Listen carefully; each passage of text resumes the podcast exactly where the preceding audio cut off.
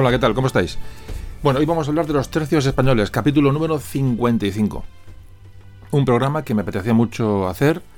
Bueno, va a ser un programa que, que vamos a hablar de los tercios de una forma sencilla. Hablaremos de batallas y hechos bélicos y más un poco bueno, de su, la composición de los tercios, de sus costumbres, de las, bueno, un poco de las personas que los, que los componían. Es un tema importante porque los tercios españoles fueron el primer ejército moderno europeo y es el primer ejército moderno porque está formado eh, por voluntarios profesionales, en lugar de efectivos reclutados bueno, para campañas o, mercenarios, como era la costumbre sobre todo en todos los ejércitos europeos. Los tercios españoles fueron una, una innovación y fueron una de las mejores unidades militares de la historia del mundo. Y la influencia de los tercios eh, bueno, en el desarrollo del imperio español pues fue absolutamente crucial. Vamos a hablar de sus orígenes, de los, de su, los componentes de los tercios, los uniformes, sus formas de vida. Así, lo que pasa es que, bueno, dado su, ese componente militar, ¿no? ese componente de imperio, de que parece que los españoles nos tenemos que, avergonzar y esconder, en los tiempos que corren, bueno, pues los tercios tienen ese velo de silencio, ¿no? Que se le ha echado sobre ellos, como tantos y tantos acontecimientos de la historia de España, pero bueno. Bueno, la idea es hoy mm, sacar del olvido a los tercios españoles, que conozcáis, ya digo, vamos a, mm, de una manera general y una manera, sobre todo para el que nunca ha entrado en ese tema, hablar de ellos. Y para ello vamos a contar con un invitado de lujo, un invitado de lujo que enseguida os voy a presentar.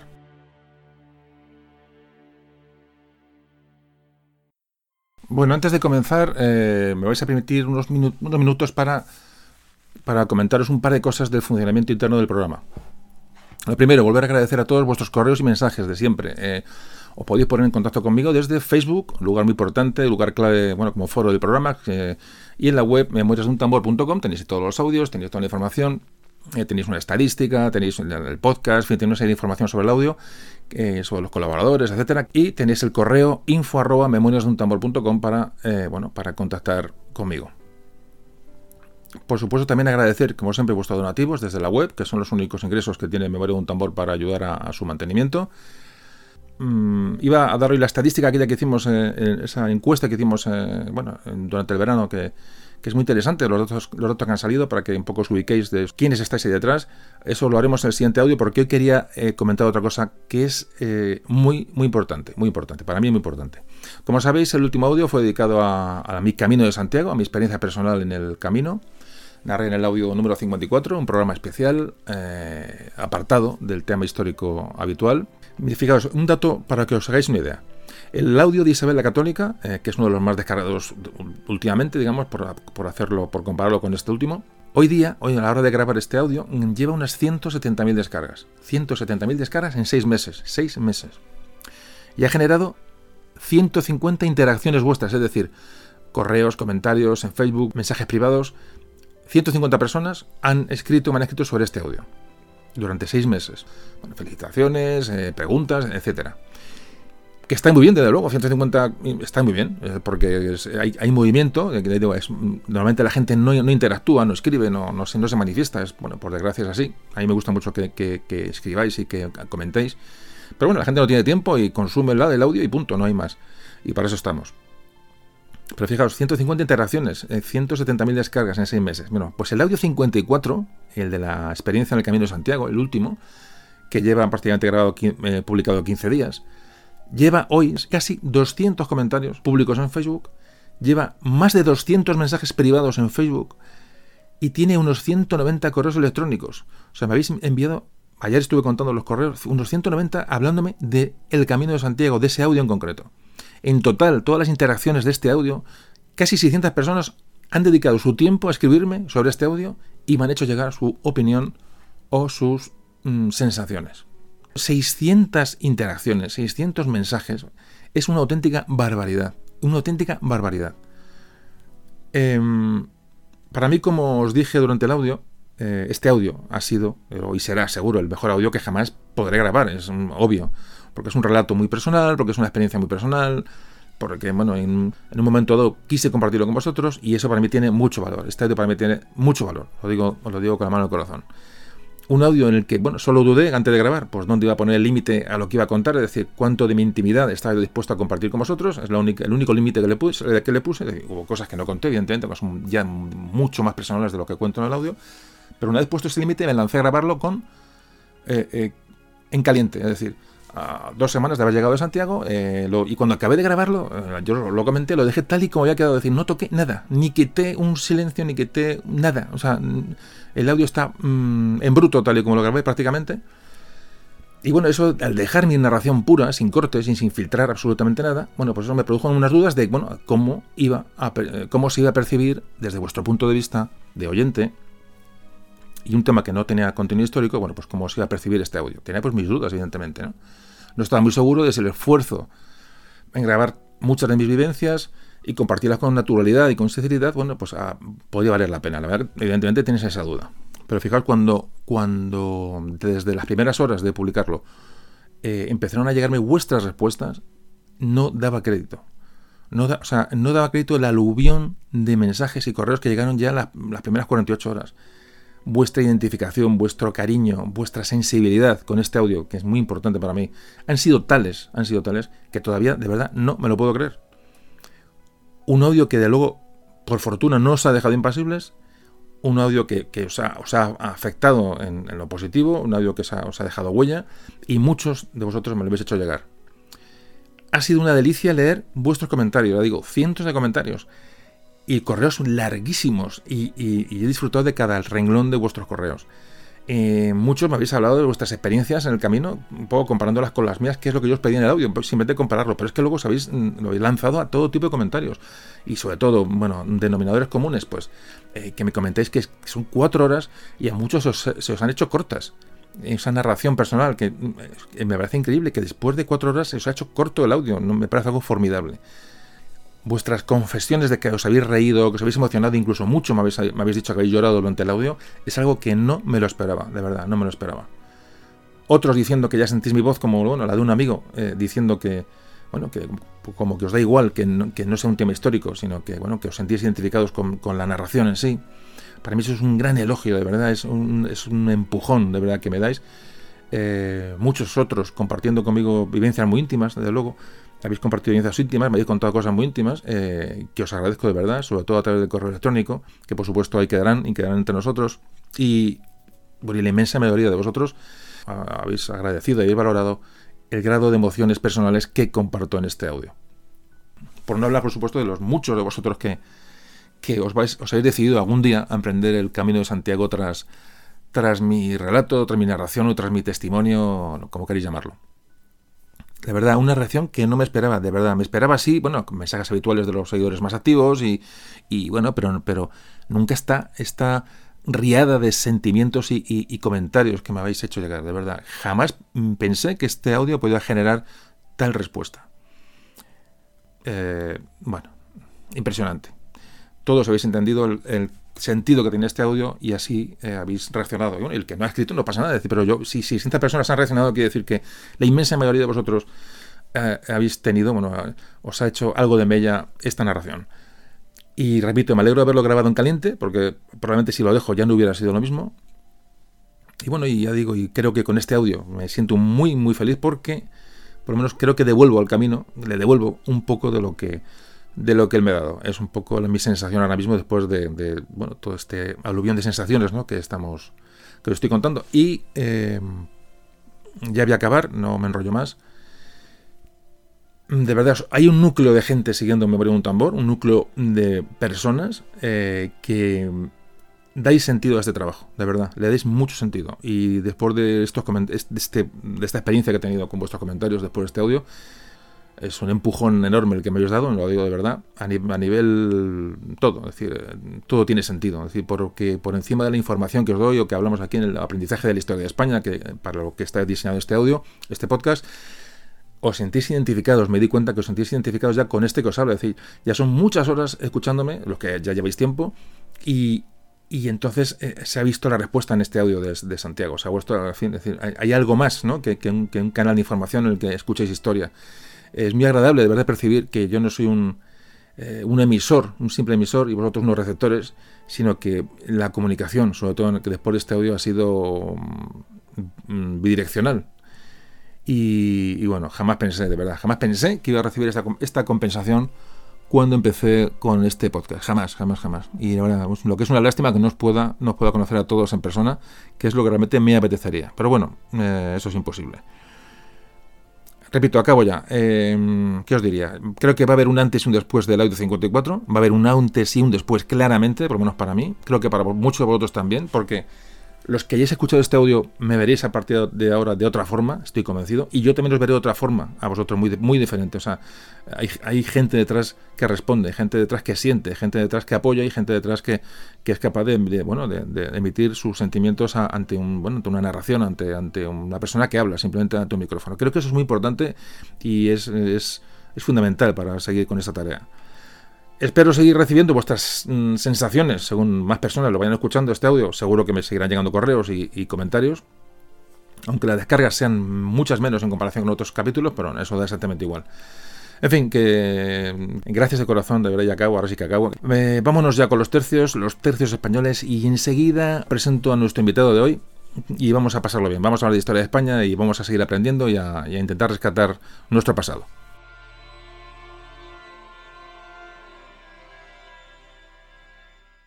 Memorias de un tambor.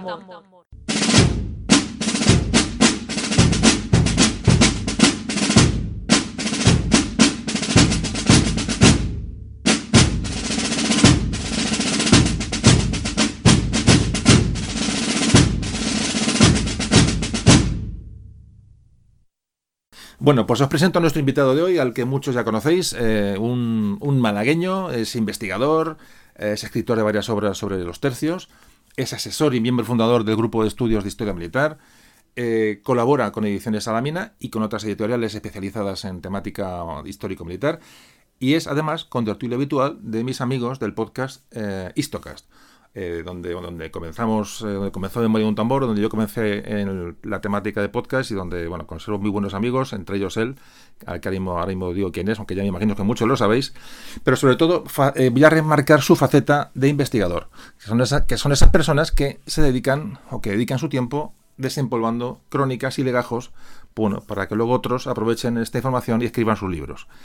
pero sobre todo es un amigo que nos va a ayudar hoy a conocer seguro de forma muy amena el tema de los tercios que hoy nos ocupa.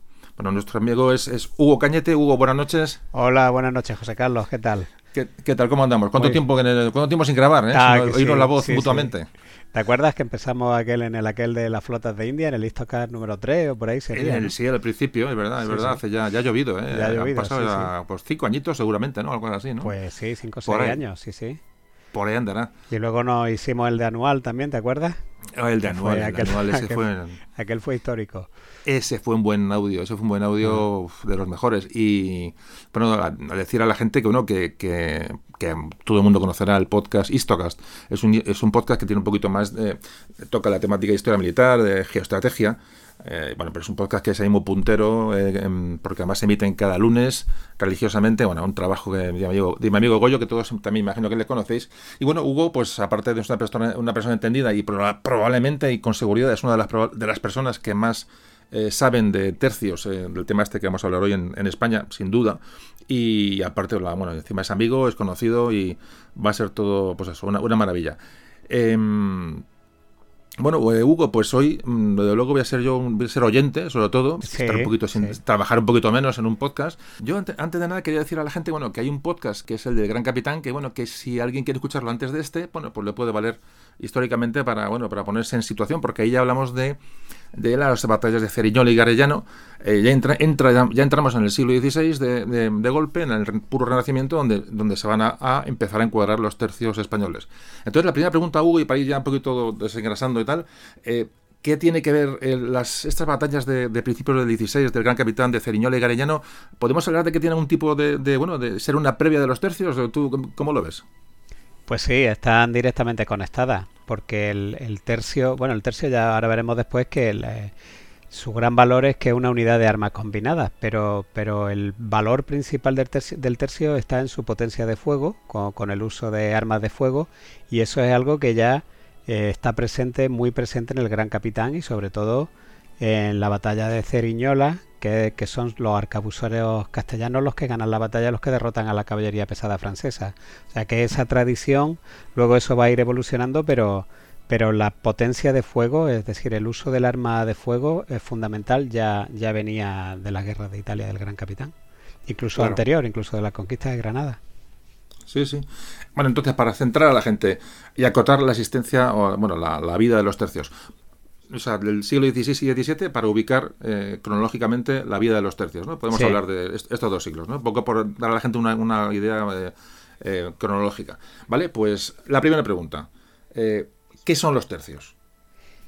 Pues como hemos dicho antes, un tercio es una unidad de armas combinada y esto es algo totalmente novedoso. Tenemos que tener en cuenta que el tercio o el ejército compuesto de tercios es el primer ejército moderno. Anteriormente lo que había era eh, ejército de estilo medieval muy especializado, por ejemplo los ingleses tenían arqueros, los franceses tenían una caballería pesada, los suizos tenían piqueros, pero en general eran huestes que se reunían para hacer una campaña y acompañaban a su señor y las guerras pues eran de cualquier manera. Y las batallas también de cualquier manera. Entonces a partir del, del tercio se institucionaliza una, una, una un, un ente de guerra eh, organizado administrativamente con unidades, con táctica, con doctrina de combate y además tiene la gran característica de que es una unidad de armas combinadas. Es decir, eh, utiliza distintos tipos de unidades muy especializadas en algo y las combina inteligentemente para guerrear. Y eso es lo que le da al tercio toda, toda su solidez. Em, ¿Cuándo aparecen los tercios? ¿Cuándo empiezan y cuándo crees tú que, que, se puede hablar ya de tercios y la evolución táctica de estas, de estas unidades? Pues eh, la verdad es que eso es un tema bastante oscuro y estaría genial investigar y desempolvar papeles.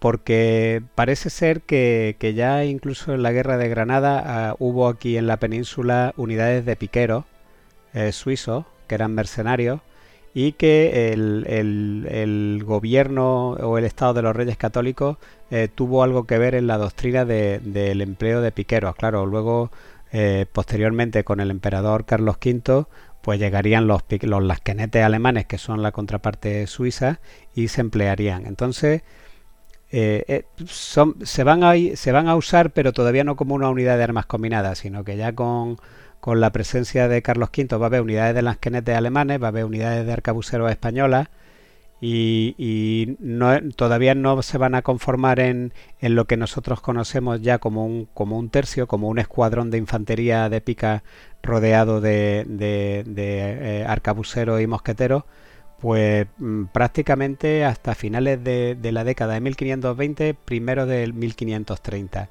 O sea, en Pavía todavía eh, no se lucha como tercio. En Pavía hay una maniobra de flanco de, arcabuceros españoles que cogen de flanco a la caballería francesa y la destrozan, mientras esta caballería está siendo fijada por las, canetes eh, alemanes y por la caballería alemana. Pero todavía no está actuando así. Sin embargo, sí que hay ya noticias de que a partir de 1530 o así, sí que, sí que eh, se estaría luchando ya eh, con cuadros de infantería de piqueros y de, y de arcabuceros. De hecho, hay una campaña que se hace en Florencia porque hay un golpe de Estado y, al emperador Carlos le interesa que volvieran los antiguos eh, Medici, creo que es, y hay una guerra en Florencia. Y una vez que en 1530 se consigue conquistar Florencia y poner a los gobernadores en su sitio, pues eh, se licencia una parte del ejército, pero se deja una parte eh, como, como, ejército permanente que, se, que pasa el invierno en la región de Umbría y que va a ser llamado el tercio vivo. Y esa es la primera referencia, al menos que yo tenga constancia, en la que en documentos se habla de una unidad, que es un tercio que se, del, del ejército que se ha dejado sin licenciar, al que se le llama tercio vivo. Y a lo largo de 1531 ese, tercio eh, tiene inicialmente 10 compañías, de infantes y luego se le añaden otras 14 más y, a lo largo del verano y entonces el, ese tercio va creciendo hasta llegar a, cuatro, a 24 compañías de infantería española. Y luego esas 24 compañías pues empiezan también a moverse, unas son mandadas a Viena por la amenaza turca, otras compañías son mandadas al sur a Nápoles y a Sicilia, otras son mandadas como guardia del emperador. Y a partir de ahí esos van a ser los gérmenes de los distintos tercios viejos. te, interrumpo un momento. Voy a intentar dirigirte hacia la idea de este audio es y a la gente un poquito así le he avisado. Hay mucha gente que le gusta la historia militar y hay mucha gente y pero voy a intentar que todo lo que hablemos hoy sea un poco de, de característica de los tercios. Vamos a intentar entrar poco en temas tácticos, poco en temas militares profundos, pero hay cosas que son básicas de, explicar. Es decir, no se entendería, no se puede eh, obviar todo el tema militar. Entonces hay que hablar de un tipo de táctica. entonces, pero para que la gente que no que toca temas militares y no está, en esto, no está acostumbrada a esta terminología ni a estas cuestiones, vamos a ir, digamos, por cosas muy sencillas. Por ejemplo, por lo que mm, vemos en los tercios, aparece ya el uso de la pólvora, del fuego, del arma de fuego, como un factor determinante, es decir, la, pólvora. Eh, mm, combinada con armas, armas blancas, digamos de alguna manera. ¿Es, es, importante el, uso ya de la pólvora de las, armas de, de, alcance y distancia? Claro, totalmente. De hecho, la, eh, pero más que todo por la potencia de fuego que, tienen. O sea, una, una, línea de arcabuceros que dispara todo, todo el mundo a la vez hace un daño muy grande, no solo físico, sino también moral. Y eso es diferencial respecto de otras armas que también se podían disparar a distancia con anterioridad, como la ballesta o el arco. Pero el poder destructor del arma de fuego es mayor, puesto que atraviesa la armadura y además tiene un poder moral, que es que asusta, ¿no? Porque una descarga cerrada de una fila de arcabuceros pues eh, habría que verse enfrente, ¿no? Sobre todo para gente que no estaba acostumbrada, que lo que estaba era acostumbrada al choque. Oye, una cosa, ¿y, más o menos qué se puede tardar en cargar un arcabuz de estos eh, primarios? Pues está contado. Está, eh, eso en los tratados militares está perfectamente estipulado porque luego se desarrollaron técnicas como la contramarcha para que siempre hubiera gente disparando. Y un, un arcabuz alrededor de minuto y medio. Madre mía o casi dos minutos. Y un mosquete, que es algo más pesado, unos tres minutos, tres y medio. Un mosquete de aquella época, tres minutos y medio. O sea, que, estamos hablando, claro, de un arma de pólvora súper rudimentaria, pero bueno, es, Claro, era además muy pesada, necesitaban una horquilla para sostenerla y disparar. Porque no podría, no un soldado, por muy fuerte que fuera, no podía encarársela y disparar el mosquete, el arcabuz sí, porque es más pequeño. Bueno, Hugo, entonces, bueno, vamos a seguir hablando, ya hemos un poco hemos visto las armas combinadas, la pólvora, un poquito en qué se modifica, qué modifica los tercios a las, tácticas anteriores, de una manera muy, muy somera y muy básica. Pero ahora vamos a seguir un poco con el origen de, su fundación. O sea, los tercios, hemos dicho que ya aparecían unas, unas ordenanzas, aparece su nombre, pero ¿cuándo realmente podemos hablar de, los tercios españoles como unidades ya compactas y reconocidas, digamos, en los campos de batalla? Sí, pues como el, a partir de 1531 ya hemos dicho que aparece por ahí lo de tercio vivo. Luego también hay constancia de que ya se habla de tercio de Sicilia, por ejemplo, en 1534. Y en la primera constancia escrita en un documento oficial, lo que no quiere decir que fuera el primero, pero sí el que se conserva, son las ordenanzas de Génova de 1536, en la que se establece eh, la fundación de cuatro tercios de infantería que son los de Sicilia, Nápoles, Lombardía y Málaga.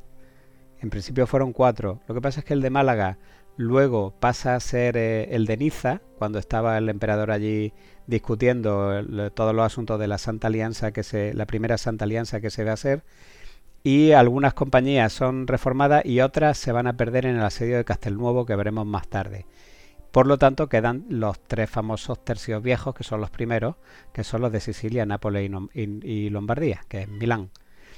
Y es posible, hay una teoría que dice que es posible que de ahí venga el nombre de tercio, puesto que eran los tres contingentes del ejército que había en Italia, uno en Milán, uno en Nápoles y uno en Sicilia. Pero bueno, eso no deja de ser una teoría.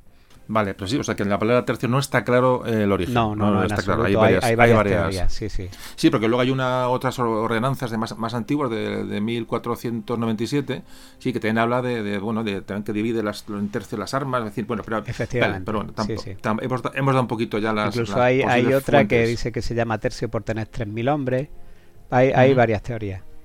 Vale hablan eh, o se habla de bueno de, el momento de las tácticas de los tercios que, son herederos de unidades legendarias como pueden ser las, las bueno, los soplitas griegos no las falanges las falanges macedonias o, la legión romana. Eh, eh, eso se les ha llegado a comparar a los tercios con estas unidades de élite de la antigüedad. ¿es así? sí sí. Bueno de hecho ellos mismos los mismos españoles se consideraban herederos directos de la legión romana Incluso se hacían vestir de, como romano. El emperador Carlos V lo podemos ver vestido de emperador romano en muchas estatuas. Y en la tratadística continuamente hacen alusiones a, a, los soldados romanos y al modo de organizarse. Sí, sí, ellos se tenían absolutamente por, por herederos de, de lo clásico. De lo clásico, sobre todo de la, de la legión romana. Eh, para ellos, eh, y eso que mm, tienen una formación hoplítica, porque está ahí el cuadro de picas que son como las falanges macedónicas. Pero a ellos les molaba más ser herederos de los romanos.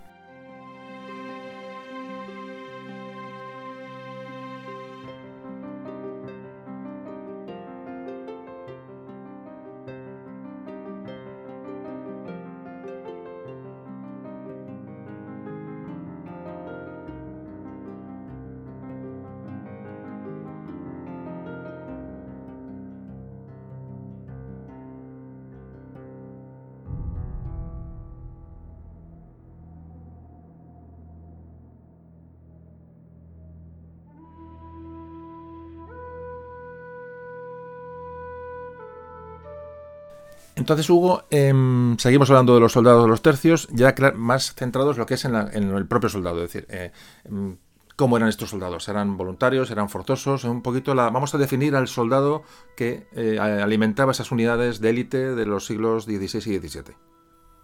Para tener una idea de lo que de lo que es el soldado de los tercios, lo primero que tenemos que tener en cuenta es que el ejército español de principio del siglo XVI es el primer ejército permanente de Europa y además el primer ejército moderno. Entonces ya no estamos hablando de esas huestes medievales en las que los señores feudales tenían que eh, recoger a gente de, su feudo y, hacer una hueste con la que acudían a la llamada del rey para hacer la guerra. Ni tampoco son fuerzas mercenarias como al, al, estilo de las suizas, que sí que tenían cierta profesión, cierto oficio, cierto desempeño y que además habían dominado los campos de Europa durante buena parte del siglo XV, que se ponían al servicio de quien les pagara. Entonces, teniendo en cuenta eso, el, lo primero que tenemos que ver es que el, soldado de los tercios es un profesional. Es un profesional muy cualificado y, más todavía eh, si lo ponemos en perspectiva en aquella época. Llegar a, a servir en las unidades del rey implicaba cierto nivel de prestigio personal era un trabajo muy capacitado. Además se podía ganar muy bien el dinero. Veías mundo, te codeabas con gente importante, la gente te respetaba muchísimo. Hay que hablar de, los señores soldados, siempre se les habló con mucho respeto.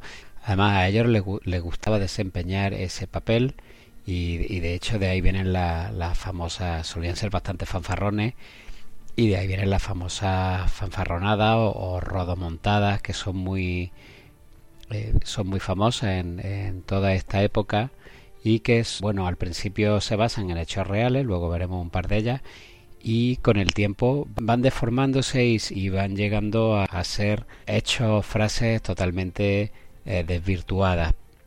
La, la, rodomontada, el origen es eh, eso hecho heroico o esa chulería, digamos, entre comillas, del soldado español y que a lo mejor, y que muy posiblemente tuviera muchos ejemplos en la, vida diaria. De hecho de, de hechos de armas por supuesto que sí pero también luego en el en el trato y toda esta eh, bravuconerías y desafíos entre uno y otros todo eso e, existe. De hecho Pierre de Brantôme que es un soldado francés que siempre admiró mucho lo español que es contemporáneo de los soldados de los tercios que luchó contra ellos y que luchó a favor de ellos estuvo en el sitio de Malta y siempre admiró mucho a España. Escribió un libro donde para una dama de la corte francesa donde hace una recopilación de, de un montón de rodomontadas o de hechos que ya circulaban por toda Europa y que él recoge en su libro sobre pues, cuenta muchas anécdotas de, hechos de armas como el de Castelnuovo por ejemplo o, o uno que cuenta del asedio de Metz en la ciudad de Metz, es decir, asediados los soldados de Carlos V, los soldados españoles dentro de, las murallas que daba una torre y eh, los combinaron a rendirse o, a comerse el polvo de los ladrillos y acabaron comiéndose el polvo de los ladrillos para demostrar que no, que, no se iban a rendir. Pero bueno, como ya veremos luego más tarde, eh, que contaremos un par de rodomontadas, pues sí que eh, tendremos una imagen de más de, cómo era. Oye, una cosa, y eran, eran eh, o sea, que la recluta de esta gente, ¿eran forzosos, eran voluntarios? Eh, ¿cómo, ¿Cómo funciona? Porque claro, aquí ya empezamos a hablar de que los ejércitos de, ya del Gran Capitán empiezan a ser, tienen un punto casi de, profesionalidad, es decir, ya no son, no son levas eh, de gente que cuando hay una guerra tal, sino que ya son ejércitos continuos o, que están siempre ahí, ¿no? Entonces, ¿estos tercios eran gente voluntaria para entrar allí o cómo, cómo se les reclutaba? El soldado español es un soldado de un ejército permanente que sirve a un rey, es decir, a un conjunto de reinos en, en primer lugar, porque en, aquel tiempo no existía la nación-estado como tal, sino que todas las posiciones pertenecían a una familia. Y entonces el, soldado es un profesional muy respetado, incluso tiene la posibilidad de codearse en niveles muy superiores y su procedencia es voluntaria. Todavía no se había inventado la conscripción, que llegará más tarde en el siglo XVII, entonces son soldados eh, meramente profesionales y voluntarios.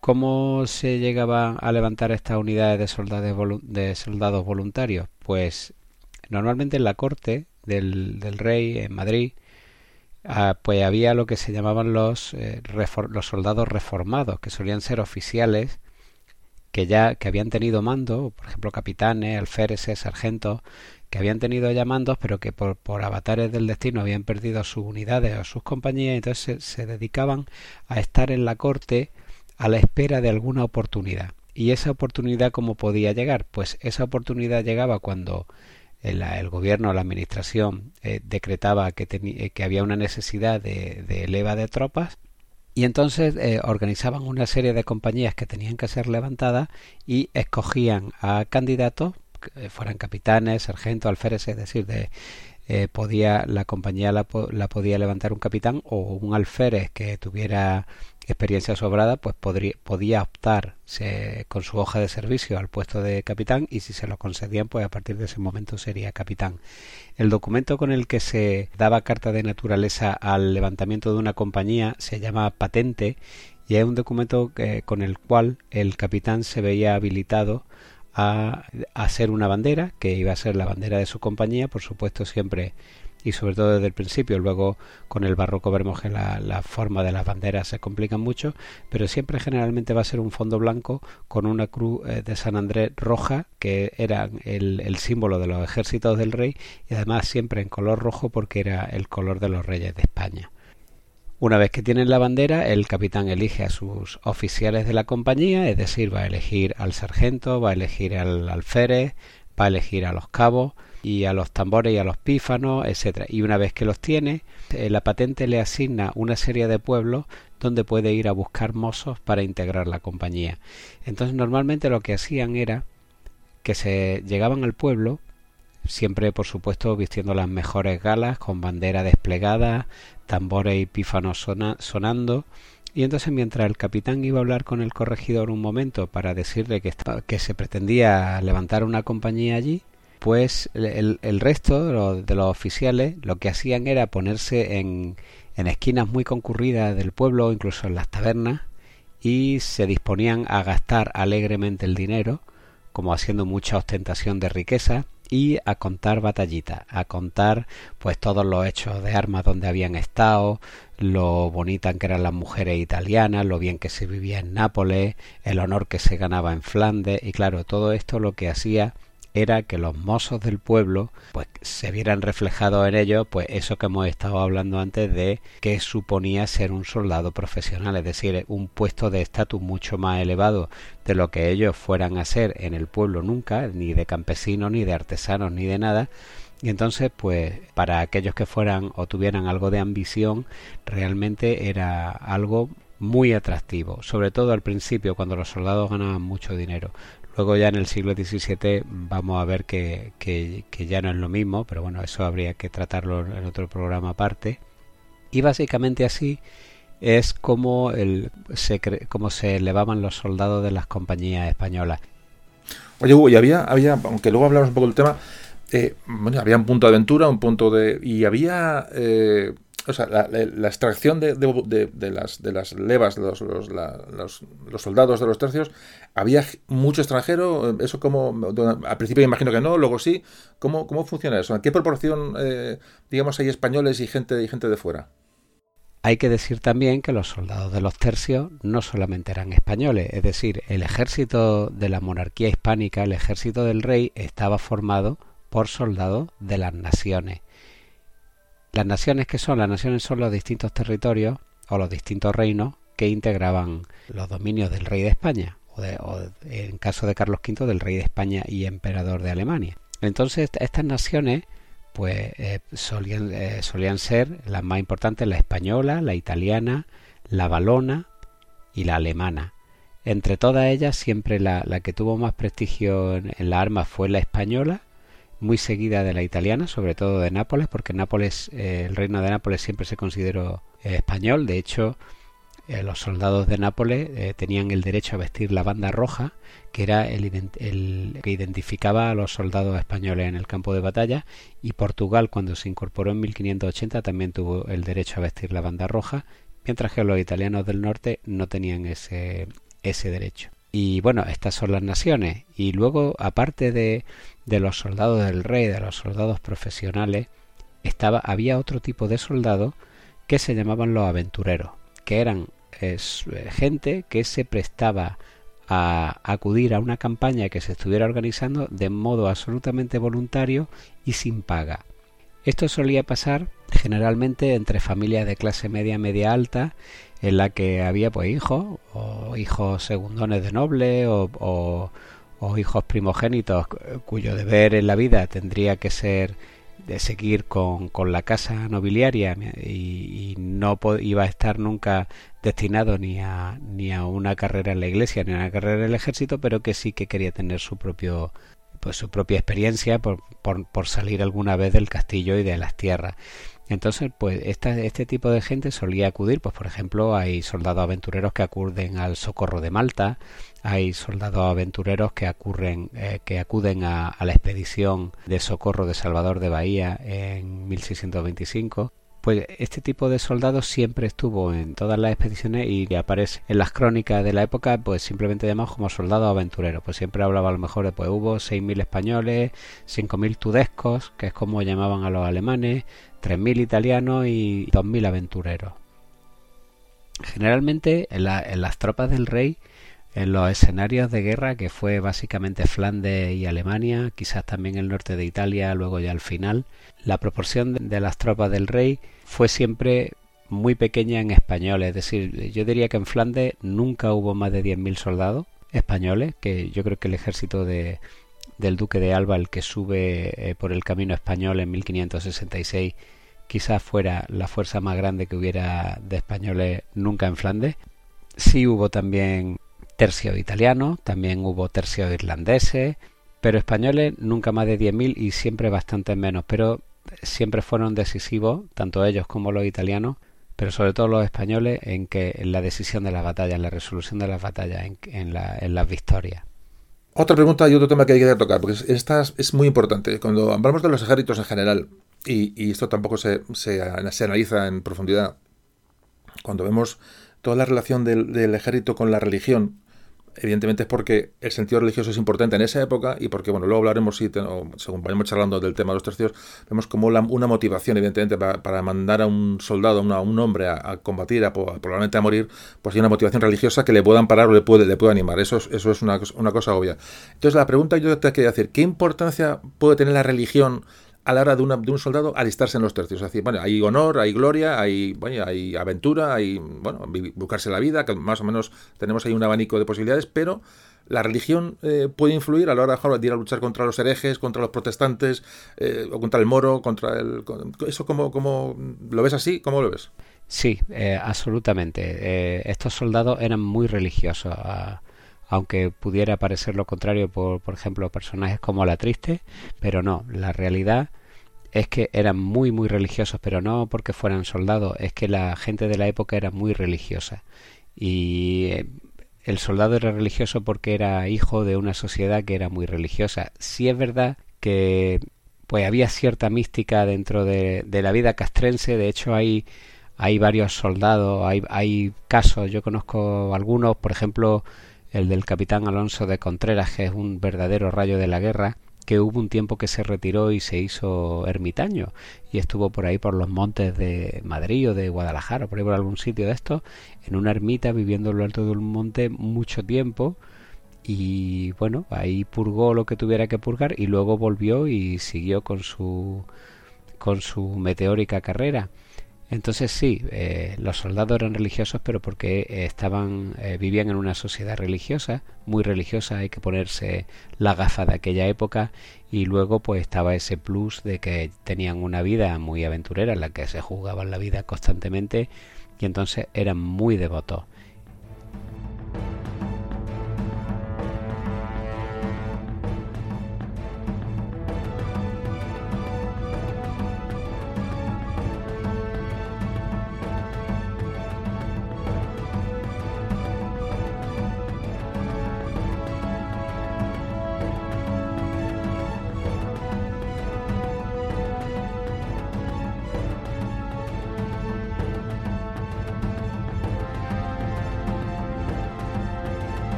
Bueno, seguimos con este tema tan interesante que a mí me está gustando porque estoy aprendiendo pues, pues como uno más, aunque me, gusta el asunto, pero me gusta mucho entrar en, la, en, la normalidad de la vida de esta gente, de dónde vienen, eh, eso es realmente lo que me interesa y hoy me está, me está ayudando a entenderlo.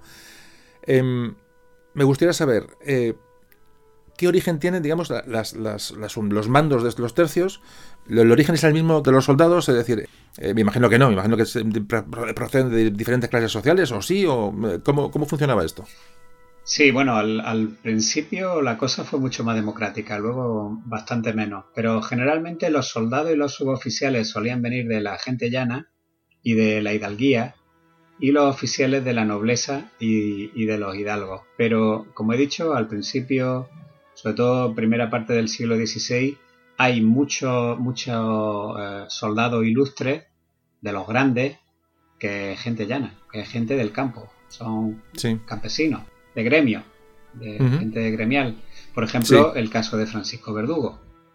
Francisco Verdugo, que es uno de los grandes desconocidos, que es el de mi libro de la guerra de Frisia, uno de los grandes españoles desconocidos de la guerra de Flandes, eh, es un muchacho de Talavera de la reina que pasa por allí un capitán con una compañía y se alista.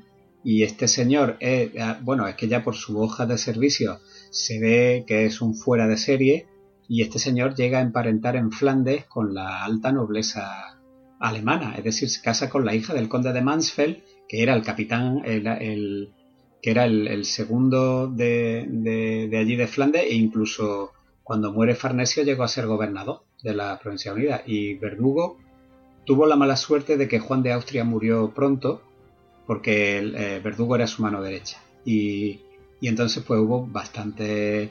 Claro, allí en, la corte, imagínate, y más en aquel, allí arriba, que suelen ser bastante más clasistas que aquí abajo, en la corte de Bruselas, pues se creó, claro, tenía creado muchísimos enemigos entre la nobleza valona y la nobleza flamenca, pues que lo veían como, pues, como puede ser un, un campesino eh, claro. Entonces, claro, si yo estoy seguro, ya te digo, llegó a casar con la, con la condesa de Mansfeld, pero es que si Juan de Austria hubiera seguido viviendo, no tengo ninguna duda de que hubiera llegado a, a, ser noble.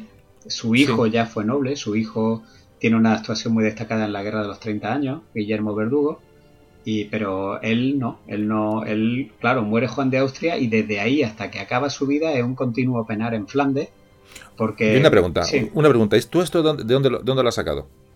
Pues esto, él, él escribe unas memorias de descargo porque lo trataron tan mal en los últimos 14 años de su vida, que además es el que defiende el norte de Flandes, lo que hoy es Holanda y Frisia. Sí. Que, que, para él, antes de morir, se escribe unas memorias de descargo para decir todo lo mal que lo habían tratado y que todas las acusaciones que habían vertido sobre él eran falsas. Esas memorias quedan perdidas por ahí y ese es mi libro de la guerra de Frisia. Yo lo que hago es coger esas memorias, Y, ¿Dónde las encuentras esa memoria? ¿En qué archivo? Eh, están por ahí, están en internet. Están, es que ah, eh, ya es que hay muchas, hay muchos escaneados. No, vale, sí, está, está ¿cómo se llama? El, Pares, ¿no? Por ejemplo. Eh, bueno, yo, yo suelo bucear por la Universidad Americana que lo tienen todo escaneado todos los fondos y hay vale, verdaderas yo digo que investigar, o sea, da igual, eh, hoy afortunadamente no hay que ir al sitio a, sí, claro, meterte en un cuarto, pero estás, tú estás buscando legajos claro. que sean por internet, estamos hablando, estás investigando. Y, tú encuentras esto, lo encuentras tú, tú propio, o sea, el, caso de este verdugo. Sí, bueno, yo ya había oído hablar de él y entonces un día buscando información me tropecé en la crónica. Fíjate. Y, y entonces decido, fue el, el primer libro el que me dio la idea de hacer esto, de yo, yo quería que la gente normal se acercase a una crónica de estas como si estuviera leyendo el periódico de la mañana. Por eso lo que hago es renovarla, les pongo los textos bien, le comento todas las cosas que se puedan escapar. Entonces, claro, yo la vida de Verdugo me la conozco muy bien por eso. Sí, porque la, has interpretado para contar a la gente. Claro, exactamente. A ver, es que, que, tiene mucho valor, en lo que comentaba al principio, tiene mucho valor en la tarea de investigación y dar a conocer eh, y, beber de las fuentes, de, ir, a, los, a los legajos, da igual donde estén. evidentemente ya tenemos la suerte de... Yo una vez también entro en internet y veo estos, bueno, estas, estas, estos portales ¿no? de, que tienen documentos escaneados y, la verdad cada vez hay más. Cada vez hay más, cada, eh, vez hay más. Es increíble, si no fuera por internet no nada de esto sería Cuando estuve hace años en, el, en la casa, digo en la casa, en la en el archivo de Indias, me acuerdo que estaban, que tenían, me dijeron, hace, no sé, estuve hace 4 o 5 años, me dijeron que tenían escaneado el 12% algo así del archivo de Indias, el 12. A lo mejor ahora ya van por el 30, pero es que es muy laborioso. Pero ahí, ahí se puede, que sepa la gente que el que le apetezca investigar, escribir o indagar o tal, que tiene los archivos en internet de todas estas grandes fundaciones o archivos en el mundo que puede, que puede entrar a verlos y, lo que dices tú, muchas veces encuentras papeles eh, en castellano españoles, en, a lo mejor en un, en un, en un portal norteamericano, por supuesto, que además hay que, hay que dedicarle tiempo. Esta es un poco la, la importancia de tu trabajo y además que, que, que es de agradecer.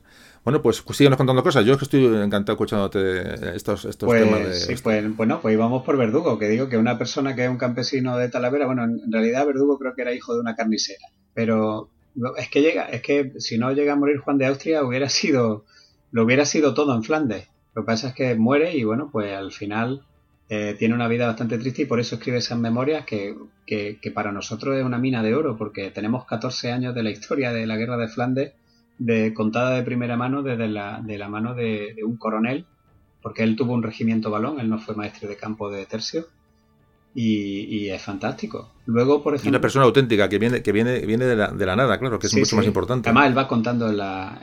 tú te das cuenta de la extraordinaria inteligencia que tiene, porque él cuando va contando, va narrando, pues cuando va a ser un asedio, o cuando se tiene que enfrentar un motín, que ahora lo veremos después, en distintas maneras tú, él por la manera que tiene de plantear los problemas y de solucionarlos, te das cuenta que es una persona brillantísima. Claro. Claro, claro en, en, un primer momento sí que se dieron este tipo de casos de gente muy brillante que era capaz de llegar arriba. Luego, ya en el siglo XVII, la cosa ya no era tan fácil. Claro, claro, claro, claro. Bueno, ¿qué más cosas nos, qué más cosas nos, nos cuentas? Pues, por ejemplo, la curiosidad del don. Eh, muchas veces, si, si leemos textos antiguos, hay, hay un capitán que se llama, pues, no sé, eh, Alonso Vázquez, y hay otro que se puede llamar Don Jerónimo Boquín. Dice, bueno, ¿y por qué unos llevan el don y otros no llevan el don? Si los dos son capitanes. Pues el, el don se le eh, era un identificativo de hidalguía. Entonces el que era don era hidalgo y el que no, pues venía de venía del campo llano, la gente llana.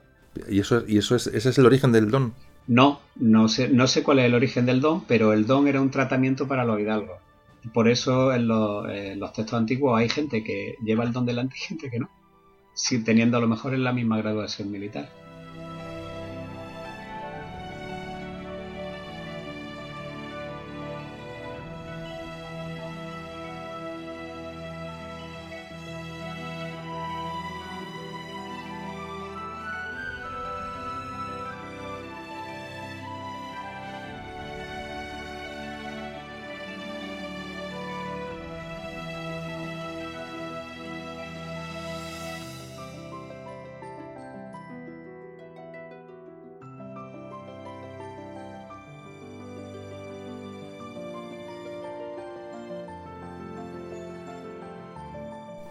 Bueno, continuamos adelante. Mm, tenía que hacerte otra pregunta que la tengo. Ten... O sea, había, había los tercios iban, iban sus formaciones, iban eh, bueno, con sus soldados, con sus mandos, es decir, instituidos legalmente y salían, bueno, estaban en sus, en sus listas de, bueno, oficialmente, ¿vale? Entonces, eh, habría, imagino, aliados o gente que se les unía sin ser soldados o utilizarían gente de las zonas por donde iban pasando. Eh, ¿Esa gente también cobraba? ¿Tenía algún tipo de, diferencia entre ellos? ¿Cómo funcionaba el soldado propiamente de los tercios y el combatiente que se les unía por, motivos X? Claro, que se le unía o que luchaba contra ellos. Efectivamente. O que, luchaba contra ellos. El, soldado, el soldado tiene un estatus legal y está sometido a las leyes de la guerra, igual que hoy en día. Y el, eh, había combatientes que no estaban sometidos a las leyes de la guerra y por tanto eh, tenían un tratamiento jurídico distinto luego en el campo de batalla. Normalmente lo que distinguía a un soldado de otro es que tenía una paga, tenía un sueldo. Y eso eh, ya de por sí, al, pertenecer a una unidad que, está pagada, eh, es como si hoy alguien está colegiado en un colegio profesional, ¿no? sí, claro, claro. Le ampara la ley, ¿no? Pero el que no, pues es como el pirata en el mar es simplemente un bandido. Y entonces se le pueden aplicar otro tipo de leyes, como hasta incluso la pena de muerte por estar haciendo lo que no debe. a, este sentido tiene también Verdugo, eh, cuenta en su, en su crónica, de en una ocasión que se le levantan en el norte de Holanda, en Groninga, en la zona de Groninga, se le, se les levantan los rebeldes, los mendigos del mar famosos aquellos, y, y se encierran, le desembarcan por el estuario de Lems al norte y se encierran en una fortaleza. Y entonces, eh, claro, esa gente no tiene ningún estatus jurídico, ni siquiera tienen paga, ni soldada, ni están pagados, ni nada. Es una mera turba que se ha levantado. Claro, claro. Y entonces dice Verdugo de cómo afronta la manera de, intentar rendirlos, ¿no? Sí. Y, y, él cuenta en su crónica, dice, les hice poner alrededor de su alojamiento algunos billetes, algunos billetes, algunos carteles, ¿no? Sí. Con texto en que les decía que hombres que no tienen sueldo no merecían ser tratados como soldados, sino como ladrones, que el nombre de soldado venía del sueldo, y el que carecía de él no era soldado, que el que quisiere venir al servicio del rey sería bienvenido, y el que irse a su tierra se le daría pasaporte y dinero para su camino. Es decir, le está diciendo a los de enfrente. Sí, como si queréis ser soldado, os venís con el rey hmm y tendréis un sueldo. O yo doy dinero para que os vayáis a vuestra casa. Pero si os empeñáis en seguir así, os voy a cortar la cabeza. Claro, no, voy, a, no, voy, a, hacer, no voy a hacer prisioneros, ¿no? Claro, porque no soy soldado y no amparan las, las leyes de la guerra. Mm, qué curioso ya estas, estas diferenciaciones y, qué, interpretaciones, es, es verdad. Bueno, pues vamos a seguir hablando de, mm, de los tercios. Hago un pequeño inciso y es decir a la gente, digo, porque me imagino que muchas personas que están escuchando el audio pues no tienen conocimiento de los tercios, es que toda esta gente que estamos hablando, eh, estas personas, de cómo, de dónde nacen, de dónde vienen, de cuáles son sus intereses o su, origen, son los soldados que van a llegar a América, van a llegar a África, van a estar por Europa, es decir, es el alma del imperio, la, fuerza del, del, imperio español durante, durante dos siglos, son estos soldados. Es decir, estamos hablando de estos soldados que iban, aunque ahora, hablaremos de la, de la, uniformidad, pero con esos morriones, esos cascos ¿no? de, en punta que vemos, Todos en, vemos todos en los, grabados, sobre todo los soldados en, América. Te, puedo decir, a, modo de anécdota, te puedo decir que eh, a lo largo de las investigaciones de mis libros he logrado hasta incluso trazar a gente. por ejemplo, el, cuando hice el primer libro de la Guerra del Palatinado, hay un capitán de caballo, o sea, un capitán de una compañía de caballería que, está, está operando por el norte de Frankfurt, en Alemania, que me lo vuelvo a encontrar en Salvador de Bahía, en Brasil. Fíjate. Cuatro años después, tres años después, como, como, Estado Mayor, o sea, como miembro del Estado Mayor de, la expedición. Y es, la misma persona. Es la misma persona. Me imagino, Hugo, que cuando tú encuentras ese dato, ese día mm, no duermes, ¿no? Alucino. Pero es que hay más. Claro, yo, yo alucino, pero es que hay más. Dime. El, un, uno que es capitán en el asedio de Salvador de Bahía en Brasil en 1624, el capitán Alagón, va a ser el marqués de Fuenclara, el maestre de campo del tercio de Fuenclara en la batalla de Norlingen. En Norlingen, fíjate. Y, un maestre de campo napolitano que está también en Salvador de Bahía, el marqués de Torrecuso, va a luchar también en Norlingen 10 años después.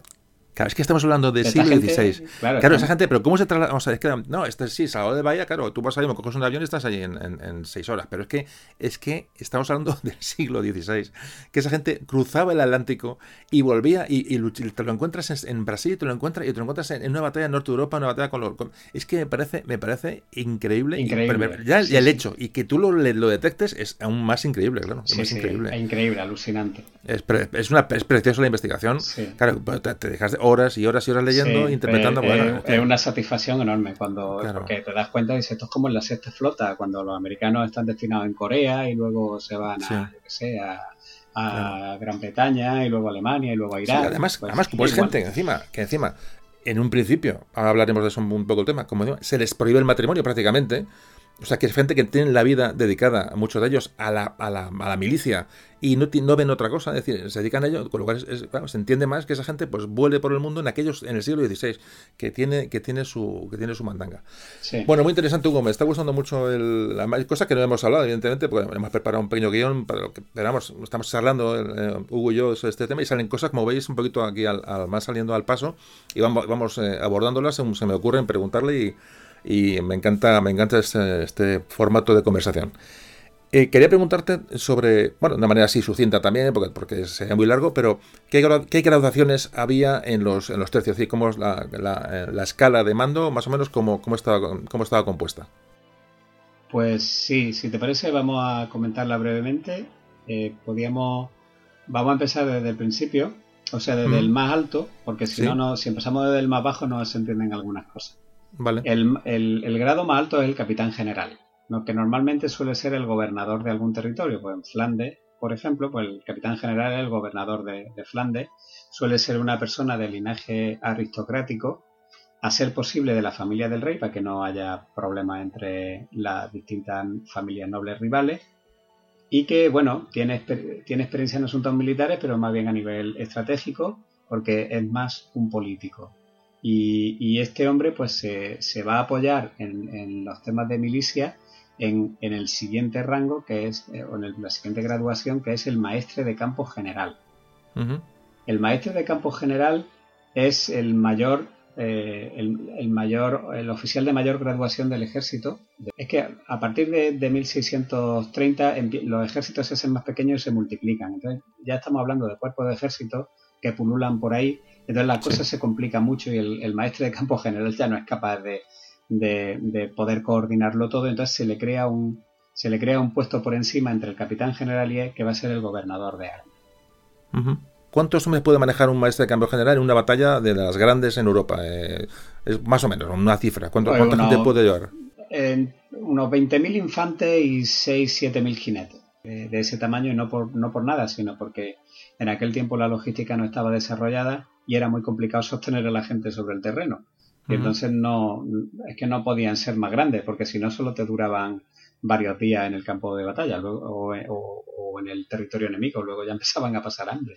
Y Claro. no era cuestión, porque vivían del terreno. El maestre de campo es una persona que tiene que ser experta en el arte de la guerra y debe, debe ser debe tener experiencia en todo, debe tener experiencia en infantería, en caballería, en artillería, en asedio, en, en cómo gestionar el, eh, las provisiones, el forraje para los animales, o sea, es, es una- es un gran técnico, es el técnico del ejército.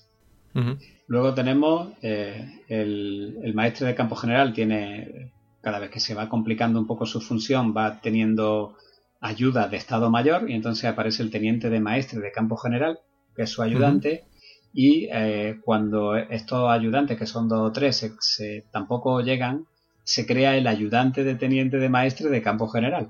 Ya empie- ya empieza, ya empieza a burocratizarse el Claro, tercio. empieza a burocratizarse el tercio.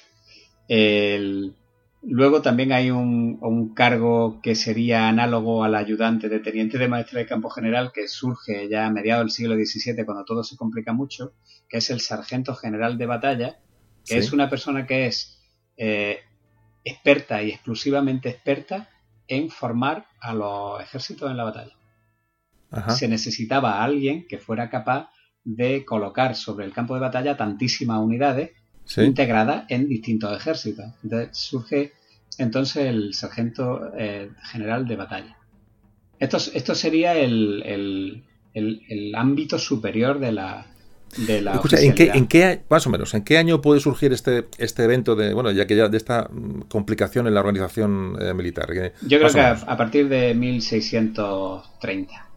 Sí, pero estamos hablando que prácticamente en un siglo casi pasamos de la, de la guerra medieval, prácticamente, de la, de la batalla en campo abierto y poco más, a, a- a- bueno, lo que es lo que se vivió en España con la Reconquista, en un siglo pasamos ya a esta complicación Sí. enorme. O sea, en muy pocos años, ese- eso, con las armas, la, la, intera- o sea, la combinación de armas, la pólvora, y fijaos, y ya cómo se van complicando los, los campos de batalla hasta el punto que estamos hablando de una auténtica estructura en, en muy poco tiempo. O sea, que, que eso, el cambio es en, la, en lo que es en la, en la, en las- en la milicia, en, las- en la, Sí, sí. en lo que es la historia militar, el cambio es increíble en poco Sí. tiempo, ¿no? Por lo menos eso veo yo o eso interpreto. Y luego hay muchísima matemática detrás de esto. Lo que pasa es que no nos vamos a meter ahí Dios nos libre, pero, pero hay muchísima matemática. Esta gente tenía que tener una cabeza, bueno, había incluso libros de tabla, porque para formar un cuadro se hace con raíces cuadradas, dependiendo del hombre, de los hombres que tienes disponibles.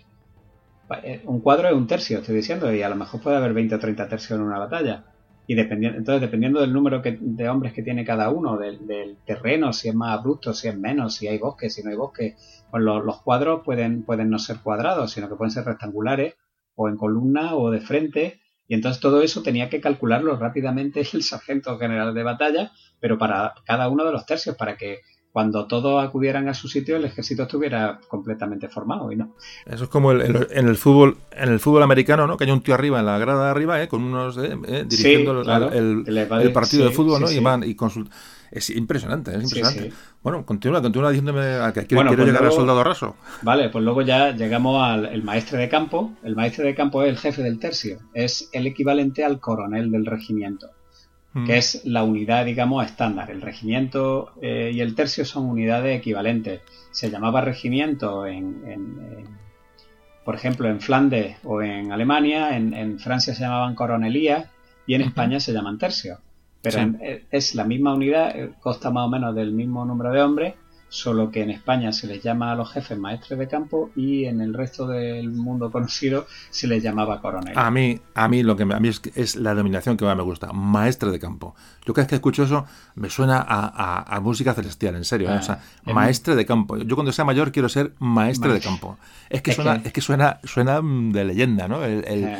A mí me encanta. Es que hablaban muy bien, eh, hablaban ¿Eh? muy bien. A mí me encanta el castellano de esta época, porque Claro, es es, que es- tiene una expresividad que no. es que yo, en de campo opinión- ya oyes eso y dices, este tío es un crack. Sí. O sea, ya directamente, ¿no? Hay que, hay que ponerse en pie cuando pasa un maestre de campo. Es, Sí, es sí. impresionante. Bueno, escucha, pues, hecha esta pequeña, esta pequeña acotación de, de friki, continúa, continúa, perdona, Hugo. Vale, pues bueno, el- pues ya está. El, el- el- el maestre de campo, eh, como tal, tiene derecho a participar en los consejos de guerra, que es Sí. decir, el, cuando el maestre de campo general llama a consejo a todos los maestres de campo de los tercios la noche antes de la batalla para ver qué es lo que van a hacer. Y normalmente eh, las decisiones solían ser medio que democráticas, es decir, se- hasta se llegaba a votar que se hacía, ¿no? Entonces el maestre de campo tiene derecho a asistir a ese, a ese tipo de consejos, además de, de los miembros de Estado Mayor, que se llamaban entretenidos, y él, por supuesto, el maestre de campo general. Además, el maestre de campo es el capitán de la primera compañía del tercio, y su bandera eh, pasa a ser la bandera del tercio. Con lo cual, el- la bandera del tercio, es, que es la bandera coronela que se llama, es la de la primera compañía, que es la de la, o sea, la, de- la suya. O sea, que que seguramente iría, iría en primera línea y Claro. y donde había más riesgo, claro. Absolutamente. Y eh, solía ser la más numerosa y era la más vieja, la, la de gente más curtida. Joder. O sea que en caso, en caso de las primeras bajas, pues perfectamente puede Sí, tener un maestre o sea, de campo. sí, sí, además ya lo veremos luego, los maestros de campo luchaban en primera línea. Sí, sí, sí. Bueno, Sí, como sí. pasaba en las órdenes, órdenes militares, cuando los, los, los primeros, o sea, en la, en la- en la nave de Tolosa, en la Edad Media, evidentemente los, los mm, iban delante, los, los, bueno, los, los primeros espadas iban delante. Es decir, cuando Sí. morían en la primera batalla, morían los los líderes de las órdenes militares que eran los que primeros, los que primero caían. La verdad es que es, es un concepto diferente a lo que tenemos hoy. Bueno, Mm. perdona, continúa, continúa. Y eh, por todo ello solían retirarse como castellanos. Cuando ya eran muy mayores, solían retirarse como castellanos de ciudad. El castellano es el jefe de la guarnición de una ciudad. ¿Por qué? Pues porque eran muy expertos en asedio.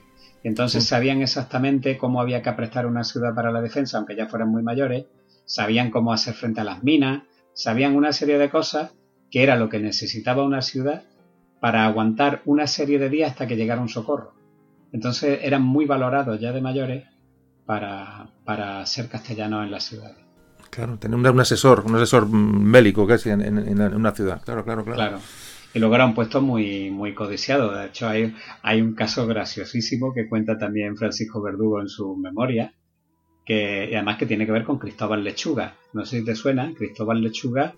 absolutamente de nada. Es un tratadista militar español muy famoso, de, sobre todo de artillería. Sí. Y un soldado, por supuesto, pues que como Francisco Verdugo viene de, viene del, viene de la gente llana. Bueno, pues estaban en el norte de Holanda guerreando, le habían mandado de Bruselas a Verdugo un tercio español, y entonces en, este, tercio Cristóbal Lechuga era el sargento mayor, que ahora veremos quién es el sargento mayor. Y tenían un maestre de campo que, no le gustaba a nadie en el tercio y que era muy poco popular. Y entonces ah, no se le ocurre otra cosa a Cristóbal Lechuga, que, que llevaba a un amigo, a un hermano y a un primo con él, que traman un complot. O sea, hacen, hacen un túnel subterráneo hasta debajo de la tienda del maestre de campo y le plantan una mina, un barril de pólvora. Con tan mala suerte de que cuando están montando el barril le explota. Y entonces, claro, el, creo que el hermano muere y el primo sale medio quemado. Y no, no, claro, hay un juicio, evidentemente, pero no, por más que lo intentan, no, el, superviviente no incrimina a Cristóbal Lechuga. Y el, bueno, pues al final aquello lo que se resuelve es que eh, destituyen al maestre de campo y aquí para y luego Gloria. Claro. Y, pero Cristóbal Lechuga no es, no es nombrado maestre de campo, claro. Entonces se hizo ahí un poco una solución salomónica. Vaya tela, vaya tela. Qué bueno. Bueno, pues después del maestre de campo vendría el sargento mayor del tercio. El sargento mayor del tercio es el alma del tercio, es el jefe del Estado Mayor y es el segundo oficial jerárquico, pero no tiene compañía. Entonces no tiene, en principio no tiene mando, no tiene mando directo. De hecho, el sargento mayor es el que dispone las órdenes de combate, de combate, el que da las órdenes de marcha del tercio, es el garante de la disciplina, de los ejercicios, de las maniobras, del buen oficio de los soldados, el encargado de conocer las reglas de cálculo que hemos Claro, es que cuando vemos, cuando vemos una película de, ejemplo, la, la, triste, que es la más, bueno, la más o la única prácticamente que hay, de las pocas, y ves ahí a esta gente ahí formando con las picas y no sé qué, con los arcabuces, y ves las formaciones y dices, vale, pues más o menos tiene una, una, organización, bueno, pues más o menos primitiva. Es que estamos viendo que no, que no, no, no, no una, la estructura es muy complicada y muy pensada y todo muy meditado. Sí, sí, sí, sí.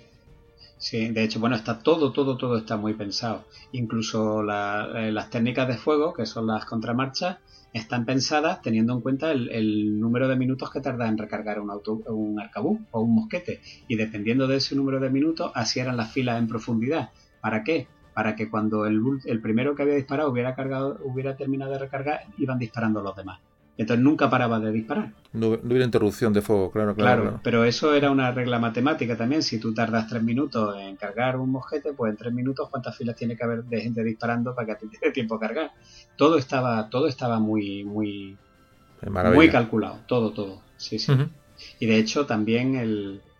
Eh, uno, alguien que fuera plático, que se decía en ese tiempo, alguien que fuera experto, podía ver perfectamente cuál era el nivel de, veteranía o de combatividad que podía tener una unidad que tuviera enfrente.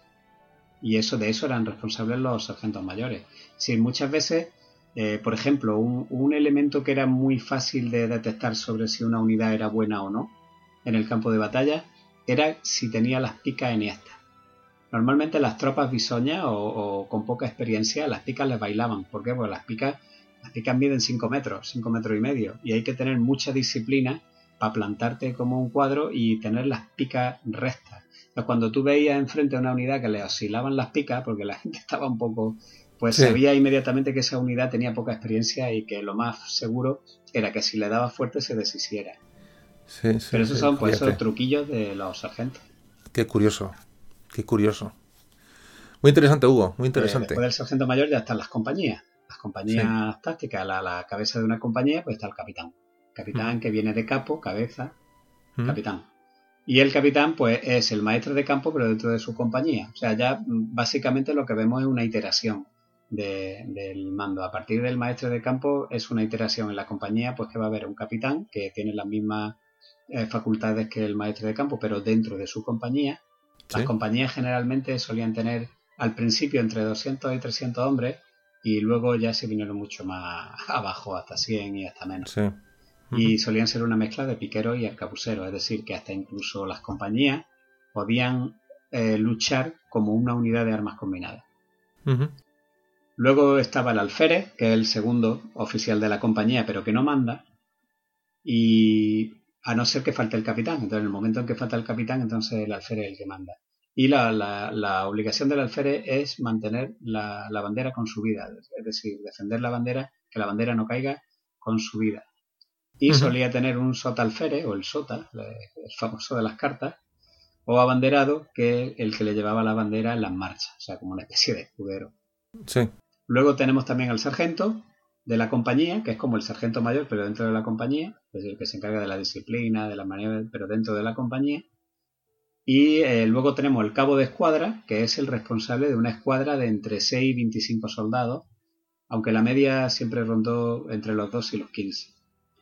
Y luego ya pues tenemos el soldado, el señor soldado, que se llamaban así, son los señores soldados porque, aunque no es el concepto que tenemos hoy de soldado raso, es decir, el soldado era un profesional.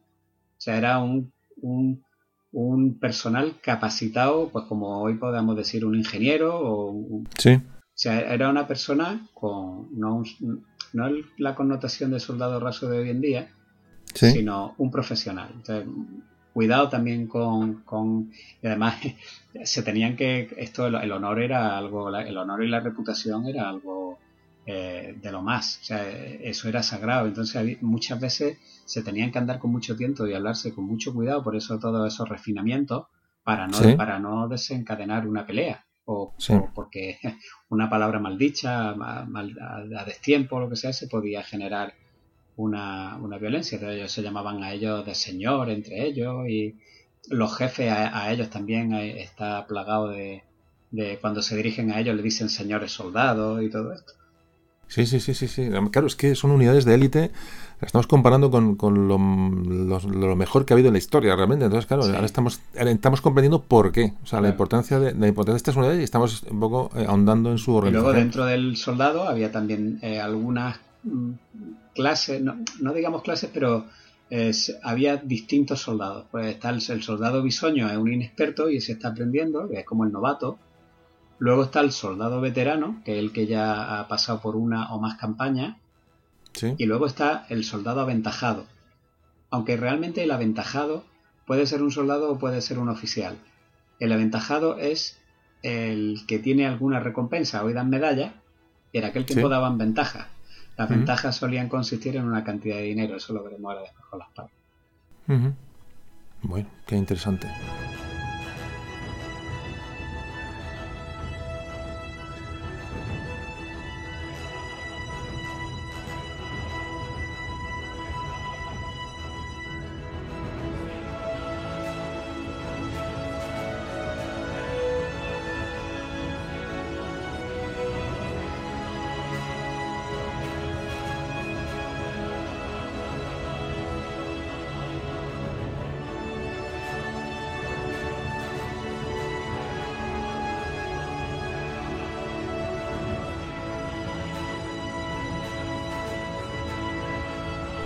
Bueno, continuamos con los tercios. Vamos a, ver eh, brevemente la caballería, aunque imagino tener una, organización muy parecida.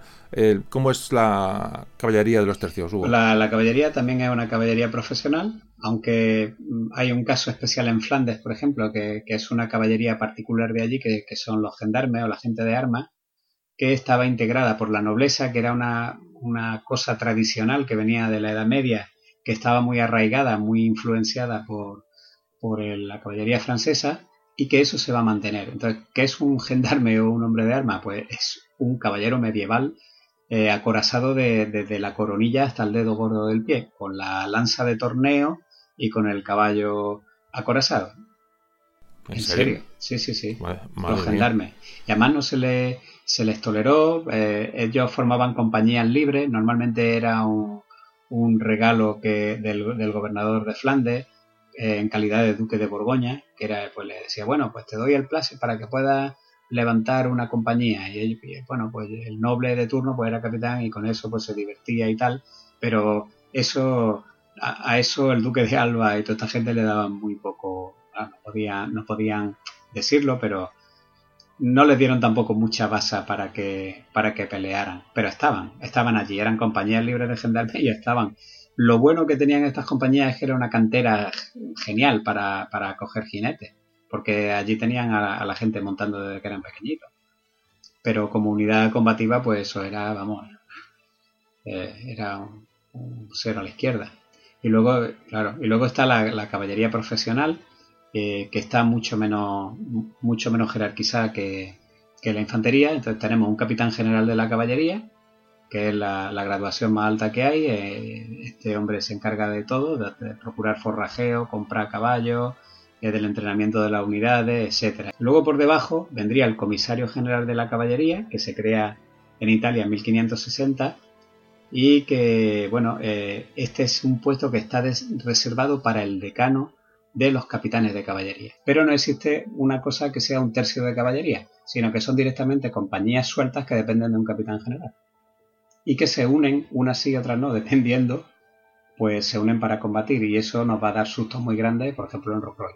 Porque claro, no luchaban igual que un regimiento de caballería que estaba integrado por cuatro o cinco compañías y que ya estaban todos hartos de conocerse y de saber cómo peleaban. Son, muy, muy, muy autónomos y por lo tanto menos, menos, menos funcionales, claro. claro.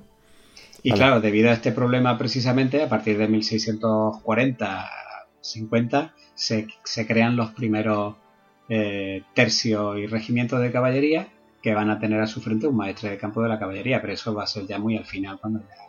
Más final. Y luego tenemos la, artillería. La artillería eh, eh, no es una parte del ejército, la primera unidad institucionalizada de artillería la crea Gustavo Adolfo de Suecia en el año en la década de 1620, es decir, ya muy tardío. Entonces la, artillería es un gremio, es una gente que son maestros y se le considera, no son soldados, son maestros que eh, se les considera expertos en el arte del tiro. Entonces esta gente va por otro lado, totalmente distinto, y, no, ellos no combaten, eh, simplemente se dedican a sus cañones. Y luego la artillería, por supuesto, pues cada una de su padre y de su madre, porque eh, se intenta estandarizar, pero es imposible porque los cañones se hacen de modo artesanal y cada artesano cree que su fórmula es la mejor, por lo cual te encuentras cañones de todo tipo. Lo, que sí ya consigue, eh, se consigue al final, después de, porque los reyes españoles lo intentaron, no lo consiguieron hasta muy tarde, es que fuera como fuese el cañón, por lo menos que, la, que dispararan los mismos tipos de balas. Y por eso el calibre de los cañones se mide en libras no por lo que pesaba el cañón, sino por lo que pesaba la bala. Que la bala, claro, claro. Sí, tienen que estandarizar de cara a la, claro, a la logística, ¿no? es, absurdo llevar 15 eh, calibres. Si eso empieza, empieza en este momento, bueno, ese, problema luego subsistió, pervivió durante muchos años, el tema de los calibres, hasta que casi, casi es en tiempo de Napoleón cuando empieza, que es una, era un artillero de pro el que empieza un poco a, estandarizar artillería de verdad. Joder, es que es, una, es que es tan complicado todo, es tan complicado todo, es que es increíble. ¿eh? Es increíble cómo esta gente puede ser un campo de batalla con, ya con artillería, con, con, los bagajes, que ahora hablaremos un poquito de, las, de la logística de estas, de estas gentes, cómo llegaban o atravesaban Europa. y bueno, y luego fíjate, luego fíjate una anécdota que se me acaba de ocurrir. Fíjate que la complicación que tenían. O sea, los cañones estos todavía no tenían mecanismo elevador. Pero ellos sí eran conscientes de los tiros parabólicos y los calculaban. De hecho, ¿sabes cómo los calculaban? Ponían, ponían una escuadra imagínate una escuadra, y metían uno de los catetos por la boca del cañón. Y en el vértice del, ángulo recto dejaban caer un plomo. Un plomo, sí. ¿Lo has visto? claro, y eso te marcaba el ángulo. Y con eso medían el ángulo con el que tenían que subir y bajar los cañones. He visto algún algún gráfico con las con los efectivamente con las con las, eh, las plomadas en, de los artilleros de los de, efectivamente. es que fíjate, que, eso es trigonometría pura y dura. Sí, lo que, sí, lo que pasa que sí, desde que vale, sí, ponían mucho aplomada, pero luego si la carga de pólvora era un poco tal y el la, la precisión era la que era. El intento lo hacían, luego ya... Exactamente, era, le ponían mucho interés, pero luego si a saber la pólvora estaba un poco... Luego aquello salía como... Era todo, salía como que le daba gana, ¿no? es curioso. Vale, oye, pues vamos a seguir, vamos a seguir hablando de, Muy interesante, a mí me está, me está encantando. Yo estoy aquí, pues fíjate. Estamos hablando un poco ya de, bueno, de las, todas las... Hemos visto ya muchas cosas, eh, sobre todo la organización, sobre todo a nivel bueno, de, de, cadena de mando y las, la caballería, infantería, artillería. Eh, podemos hablar de esto horas y horas y horas, pero que me le des de hacer un, ya digo, un baño y que luego, pues, la gente que nos escucha, si tiene más interés, pues ya puede seguirse informando y avanzando en, en conocimientos sobre los tercios. Es muy, ahora lo que, quiero preguntarte, para mí es muy interesante, es eh, eh, es el primer ejército profesional, ya empieza a desarrollarse. El tema de las pagas. Esta gente, ¿vale? Acude a una, ¿vale? Se engancha en, una bandera de cualquier pueblo de España, imaginemos, en Calatayud, eh, se, crea un tercio en cualquier zona de Aragón, imaginemos, y salen hacia Europa. Vale, ¿y esa gente cómo, cómo se le remunera? pues mira, pues el la paga, generalmente hay una paga más una prima de enganche con la que te tienes que costear la ropa y el armamento y luego pues una paga mensual que, estaba estipulada.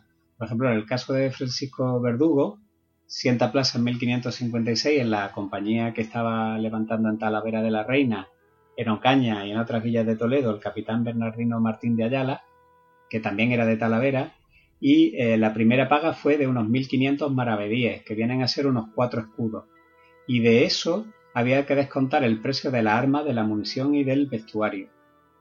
Además es curioso, porque esto no, lo hemos dicho antes cuando hemos hablado de, los enganches, pero antes de iniciar la marcha, las instrucciones del capitán a los bisoños, es decir, cuando ya se van a ir para Barcelona para embarcar, el capitán le dice a los reclutas, dice, hay del que cause daño en los lugares del camino, del que hurte o robe cosas ajenas, o se haga acompañar de mujeres y gente de mal vivir.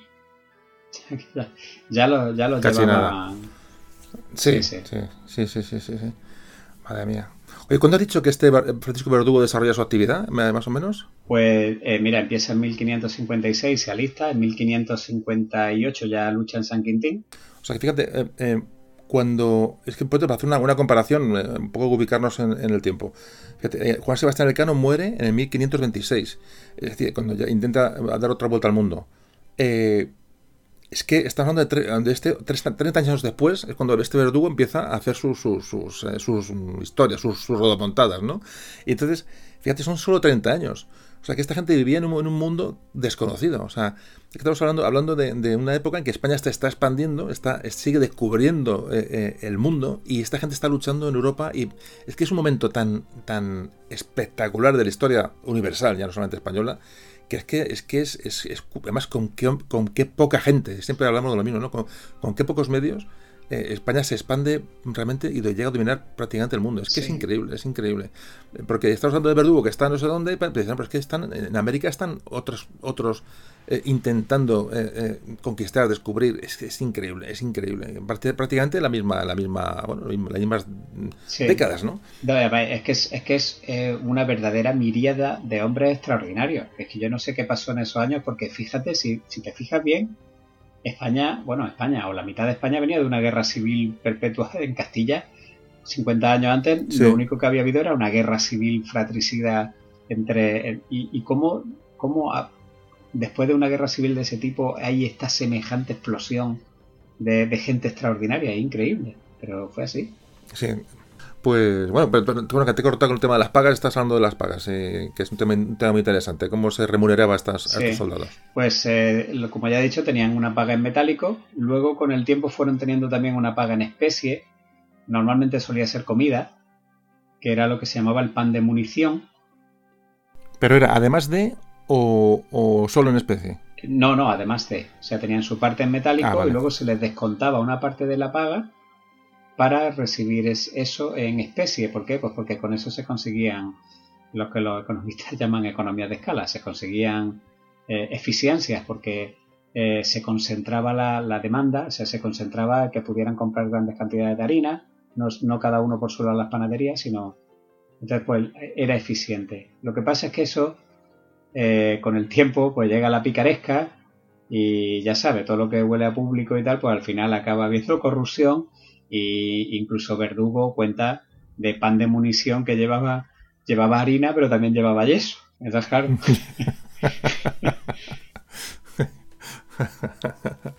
Ay, qué fastidio. es, que, es, que. sí, bueno, y hablando de la. Nada, nada, nuevo, nada nuevo bajo el sol. Y además, hablando precisamente de la picaresca, estaban también lo que se llamaban las plazas muertas o los santelmos, que eran plazas en la compañía que no existían. Entonces la paga se quedaba en la caja de la compañía o se la quedaba directamente el capitán. Porque eh, normalmente eh, había unas inspecciones que se llamaban muestras que la efectuaba un hombre, un funcionario del rey que se llamaba comisario de muestras. Entonces este hombre lo que hacía era ir por, por las unidades contando los soldados que había, para que luego ellos pudieran hacer unos estadillos y decir, bueno, pues disponemos de tanta gente, tantas pagas, pues para, para hacer los pagos. Y entonces lo que hacían los capitanes es que se pedían prestados soldados uno a otros para el momento de la muestra. Entonces, claro, el comisario al final contaba más gente de la que realmente había en la compañía. Y a eso se le llamaban plazas muertas o San Telmo. Y ese dinero pues iba o a la caja de la compañía si el capitán era buena persona o directamente a su bolsillo. Y luego están las ventajas, que es lo que hemos hablado antes, que, que, suelen ser dinerarias. Es decir, eh, tú consigues algún hecho importante o te, te distingues en una batalla y consigues una ventaja. Eh, por ejemplo, eh, Francisco Verdugo, que hemos dicho que en 1556 estaba todavía en Talavera, camino de Barcelona, lucha en San Quintín ya, dos años después. Eh, es uno, de, uno de, un grupo de arcabuceros que atraviesa unos pantanos con el barro a la cintura para apoyar una carga de caballería del conde de Egmont y eso hace que se rompa el ala, francesa, el ala derecha francesa y eso hace que, el, ejército francés se desmorone y por ser precisamente de esos arcabuceros, él pues eh, recibe el capitán de, su compañía, lo propone para una ventaja de 8 escudos. Entonces él ya a partir de ese momento es un soldado aventajado. Además de veterano, porque ya ha luchado, es aventajado. Entonces cobra sus 4 escudos de paga más sus 8 escudos de ventaja. De ventaja. Hay otro, hay otro caso. Hay otro caso también muy interesante que ocurre en el sitio de Malta, eh, donde en, uno de los ataques al fuerte de San Miguel, al bastión de San Miguel, donde estaba eh, el, maestre de campo del Tercio Viejo de Sicilia peleando con pues, el Mechol de Roble, un soldado español que logra, una, logra hacer algo grande. En un momento en que los turcos están en lo alto de las murallas, él logra hacer algo grande y entonces este maestre de campo, en voz alta, justo cuando ya han rechazado el ataque, dice, ese soldado tiene a partir de hoy una ventaja de tantos escudos, los que dijera que ahora no recuerdo. Y les dice a los demás, y testigos sois de que si el rey no se la confirma, yo mismo la satisfaré de mi bolsa. O sea que el, que es interesante, ¿no? Pues tenía también su procedimiento administrativo y luego se, se proponían y luego se concedían o no se concedían. Claro, claro. Pero bueno, si no, pues él decía, aquí estáis, aquí me tenéis de testigo que si a este hombre no le dan la ventaja eh, los, funcionarios del rey, pues ya yo me encargo de pagarse. Madre mía. Y así funcionaron dos ah. siglos por todo el mundo. Increíble. Oye, ¿qué, qué, yo, escucha, lo que he leído sobre los tercios, y bueno, un tema que me interesa, evidentemente, pero no, estoy a tu nivel de conocimiento, pero tengo entendido que cuando tú te alistabas un tercio, no podías irte del tercio, salvo ya por edad o por herida o tal. O sea, tenías que, que ser el rey o una, bueno, alguien derivado del rey que te, bueno, te, excusara de pertenecer al, tercio. ¿Esto es, así? O sea, ¿estás obligado a permanecer por siempre? No exactamente. O sea, no es que estuviera ya obligado por siempre, sino que no había término. No había término no quiere decir que estuviera de por vida, simplemente que tú te alistabas sin, sin que te dijeran tienes que estar aquí ocho años, tienes que estar aquí cinco, seis. Evidentemente no te podía ir al día siguiente, pero se entendía que el que se embarcaba en una historia de esta iba a ser para años. Pues la única manera que tenía era que, que tu jefe te diera lo que se llamaba una licencia. En el momento en que tú obtenías una licencia, podías o bien abandonar el ejército o irte a otro lado. Un traslado también era una licencia. Sí, pero sí, una cosa es cambiarte, sí, cambiar de, destino, de ubicación, otra cosa es irte. O sea, sí, bueno, podías pedir la licencia. Lo que pasa es que no era normal en gente joven. La licencia la solían pedir los soldados viejos si habían, si habían logrado ahorrar algo y se retiraban con, con, la, con los ahorros pues, para comprar algo, para comprar un negocio, una taberna, un campo Sí, que claro, es que es muy complicado. Imagino que habría gente que ya su vida sería aquello y pues moriría de viejo, de un campo de batalla, de alguna cualquier enfermedad de las que, esa gente cogería, porque, porque vaya, vaya, vaya vida. Vaya vida, vaya vida, vaya vida.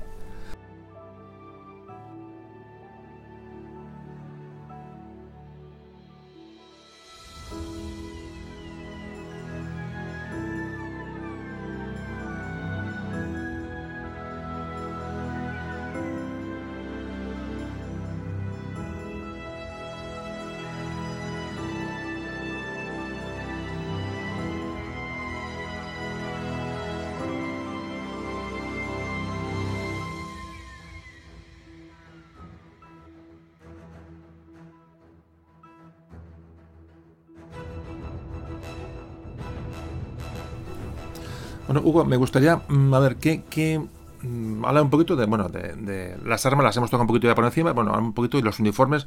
Esta gente, ¿cómo iba cómo iban al campo de batalla, cómo iban por ahí eh, caminando? Eh, ¿Qué, qué, tú veías un, nombre de los tercios y cómo lo puedes definir por su armamento, por su indumentaria? ¿Qué, qué, veríamos?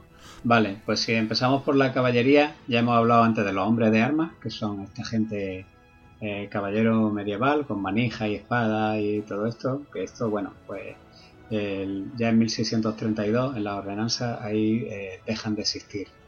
Luego había unas compañías que se llamaban de lanzas, que eran muy parecidas a estos hombres de armas, pero un poco más ligeras en armadura, pero también iban con lanzas, y estos también, también dejan de existir estas lanzas, que se consideraba caballería pesada y además muy elitista, también dejan de existir con la, con la ordenanza de 1632, que yo creo que es muy tarde, porque esto ya no existía en, ningún sitio en Europa y solo los españoles seguían manteniéndola, yo creo que por, por eso, por cuestión de, tradición. Y eh, estas compañías de lanzas van a ser sustituidas como caballería pesada por el caballo coraza o por los coraceros, que tienen su origen en el reiter alemán. El reiter, que también se puede ver en, en la tratadística como reitre, eh, españolizado o como herreruelo. Que se parece mucho. Claro. Y bueno, esto eh, al principio, ¿quiénes son esta gente? Estos son, son mercenarios alemanos, perdón, alemanes que, que, evolucionan en detrimento del hombre de armas. las piezas de la armadura son variables según la época y preferencia del jinete, porque esto, aquí cada uno se, se ponía lo que su bolsa le permitía y además se va aligerando con el tiempo, es decir, a medida que vamos pasando del siglo XVI hasta el XVII van desapareciendo piezas de la armadura pues porque lo hacían muy pesado, las armas eran cada vez más potentes y entonces pues llega un momento en que si te van a dar, te van a dar igual pues porque llevas 3 kilos más en la pierna. Entonces, bueno, la, calidad de las piezas era mucho más mediocre que la de los gendarmes, porque eso son armaduras finas, pues esto era muy mediocre, casi fabricado en serie y eh, de aquí viene el que por esta mala calidad de las piezas las pintaran de negro. ¿Te has visto ah. que, después se puso de moda el, la armadura negra y muchos cuadros de Velázquez y de esto, pues aparece la gente con armadura negra. Pues, ¿No, hay una de Carlos V, una armadura negra? Eh, tan pronto no lo sé. Eh, a lo mejor en Felipe II sí, de Felipe II ah. para adelante. Y mm. esto simplemente fue pues, porque se le oxidaban y lo que hacían era pintarlas de negro. Pero luego eso se, se, vuelve de, se pone de moda. Y mm. estos eran los que se llamaban los Schwarzreiter, es decir, los jinetes mm. negros.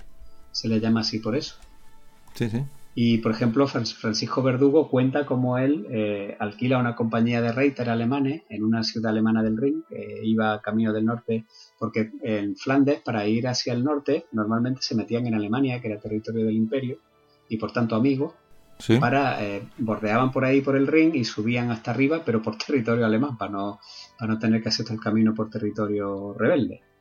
Y entonces, eh, cruzando el ring, no sé si en Wessel, en, una ciudad esta alemana del ring, él encuentra, iba a corto, como siempre, el pobre hombre, iba corto de caballería y encuentra allí una compañía que, que estaba buscando quien, quien los contratara y por una bolsa de moneda y por la promesa de, que en Bruselas los contrataran para más tiempo, luego hubieran terminado el servicio de Verdugo, pues se van con ellos. Y además el capitán de los Reiters le, le dice a Verdugo que, unos meses antes, o sea, unas semanas antes, lo habían intentado contratar, que por eso estaban allí, los franceses, uno, un ejército francés que sube a ayudar a los holandeses, pero que cuando les van a pagar descubren que en la bolsa había monedas falsas mezclas con las verdaderas.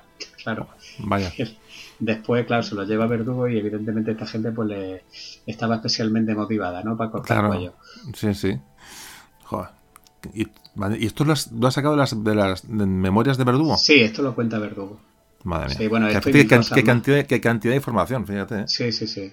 Pues eh, además el, el, el Reiter eh, va equipado con un casco, los más populares eran las borgoñotas, que son unos cascos que no sabría decirte cómo son, con una cresta, son si los ves los conoces o la langostera, que es este casco que es muy común en, en, la guerra civil inglesa, que está como articulado, como de distintas mallas que le caen hacia atrás, que es como si estuviera articulado. Vale, pues esa, la langostera que se llama, la lobster, eso es una evolución. Tipo, ese que has dicho antes, tipo, tipo eh, japonés, ¿no? De los, los shogunes, esto que ya los japoneses. Parecido, sí, pero, pero su está evoluciona del sisak turco, de un, de un casco turco. Y luego tiene, tiene. ¿Cuánto sabes, Hugo? ¿Cuánto sabes? ¿Cuánto sabes? Madre mía de vida. Perdona, sigue, sigue. luego tiene eh, los, del principio, los de, sobre todo en el siglo XVI, pues tienen brazales y, eh, que le cubren los brazos, incluso manoplas articuladas para que le cubran las manos. Y el, el, tronco del cuerpo lo que llevan es la coraza, que es el peto, que es la parte delantera, la plancha delantera, y el espaldar, que es la parte de atrás, que las se unen con unas correas por los costados. Y luego mm, solían llevar también hombrera y gola. La gola es lo que, la pieza que protege el cuello, esta pieza redonda que hoy en día se ha quedado ya como elemento ceremonial, que tienen como una medallita aquí los, soldados. Bueno, eso en principio te cubría el cuello entero. Eh, sí, eso sí, la gola cubría, cubría claro, para que no te Claro, para que no te metieran la pica por ahí. Luego llevaban lo que se llamaban escarcelas, que es como una faldita, pero una faldita de acero, que te cuelga de la cintura para abajo y el, debajo de esa escarcela van los quijotes, que son las, las protecciones de los muslos, y las grebas, que son las protecciones de, de las espinillas. Y luego, ¿Qué podía pesar, qué podía pesar un, caballero? ni idea, pero mucho, mucho. No, no valía cualquier caballo, tenía que ser un caballo de estos frisones, de estos que se les ven grandes y potentes, porque si no, no podían con ellos. Vaya, vaya, muy caro, estamos hablando de un caballero, pero no, evidentemente no medieval. O sea que, claro, este ya no es medieval, es un poco más ligero, pero se le más ligero, pero sigue, sigue llevando mucho, mucho peso. O sea, la caballería ligera aún no, aún no ha evolucionado a la, bueno, a la que conocemos sí, esto, ya del siglo XIX casi. Efectivamente. Lo que pasa es que este, el Reiter va a ir desapareciendo, le va a dar paso al caballo coraza, que lo vamos a ver ahora después. Vale. El que llevaba debajo de la armadura, pues prendas ligeras. Por ejemplo, coletos, que son unos chalecos eh, que están hechos de cuero duro, como el, con los que lleva la triste, jugones o camisas. Eh, de calzado pues lleva una bota de montar, de, caña alta, y luego de armamento pues lleva una espada, eh, que, la lleva al, al cinto con, una, con un talabarte, y es una espada especial con una hoja que es más, ancha por la, por la empuñadura. No sé si te habrás dado cuenta que, que ahí estas espadas de caballería parece que están desproporcionadas porque son eh, la hoja es muy ancha cerca de la empuñadura. Sí, es más ancha, sí. Pero luego por la punta es muy afilada, o sea, no, no, mm. no, va, no va decreciendo gradualmente, sino que es muy pronunciada, como casi, mm. como una especie de triángulo, ¿no? Sí. Y eso era así, afilada además a los dos lados, porque con, ella tenían que estocar y tajar. O sea, estocaban con la punta y tajaban con la parte cercana al, al, puño, la empuñadura. Sí, el típico movimiento que ves en las batallas cuando se simulan. es una espada que, aunque los expertos dicen que las espadas o tajan o estocan, que no existe el término medio, o si existe el término bueno, no es medio, no es, buena haciendo ninguna de las dos cosas, pero esta gente usaba espadas que eh, trataban de estocar y de tajar al mismo tiempo. Luego llevaban, podían llevar también un martillo de guerra, que es este martillo con una punta muy afilada, con el que en combate a cuerpo a cuerpo pues, podía atravesar la armadura. Y empezaron con el tiempo también a llevar pistolas. Normalmente pistolas con, con mecanismo de rueda, que es como mecanismo de rueda, es que claro, montado con una llave de mecha, pues que eso ah, la mitad de las veces te iba a fallar. Entonces el mecanismo de rueda es como, como cuando le das cuerda a algo. Eh, ellos le daban cuerda a un, a un, a un sinfín de metal y entonces ese sinfín de metal cuando cuando disparaba el gatillo lo que hacía es que se desenredaba rápido y al desenredarse muy rápido rozaba con una pirita y generaba la chispa. Y esa es la chispa que prendía el tiro. Sí, el, el, tiro salía cuando, cuando quería salir el tiro. Sí, claro, el tiro salía cuando... Era aleatorio en el tiempo, es decir... Sí, efectivamente. Vaya tela. Como para jugarte la vida con un disparo de esos. Sí, sí, sí. Madre mía. Es curiosísimo, ¿eh? Y luego también solían llevar colgado a un costado el, lo que se llamaba el recado, que era el equipo necesario para hacer la recarga. De la, pelota, la pólvora fina de cebar, la pólvora gruesa para meter por el cañón. Sí. Madre mía. Y luego, bueno, las pistolas grandes suelen llevarlas en una funda a cada lado de la silla de montar. Sí. Pero luego también solían llevar dos pistolas más pequeñas metidas en las botas. El caballo ya hemos dicho que, bueno, que, eh, sí que va sin un elemento de hierro y además es un caballo percherón. Es un caballo fuerte. Y a partir de este jinete del Reiter es de donde aparece el corasero, el caballo coraza, que ya lo vamos a ver en, en el siglo XVII, en la Guerra de los 30 años, que es básicamente un Reiter al que solo le queda el casco, la placa de pecho que es el peto, la, plata de, la placa de espalda que es el espaldar y la escarcela eh, alargada hasta la rodilla. Y ya está. Pierde gola, pierde hombrera, pierde manopla, brazales, quijote, eso se pierde todo, porque ya la, la, arma de fuego son mucho más potentes y entonces prefieren ir más ligeros. Pero es el caballo coraza es ya la, la caballería pesada de la, de la época, digamos, barroca. De, Los, de los tercios. Sí. Luego tenemos al arcabucero a caballo. Bueno, lo vamos a contar los dos juntos. El arcabucero a caballo y el dragón son tienen el mismo origen pero eh, evolucionan de manera diferente. ¿Qué son los arcabuceros a caballo y los dragones? Es infantería montada. Esto tiene su origen pues cuando eh, a mediados del siglo XVI urgía rápidamente que hubiera 30 tíos allí y entonces llegaba la caballería, los montaba la grupa y se los llevaba para allá, se bajaban del caballo y seguían combatiendo. Ese es el origen. Y el, de hecho el dragón va a seguir haciendo eso. El dragón es un, infante montado, nada más que ya va a llevar su propio caballo. Pero el arcabucero a caballo, que es muy típico de del ejército español y de los ejércitos imperiales y bávaros, de los ejércitos de los Augsburgos en general, sí. es una figura intermedia entre el dragón y el, y el corasero. Entonces el arcabucero a caballo lleva un arcabuz, después una pistola tercerola y va a acabar siendo el carabinero. Este, este, esta unidad eh, sirve para escaramuzar, es decir, en batalla no, porque no es ágil eh, encarar un arcabuz a, nadie, ¿no? los, coraseros ahí con las pistolas te ganan. Entonces, generalmente el, el arcabucero a caballo servía para escaramuzar, para emboscar, para explorar, pero es una unidades rápidas y ligeras, pero no, para la batalla. No, para, de hecho en la batalla siempre se comportaron muy mal y no hubo manera de aprender. O sea, no, no aprendían los Habsburgos, seguían metiendo unidades de arcabuceros a caballo, sabiendo que en todas las, en todas las batallas se las reventaban. Y ya a partir de 1640 así, ya sí, sí, que se pierden definitivamente. Van a quedar como los carabineros franceses, famosos ya de segunda mitad del 17, pero que no eran unidades que combatían. Y el dragón, que viene bueno, el dragón hay, hay dos teorías. Una es que viene de la palabra dragen eh, holandesa que significa llevar.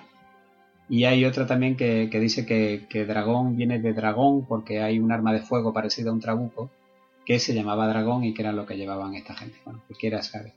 Pero el dragón en, los ejércitos protestantes se va a mantener como tal y va a ser eh, esa infantería montada que, que sigue, aunque tiene caballo, pero se, baja del caballo para, para luchar. Sí, utiliza el caballo para, transportarse de un lado a otro del campo de batalla. Mm. Entonces el, dragón, pues no va a llevar prácticamente nada. El dragón va a ser como un mosquetero, lleva ropa normal. El arcabucero a caballo al principio llevaba morrión, llevaba peto y espaldar, y si se lo podía permitir, pues podía llevar también pistola, llevaba espada como todo el mundo y su arcabuz. Pero con el tiempo, pues también va a perder el, eh, va a perder el casco porque poco a poco pues van aligerando peso porque ven que ya no les sirve para, para Y luego pues pasamos a la infantería, si te parece. Sí, la infantería. Vamos a la infantería. ¿Cómo van pues los soldados a pie? El soldado a pie. ¿Cómo identificamos a un eso, a los diferentes tipos de soldados a, pie? pues tenemos, vamos a empezar por el arma de fuego. Tenemos al arcabucero, que ya hemos dicho antes al principio del programa que era la, era el rey del tercio. El arcabucero es el que da la potencia de fuego al principio y el que hace el, elemento móvil que, que, eh, rocía potencia de fuego y que por tanto es el que verdaderamente tiene el poder ofensivo. El, es la parte más dinámica y forma mangas móviles, o sea, mangas, las mangas son grupos de mosqueteros que se destacan del escuadrón. El escuadrón de pica es como una fortaleza, se queda parado en algún sitio y todo lo que lo rodean son mosqueteros y arcabuceros. Entonces, el, una manga es cuando. Perdón, antes, antes, de seguir, que, mucha gente no lo sabe. ¿Qué diferencia hay entre, entre un arcabuz y un mosquete? El arcabuz es un, un, mosquete pequeño, más pequeño. Y el, el, mosquete es una pieza que es, es mayor, necesita una horquilla Y entonces, digamos, es que claro, esto habría que verlo casi. Claro, ahora, ahora O sea, lo vemos fundamentalmente se diferencia en, en el alcance. El mosquete alcanza el más, así alcance más grande. y en el peso. Y el arcabucero es un poco combate más, más cercano, ¿no? Eso es. Entonces el, el Vale. mosquetero se solía quedar eh, cerca del escuadrón como, como, un- como potencia de fuego cercana o cobertura cercana y es el arcabucero el que sale por ahí a escaramuzar y a maniobrar en el campo de batalla. Porque no necesitan horquilla ni necesitan nada, llevan los arcabuces al hombro. Entonces la- son las unidades más dinámicas. Vale, te he iniciado un poco el tema porque cuando la gente, te repito, gente que no ha oído hablar nunca de, de temas militares o tal, cuando habla, oye, oye hablar un mosquetero, se puede eh, asociarlos a los mosqueteros de Alejandro Dumas. Esos mismos Eh, son, en- sí, sí. son- sí, pero, pero los mosqueteros, esos, esos tenían armas de, armas de fuego, por eso Sí. se llamaban así, ¿vale? Claro, un poquito, claro. hacer un poquito la, la aclaración. Vale, perdona, sí. sigue. Bueno, pues el- si, no, si intentamos identificar a, una- a un arcabucero, pues esta gente llevaba inicialmente elementos de protección también, como, como los petos, que es la parte delantera del tronco. Eh, llevaban morriones, que los había italianos y españoles. eh, El morrión, el morrión, repito, el es el- morrión, el, casco, el mor- el casco. eso es, el morrión famoso del conquistador de América, este que todos tenemos en la cabeza, eso es un modelo italiano de morrión, ese no es el morrión español. El morrión español es parecido, pero no es igual. Y, y bueno, ya- también podemos decir por qué el morrión tiene esa forma tan característica. Sí, eso siempre me, lo he preguntado, porque tiene esas alas a los lados y la cresta es arriba. eh, ¿qué, qué razón tiene? De, claro, será defensivo, evidentemente, pero ¿por qué? Claro, el- el- el- lo que pretende es desviar los golpes de espada de la caballería, porque te los dan desde arriba. Ah, vale, de arriba, claro. Entonces, claro. claro, si tiras para abajo la espada, la, la intención es que resbale para un lado o para el otro. Vale, claro, claro. Claro, pues además pues lleva esa protección eh, en la cresta para poder si Claro, recibes un golpe tan, perpendicular. Claro, tan Mm, puntiagudo y tan redondeado por los lados para, para desviar los golpes de espada. sí. Sin embargo, bueno, el- como pasa también como hemos hablado antes con la caballería, van perdiendo poco a poco elementos acorazados porque son precisamente ellos los que maniobran en el campo de batalla, los que- los que van y vienen. Y para primar la velocidad, pues cada vez se van deshaciendo de más, de más eh, piezas, prácticamente se quedan se quedan sin, eh, sin coraza. sin, sin ninguna, si lo que llevan son coletos de cuero, o cuero, cuero muy curtido y muy, muy gordo para, para evitar la- las estocadas de espada, pero, pero ya se quedan prácticamente con el coleto y la camisa. Y el morrión se suele eh, sustituir por un sombrero de ala ancha, que es este sombrero de pluma famoso de los mosqueteros, pero lo que Eso nunca es. se ve es que debajo de ese sombrero hay un casco, Ah, que se llama bacinete, y que es un casco que se adapta perfectamente al cráneo. Tiene hasta o sea que los mosqueteros llevan de- debajo de ese sombrero de pluma lleva- llevan, llevan un casco. Llevan como una funda, yo le diría más bien que es como una funda craneal, porque no es exactamente un casco, sino que se adapta Sí. eh, exactamente a la forma de tu cabeza. Pero ¿este, este de meta- ¿es metálico o de cuero? Es metálico, metálico. Es metálico. Sí. Pues menuda, menuda, menuda fiesta. Sí, sí. Mm. Y ese es el, se llama bacinete. Si alguien lo quiere buscar en internet, eh, pueden ver un, un Claro, ejemplo. claro, sí, sí, interesante, sí, sí, sí. Y luego, pues, ¿qué tipo de pantalones llevaban? Pues antes del siglo, en el siglo XVI los pantalones eran cervantinos, los típicos estos de tiras que se recogen en la rodilla. Sí, y luego pasan a ser bombachos hasta la rodilla y llevan calzas y generalmente o casi siempre zapatos, porque botas de montar, pues andar por ahí por el campo de batalla con una bota de montar no es nada cómodo.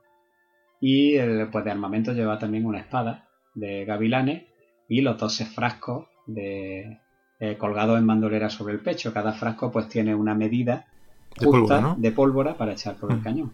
Como eran Se llaman 12, do- lo- pues, los 12 solían apóstoles, decir ¿no? Los ¿No? 12 apóstoles. 12 se apóstoles, llama, eso, sí. eso que sí me acuerdo alguna vez que lo he leído, Sí. los, los 12 apóstoles. es verdad. Aunque, aunque también es O sea, verdad que, digamos que que era la, la carga, o sea, la carga, tenían 12 disparos de pólvora, ¿no? tenían más, porque luego en el zurrón llevaban un cuerno Ah, también, vale. pero eso eran rápidos, eso eran mm, preparados rápidos para cargar. Luego cuando se acababan esos, pues mm, tardaban más tiempo en cargar.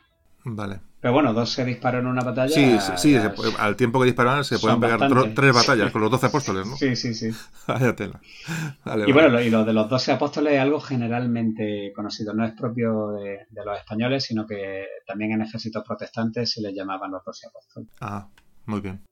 Y luego tenemos el mosquetero, que en esencia es un arcabucero que porta un arma más pesada y que, tiene más alcance. Así que la, diferencia entre un arcabucero y un mosquetero es mínima, es simplemente que el mosquetero se quedaba más cerca del, cuadro de pica para ofrecer una, una defensa eh, cercana y el arcabucero podía ir por ahí con el tiempo. Y Gustavo Adolfo es el primero que, que experimenta con mosquetes más ligeros, sin, sin pérdida de pegada, Sí. pues para que, para, para, para que esos mosqueteros también pudieran eh, maniobrar en el campo de batalla. Pero bueno, eso será ya después. Gustavo Adolfo de Suecia. Sí. Vale. Pero voy, acotando, voy acotando porque como tú eres un crack, pues yo voy, Sí. voy, voy tra- voy poco eh, eso, voy, voy llevándote por, por los caminos de para los que somos neófitos. Porque joder, ya- cantidad de información está dando, es impresionante, es impresionante. Bueno, pues sigue, perdona, sigue, Vale, yo te pues, cuento, tú, tú sigue. Tú me das- lo- lo si me no- te paro, que- si te interpreto, digo, si te, si te paro mucho, me das una, un par de collejas y para adelante, tú, tú no, no te cortes. Vale. Bueno, yo creo que te- tenemos que mirar, mm, decir un poco cómo estaba formado el tercio, porque creo que no lo hemos dicho y estamos ya No, hablando sí, de- sí, sí. lo Sí, hemos- vale, No, Vale, vale, sí, sí, sí, Vale, coméntalo. tenemos, tenemos un cuadro de el- lo que se llama escuadrón, es un Sí. cuadro de picas que tienen tantos de frente por tantos de fondo. Entonces, delante van a estar los veteranos, detrás los, los bisoños, y eso ahora lo vamos a ver. Y ahora, rodeando a ese cuadro, a todo lo largo y por los laterales y por la espalda, está lo que se llama la guarnición, que son los mosqueteros, que son los Sí. que prestan el apoyo cercano. Y luego, si alguien lo ha visto dibujado, verán que es un cuadro central y luego tiene cuatro, como cuatro cuadraditos en cada vértice. Esos cuadraditos son los arcabuceros, esos son las mangas de mosqueteros, las que Ah, salen, vale. las que van y vienen. Vale. Dependiendo que del son, momento son- táctico. que son móviles, se integran en el cuadro, salen, entran, ¿no? Eso se protegen en el cuadro. O sea, sí, vale, o vale, incluso vale, se alejan, si es menester, pues se pueden alejar hasta 500 Sí. metros, siempre que eso es, siempre que el sargento de la compañía haya visto que los de enfrente pues no son peligrosos o que Sí. tengan un escuadrón de caballería cerca que los pueda apoyar, porque claro, si, si caballería enemiga trinca a 30 arcabuceros en mitad del campo de batalla, están muertos. Claro. todo, todo ese tipo de cosas tenían que tenerlas en cuenta. Bueno, pues esos son los arcabuceros y los mosqueteros. Y ahora vamos a pasar a qué gente había dentro del escuadrón, a los piqueros. Los piqueros, eh, había dos tipos de piqueros. El piquero, eh, el piquero veterano, que se llama coselete, y el piquero eh, bisoño, que se llamaba pica seca. Entonces, como formaban en un escuadrón muy profundo, porque el tercio es un escuadrón muy muy profundo, pues puede tener hasta 30 o 40 filas, Sí. generalmente las 6, 7, 8 primeras son las de los Pero, pero, cracks. ¿Has dicho tre- 30 o 40 filas? Sí, sí, sí. Es más, había gente que iba en una batalla y no la veía. Sí, sí, sí. sí, sí. Sí, sí. Entonces, era, era un Oye, yo he visto que los aprendizaje. cuadros de tercios venden, son cuadros muy, muy, Claro. eh, muy, o sea, muy, es decir, con mucho, mucho borde, el borde ancho, con mucha gente metida, pero, pero, pero hasta 30 o 40, Sí. vaya barbaridad. Sí, sí. Yo me imaginaba que a lo mejor eran 10, 12, pero, pero no, no 30 o Tú 40. imagina Madre un mía. cuadro perfecto, son 30 por 30, 900. Claro, el, sí, digamos, digamos, el marco del cuadro es muy ancho, por Claro. de manera, para que la gente no se entienda. Pues, Claro, vaya, entonces vaya. había gente que, que el oficio se aprendía eh, on the spot, que dicen los ingleses, ¿no? Eso es sobre el terreno. Claro, Había claro. gente que iba, que iba, que, que- que experimentaba batallas, pero, pero las veía solamente porque estaba atrás. Estaba atrás. Sí, además, poco avanzar, poco. avanzar hacia adelante era, era mala señal. Era mala señal, era veteranía. Sí, era mala señal. Por eso en la película de O la que, iban, o triste, que iban cayendo, o que iban cayendo los de adelante.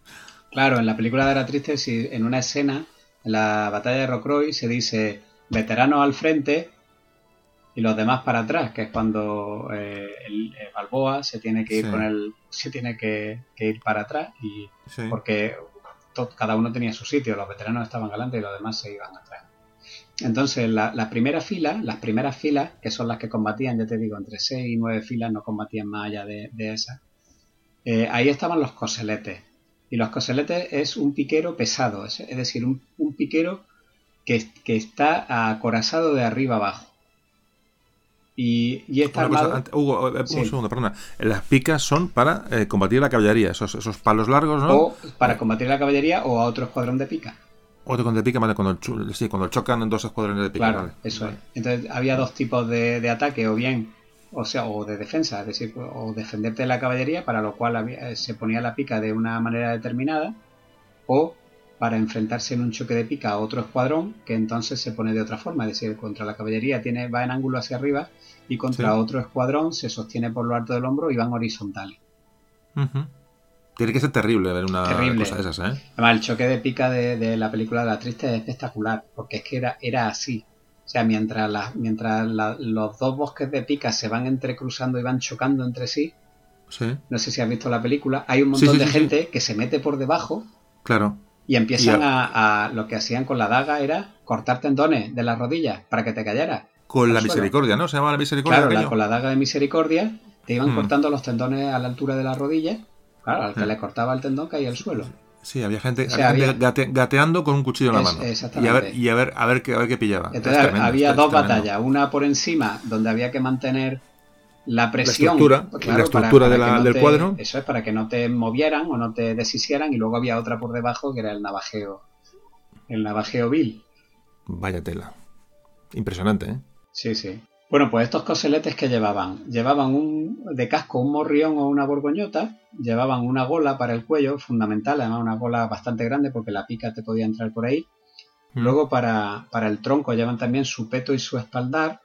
Y en el, eh, era aquí justo donde tú podías ver la, la, veteranía de un coselete, porque los más veteranos, los de las primeras filas, solían llevar los, los petos muy labrados, muy, con mucha filigrana, y muy bonito. Y a medida que ibas tirando para atrás, pues ya los petos empezaban a ser lisos y a partir de determinada fila, pues ya no había peto. Eso ya lo, veremos ahora.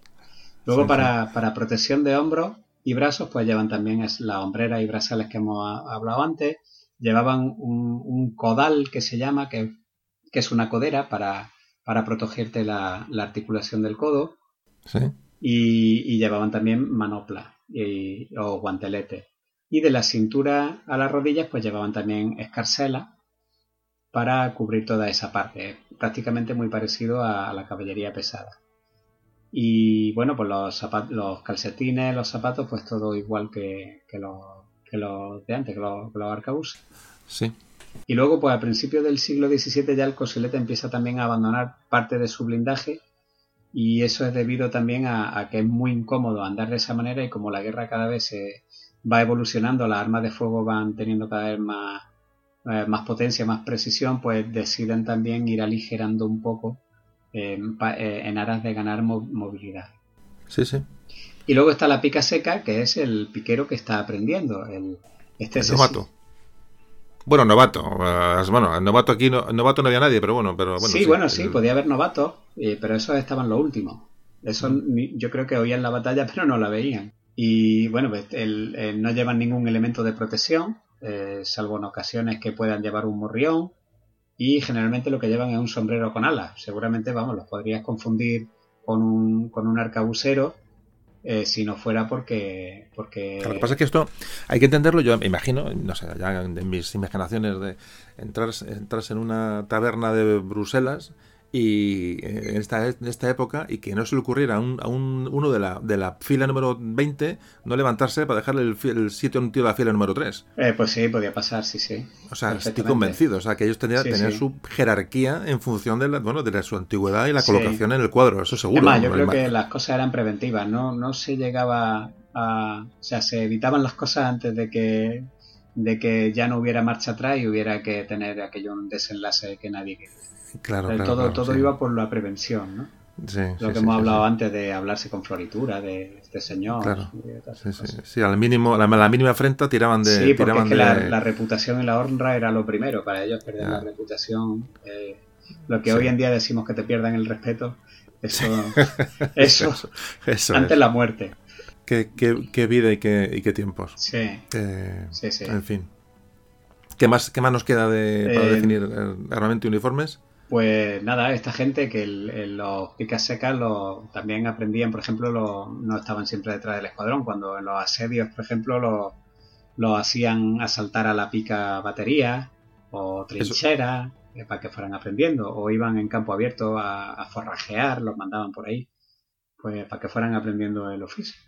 Sí, sí, sí, joder, que vaya, vaya vida. Y estas picas secas desaparecen. A partir de 1632 ya, ya todo van a ser coseletes, es decir, piqueros normales, pero también tiene una explicación y es que ya en la década de, los años 30 del siglo XVII, con la guerra de los 30 años muy madura... No hay, no hay, repuestos de gente, no, no, no, es que no haya repuestos, sino que la guerra ya está evolucionando y, las formaciones son cada vez más como, la, como las propuestas por Gustavo Adolfo o por, o por Mauricio de Nassau, es decir, son escuadrones con mucho frente, pero con muy poco fondo, porque como saben que solo las seis o las diez primeras filas de piqueros pelean, ¿para que quiere a los demás detrás? Por los al Claro. Y esto es el principio, el germen de la guerra en línea. De la guerra en línea, claro. Claro, entonces ya los, los picasecas no hacen falta, son toscoseletes. Sí, según se van, las armas son más, más eh, tienen más alcance y son más, más precisas, evidentemente se, se hacen líneas para cubrir más, más espacio. El impacto de- del combate cuerpo, cuerpo a cuerpo desaparece y se busca la, la- Claro, la el, fre- frente, el Claro. frente. Claro, claro, claro.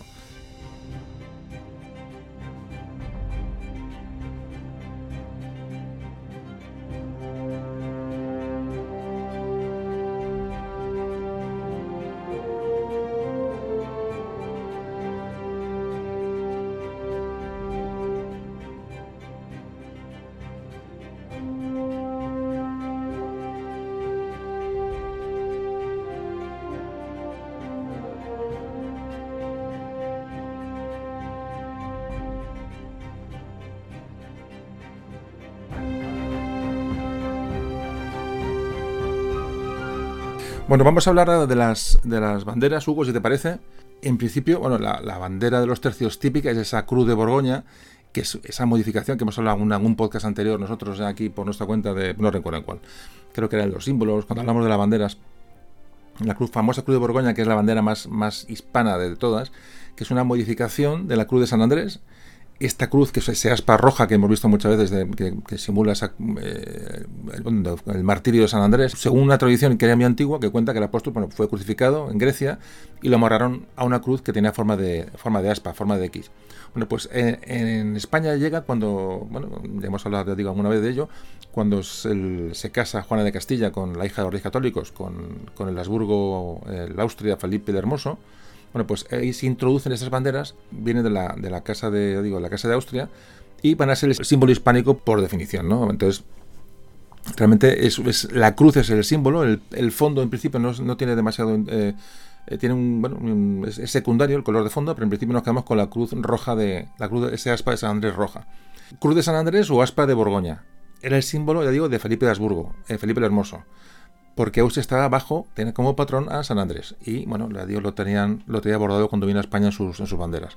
Pues enseguida se incorpora primero como divisa de los uniformes de los arqueros de Borgoña, que trae él, y luego más tarde en todo el ejército español, eh, bueno, digo ya los tercios, enseguida se empieza a, incorporar, bueno, como en principio como un, incluso pintado, ¿no? a veces bordado, la cruz de, San Andrés o de Borgoña, bueno, para distinguirse los campos de batalla, bueno, pues porque en aquella época pues tampoco el uniforme pues realmente no existía, cada uno iba al campo de batalla con, con, bueno, con su, con su indumentaria, ¿no?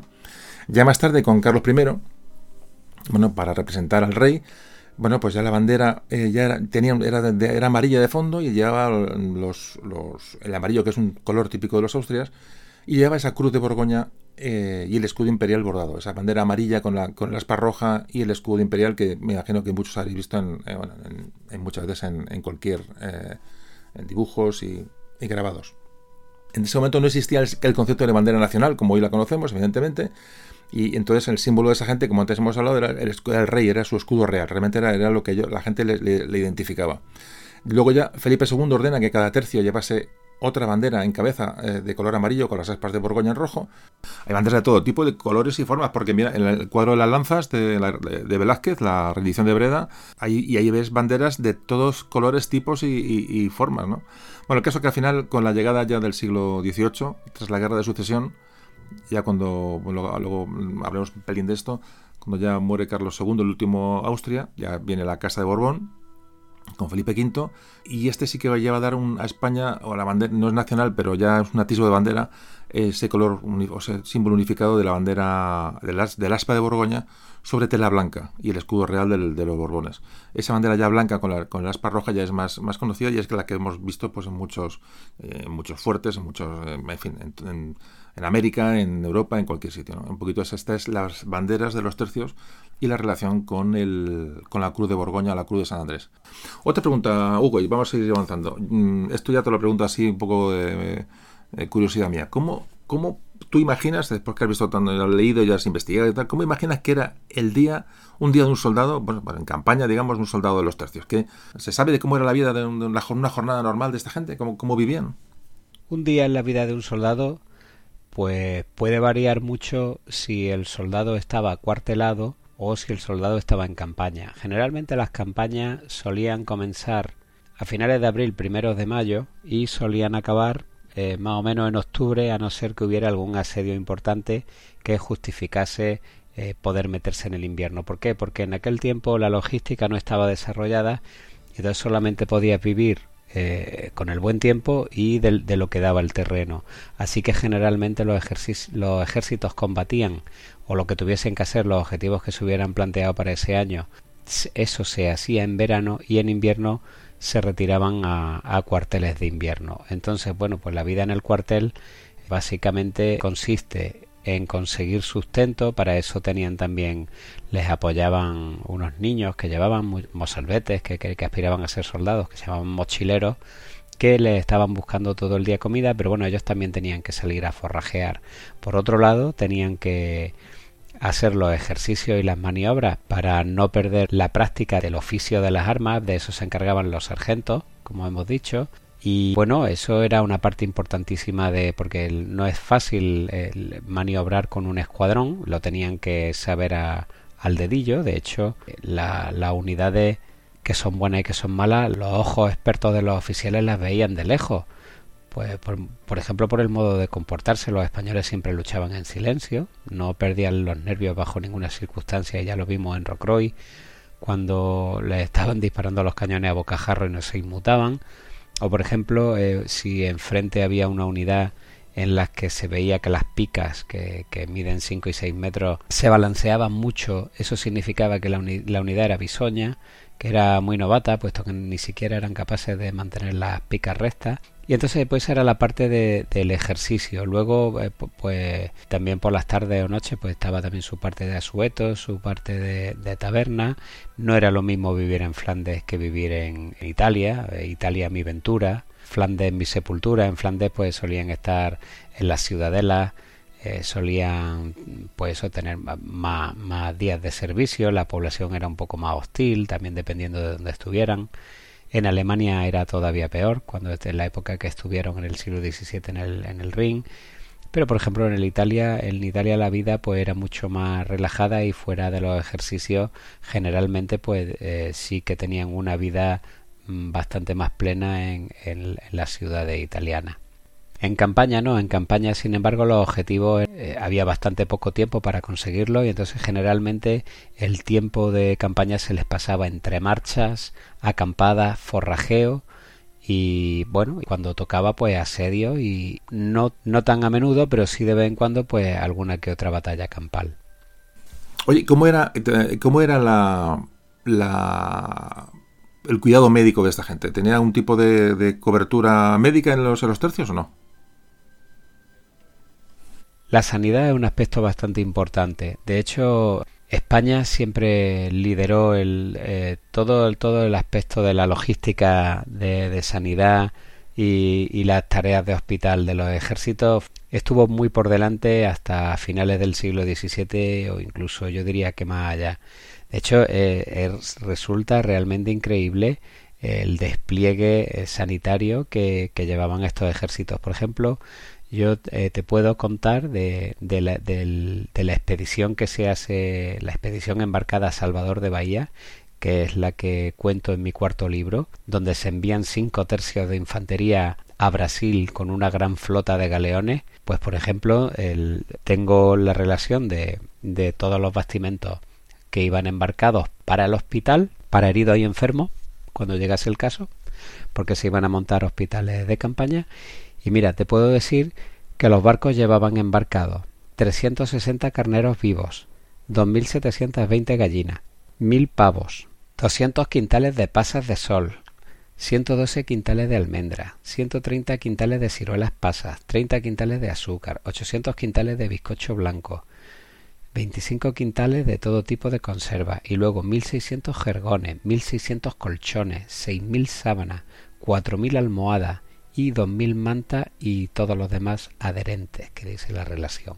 Es decir, estamos hablando de que eh, si luego vemos las partidas que van embarcadas para la tropa normal, por ejemplo, eh, pues hay harina, eh, pues aceite de oliva, hay cosas, manteca, pero sin embargo para los heridos pues ya puedes ver que van carneros vivos, gallinas, pavos, es decir, para hacer caldos, para hacer comida de mejor calidad, Mira, pasas, almendras son productos pues de un estatus mucho más, más elevado y luego incluso jergones, colchones, es decir, la gente estaba bien atendida y bien cuidada.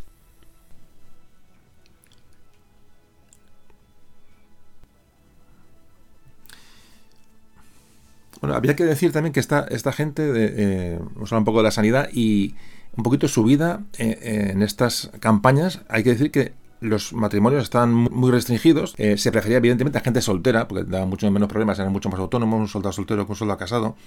Y bueno, eso pasaba en todos los ejércitos de momento de Europa. muy, un pequeño porcentaje tenía autorización para, para casarse.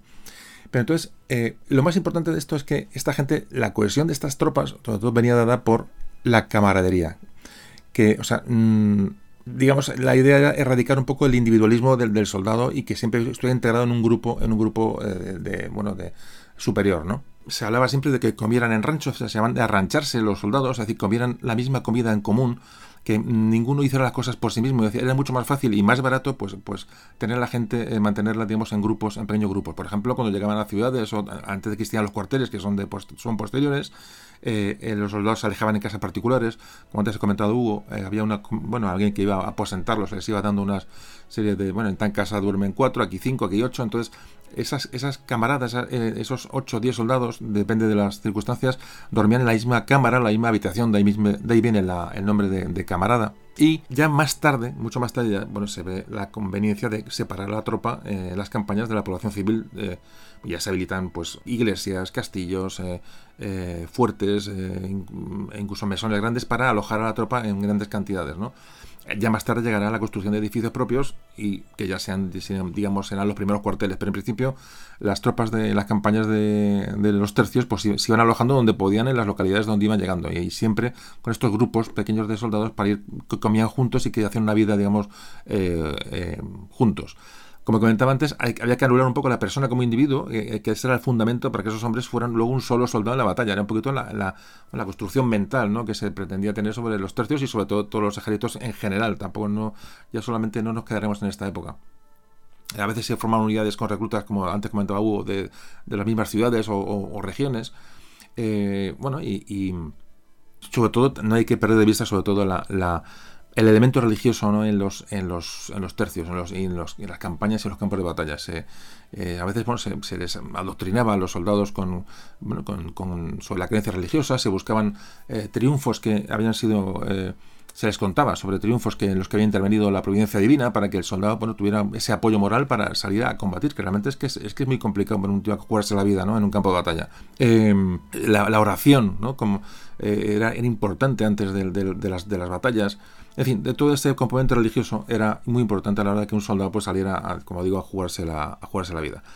Cuando los soldados morían, eh, era muy práctica común que, los que tenían algo que, eh, que tenían algo de valor hicieran un testamento y ya en el testamento bueno pues ahí había incluido una, limosna para que eh, se diera una misa de cuerpo presente cuando el soldado moría otros que se morían en batalla pues a veces había actos honras fúnebres públicas es decir hay una serie de, cuestiones que van a a reglamentar, ¿no? Cuando un soldado muere, eh, cuál es, eh, dónde van sus pertenencias y, en fin, que todo esto estaba, estaba, pero siempre digo, ese punto de vista religioso y ese control de, la, del soldado desde el punto de vista espiritual, pues estaba muy controlado y evidentemente es lo que mueve a muchos soldados e incluso, bueno, digo, por eso los ejércitos están tan vinculados con lo religioso, porque son creencias que debes de tener para, para jugarte la vida, ¿no? Yo creo que es, es fundamental meterse en el pellejo de aquella gente y, y bueno y cómo salían a, lo que salían eh, en cualquier campo de batalla de Europa no que jugarte, jugarte la vida porque sí es, complicado es complicado y luego la, la camaradería porque muchas veces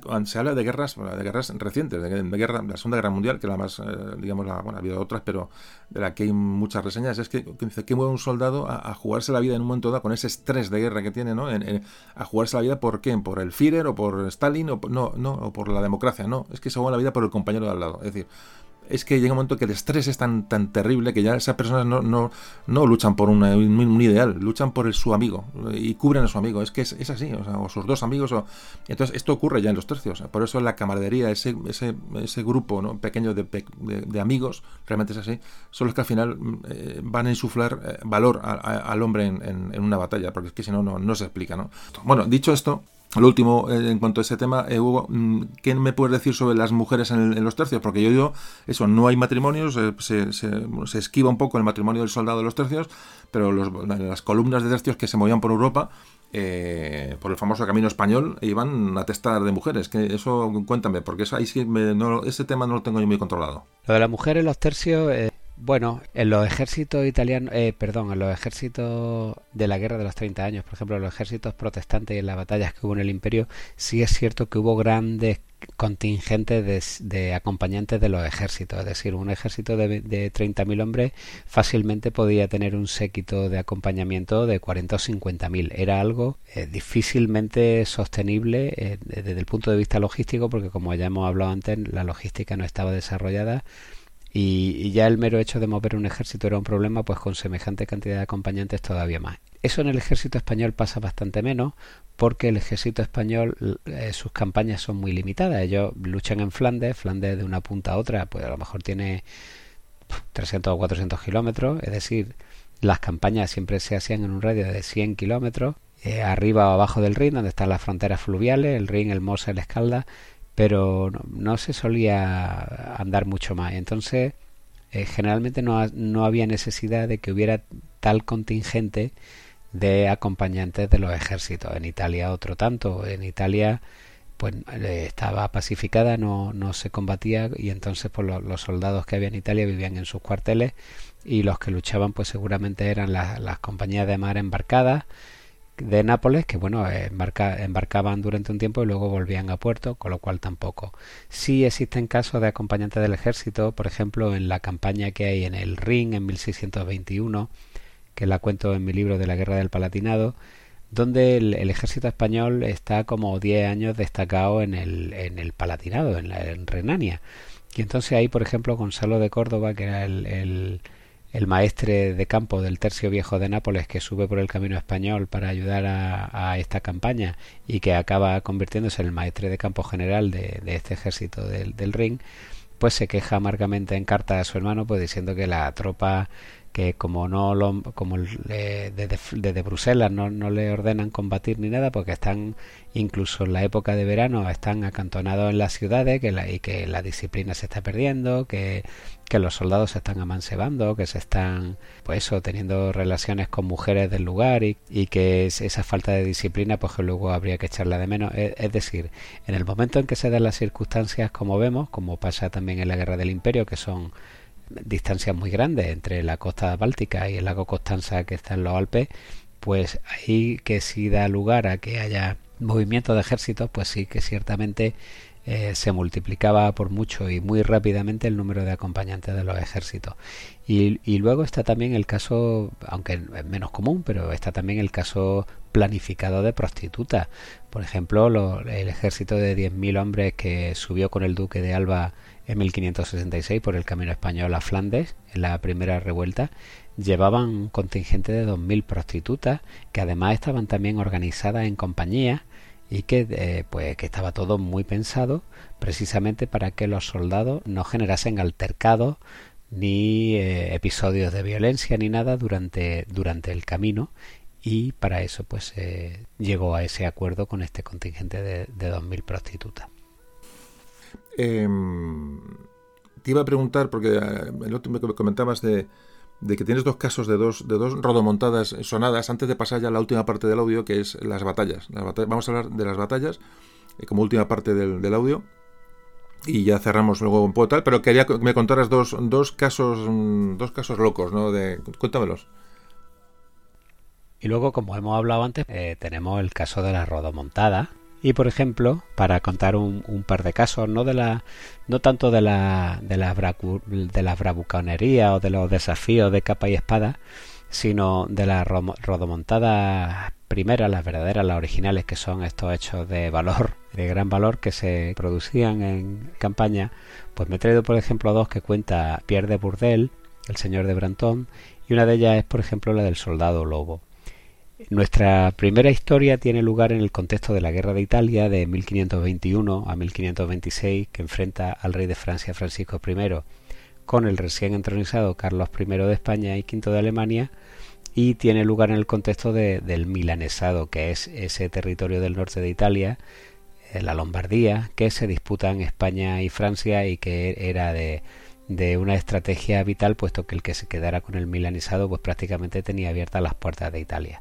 Entonces en 1521 las tropas imperiales de Próspero Colonna se encontraban sitiando el castillo de Milán, que estaba por los, por, por los franceses, cuando se presentaron de manera inesperada refuerzos franceses al mando del vizconde de Lautrec. Y lo que hace Lautrec es que llega y planta sus campamentos a retaguardia de los sitiadores españoles, españoles y entonces cavan rápidamente un sistema de trincheras y al final lo que ocurre es que los españoles se quedan entre el castillo y el socorro francés, es decir, como más o menos como César en Alesia, ¿no?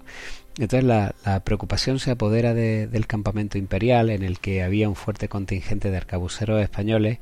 Bueno, pues por casualidad llegó a oídos de Colonna la existencia de un soldado español al que llamaban Lobo, que según decían era el más ágil y mejor corredor nunca visto, capaz de competir con los más rápidos, cargando él un carnero a la espalda. Así que inmediatamente Colonna hizo que lo llevasen a su presencia, le habló de lo que deseaba que hiciera en servicio del emperador y entonces pues bueno, Lobo le prometió hacer maravilla y tomó consigo a, a un amigo, compañero arcabucero, también español y muy diestro en cargar el arma, y esa noche Lobo se acercó al campamento enemigo y allí dio con un centinela avanzado francés que gritó ¿Quién va? y Lobo pues de pronto se, se arroja sobre él, se lo carga a los hombros como si fuera un carnero y volvió a su campamento contado por su compañero, el cual claro efectuó tres disparos antes de llegar, los tres ah. sanos y salvos. Así que Lobo había vuelto a ganar y Colonna pues tenía un soldado enemigo al que interrogar. O sea que fíjate lo que hace que que eh, llega, eh, encuentra al, al centinela y sin mediar palabras se lo carga a los hombros y sale corriendo hasta el campamento español con, con el otro cubriéndole la espalda con el arcabú. ¿no? Pues es, una, una anécdota bastante, oh, bastante curiosa de, pues, donde se puede ver perfectamente cómo era la intrepidez de, esta gente. Ah. Hay otro hecho de arma bastante curioso, bastante interesante, que es el de Luis de la Seña, y este también tiene lugar en, en las guerras de Italia, en la zona de opresiones de Lombardía. En una batalla contra el francés, pues fue herido de pelota el soldado español Luis de la Seña cuando estaba en su puesto formando en, en su escuadrón de infantería y no siendo suficiente protección el coselete que llevaba en el pecho, pues el proyectil lo atravesó y penetró en el vientre de, del soldado español a la altura de la barriga. Así que este soldado, sabiendo que la pelota se le había alojado entre las tripas, pues se sale de su puesto con, con esfuerzo, se quita la coraza, se saca, saca un cuchillo y lo que hace es que se hace un corte en la barriga donde mete los dedos, hurga, saca la bala, posteriormente se vuelve a meter todas las tripas para adentro, se hace dos agujeros en los extremos y se cose la raja con el cuchillo y con hilo y con aguja. Pero lo, lo, mejor de todo es que una vez que hubo terminado de coserse la herida, se levantó, se ajustó el coselete y volvió a su puesto de combate en el escuadrón. Pero bueno, poco después Luis de la Seña fue herido de nuevo otra vez en su puesto, en una ceja, por un por otro arcabuzazo en un, en un ojo, y ya sí que tuvo que ser retirado definitivamente del campo de batalla. Pero bueno, esto dio mucho, mucho que hablar y llegó a oídos del emperador Carlos, que lo citó a una audiencia y en ella lo recompensó con una renta vitalicia de 100 ducados, que era muchísimo dinero para la época. Es impresionante. es que es increíble. Eh, a mí me ha hecho mucha gracia la del, la del, la del centinela, macho. Es que, es que estirar a la y llevarte, cargarte un tío a hombros. Me imagino la cara, de, la cara del francés, macho, cuando le trinca un tío y se lo lleva. Se lo lleva.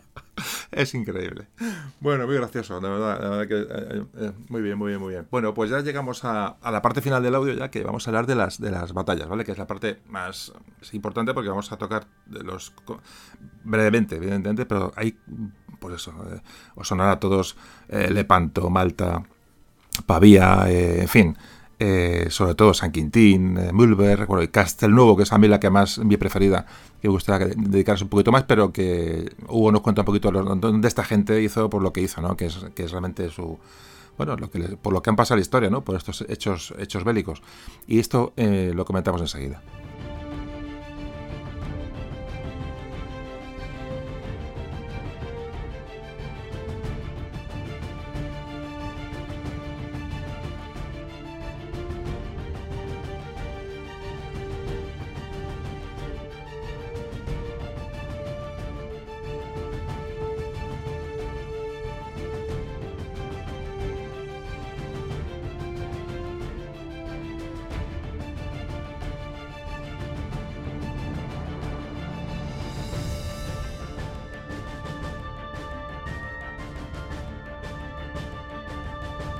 Bueno, Hugo, ya estamos llegando a la última parte del audio, que es la, como antes decíamos, la importante, un poco la, bueno, narrar las batallas donde esta gente, bueno, pues, pues ejercitó su, su, bueno, su valía y fueron respetados, conocidos eh, y conocidos en toda Europa y otros lugares. Te digo que empieces por donde quieras, la que más te guste, por orden cronológico, la, por orden, lo que tú quieras. Elige las batallas más importantes y cuéntanos un poquito así por encima qué pasó en cada batalla, de manera breve, evidentemente, pero, pero para un poco valorar, valorar, pues eso, lo que esta gente hizo. Pues sí, mira, vamos a empezar por. Le vamos a dedicar un poquillo más de tiempo a Bicoca, mm, porque es la primera vez en la que la potencia de fuego se vuelve determinante y se comprueba que, es, decisiva en una batalla. De hecho, de ahí viene el término español eh, una bicoca, porque no hubo, no hubo muertos españoles en, toda la batalla. Esta batalla tiene lugar en 1522, en, un lugar que se llamaba, una pequeña aldea que se llamaba Bicoca, que está muy cerca de Milán, de hecho hoy en día es un barrio de Milán al, norte, y, va a tener lugar contra piqueros suizos, contra formaciones de piqueros suizos, que son estas formaciones que fueron invencibles durante el siglo XV, pero que se, pero que se habían quedado en eso, eran formaciones de mercenarios que se habían quedado en el mero escuadrón de pica. Eh, era una de hecho, de hecho los, los piqueros suizos no fueron un poquito los que vinieron a instruir a españoles en su momento. Exactamente, en la guerra de Granada, claro, sí, sí, efectivamente. Vale. Entonces estos piqueros suizos están contratados por el ejército francés que consiste en eso, en, piqueros, eh, unidades de piqueros suizos y una caballería pesada francesa. Entonces el campo de batalla es un llano, aunque está levemente eh, inclinado, una suave pendiente y en lo alto de esa pendiente hay 4.000 arcabuceros españoles, pero, pero tienen una pequeña unidad de lansquenetes alemanes, pero es testimonial. Es decir, son 4.000 arcabuceros allí arriba y ya está, ya no hay nada más. Claro, entonces, eh, tú imagínate, eh, a la mentalidad de esta gente dirían, bueno, a esto, a esto nos lo llevamos de calle. O sea, no tienen defensa ninguna. Eh, en cuanto las unidades de piqueros cierren y suban para arriba, los van a triturar. Entonces, la, la, batalla en qué consiste? La batalla consiste en que los arcabuceros españoles mm, arrancan los piqueros suizos a avanzar por esa suave pendiente acercándose cada vez más a los, a los arcabuceros españoles, pero estos son capaces de mantener un fuego continuo. Es decir, se van relevando y van tirando, van tirando, van tirando. Y el, el, resultado, por increíble que les pudiera parecer a los franceses de aquella época y a los suizos, es que los suizos no logran llegar a la línea española, porque los matan antes. De hecho, murieron, en pocos minutos, murieron más de 3.000 suizos. Y claro, se tienen que retirar. Es la primera vez que se retiraban, pero se tuvieron que retirar porque veían que no llegaban arriba. Entonces es el caso, eh, el caso ya paradigmático de cómo el arma de fuego se vuelve en un factor decisivo en el campo de batalla. No pudieron con, con 4.000 arcabuceros que estaban allí pues inermes, porque no estaban ni siquiera defendidos por un escuadrón de pica. Sí, que hasta entonces no se había probado esa táctica de, una Estamos todavía en 1522 y todavía no estaba eso, no estaba configurado. Sí, que también había que tener narices para aguantar eh, arcabuceros. Exactamente, había, había a, que tenerlo... a, ver qué, pasaba. Exactamente, mm. sí, sí, sí. Porque si son rebasados, son pues eso, rebasados hasta rebasados. pues, pues fueron, eso, 15.000 piqueros suizos los que cargan contra los 4.000 españoles. Y, claro, matan a 3.000 piqueros suizos y a 22 capitanes, pero en poco tiempo. Y por eso desde ahí se dice que esto es una bicoca, ¿no? Porque ojalá así fueran todas. Si fueran todas fáciles. Sí, sí. Continúa, continúa, tú, tú ves Sí, bueno, luego viene, luego podríamos hablar de Pavía, pero ya hemos hablado antes. Pavía es simplemente una maniobra donde hay una salida de arcabuceros españoles en un momento crítico de la batalla que pilla a la caballería francesa de flanco. Desde ahí deliberan el fuego y eh, pues logran vencer a los franceses solo con, con, ese movimiento, con esa potencia de fuego, desarman a la caballería. Y, y fue tan importante pues porque se, porque se detuvo al rey de Francia, Francisco I, mm. Que, estuvo primero prisionero en Italia y luego estuvo en Madrid. Además es famosa eh, cuando estaba prisionero allí en la torre, en la Plaza de la Villa. En la Plaza de la Villa. Que se asomaba a la ventana y veía a los niños en la plaza jugando con espada de madera y decía mm. aquello famoso de bendita España que pare y cría a su hijo armado. Sí. Sí, es cierto. que no lo sepa, el, rey de Francia estuvo detenido en, la, en la, lo que es la Plaza de Ayuntamiento de Madrid, en la, la, Plaza de la Villa. Sí, sí. efectivamente. A ver, luego eh, hay la primera Santa Alianza que se crea en 1538, que es eh, el antecedente inmediato de Lepanto. eh, donde Venecia, el papado y Carlos V, con su, tanto sus dominios españoles como sus dominios alemanes, eh, pues todos estaban amenazados por el imperio turco, que en ese momento con Solimán era el, máximo, la máxima amenaza que en esos momentos se cernía sobre Europa. Entonces el Papa él, eh, pues obliga, bueno, obliga no, eh, convence, oye, a ver si nos van a hacer un roto en algún lado, que ya han llegado a Viena, que están por el norte de África, que se pasean por sus escuadras, eh, con sus escuadras por el Mediterráneo occidental, y entonces se crea una santa alianza con una flota combinada y un gran ejército que en su mayoría va a ser español. El resultado de esa alianza es una batalla naval que se, que se llamaría de Preveza y un asedio que se llamará de Castelnuovo. Entonces, la batalla naval de Prevesa eh, es una batalla que, en la que ya participan naves mancas, es decir, naves a vela, además de galera, hay naves a vela por parte eh, católica, eh, cristiana o católica. La cuestión es que el, desenlace es bastante incierto, casi una victoria táctica turca, pero sí que tiene lugar un hecho de armas muy famoso, que además que en aquel tiempo se haría muy famoso, que es el que, el que protagoniza un, capitán eh, que lleva eh, embarcado en una compañía eh, en una nave a vela, que es el, el, capitán Machín de Munguía. Machín de Munguía, es, que es en el que, el que Pérez Reverte, en uno de los Alatristes, le rinde un homenaje en Corsario de Levante con un capitán que se llama Machín de Gorostiaga. En realidad es más o menos, está basado en este personaje. Pues este capitán vizcaíno, con su compañía de soldados viejos, que estaba dentro de la nave, unos 200 arcabuceros y 100 coseletes, pues lo que pasa durante la batalla es que cesa el viento, entonces las naves a vela se quedan paradas donde están y no pueden maniobrar, pero las galeras sí. Y entonces una multitud de, embarcaciones otomanas entre, entre galeras y fustas se le echan encima y la rodean. Y entonces empiezan a cañonearla sin descanso a quemarropa, pero no logran hundirla. Entonces, tras ver que el, cañoneo no sirve para nada, los turcos deciden ponerse al costado de la nave para abordarla. Y entonces el capitán español, el machín, distribuye a la gente por toda la cubierta, pero eh, da instrucciones de que nadie asoma la cabeza, están todos eh, escondidos. Y, que, nadie disparase y que nadie nada hasta que los turcos eh, comenzaran el abordaje. Entonces, cuando llega el momento eh, en que los turcos empiezan a abordar, da la orden Machete Munguía y en ese mismo momento se levantan todos y sueltan una descarga cerrada de arcabucería y los artilleros de la nave sueltan una descarga de artillería con el del costado.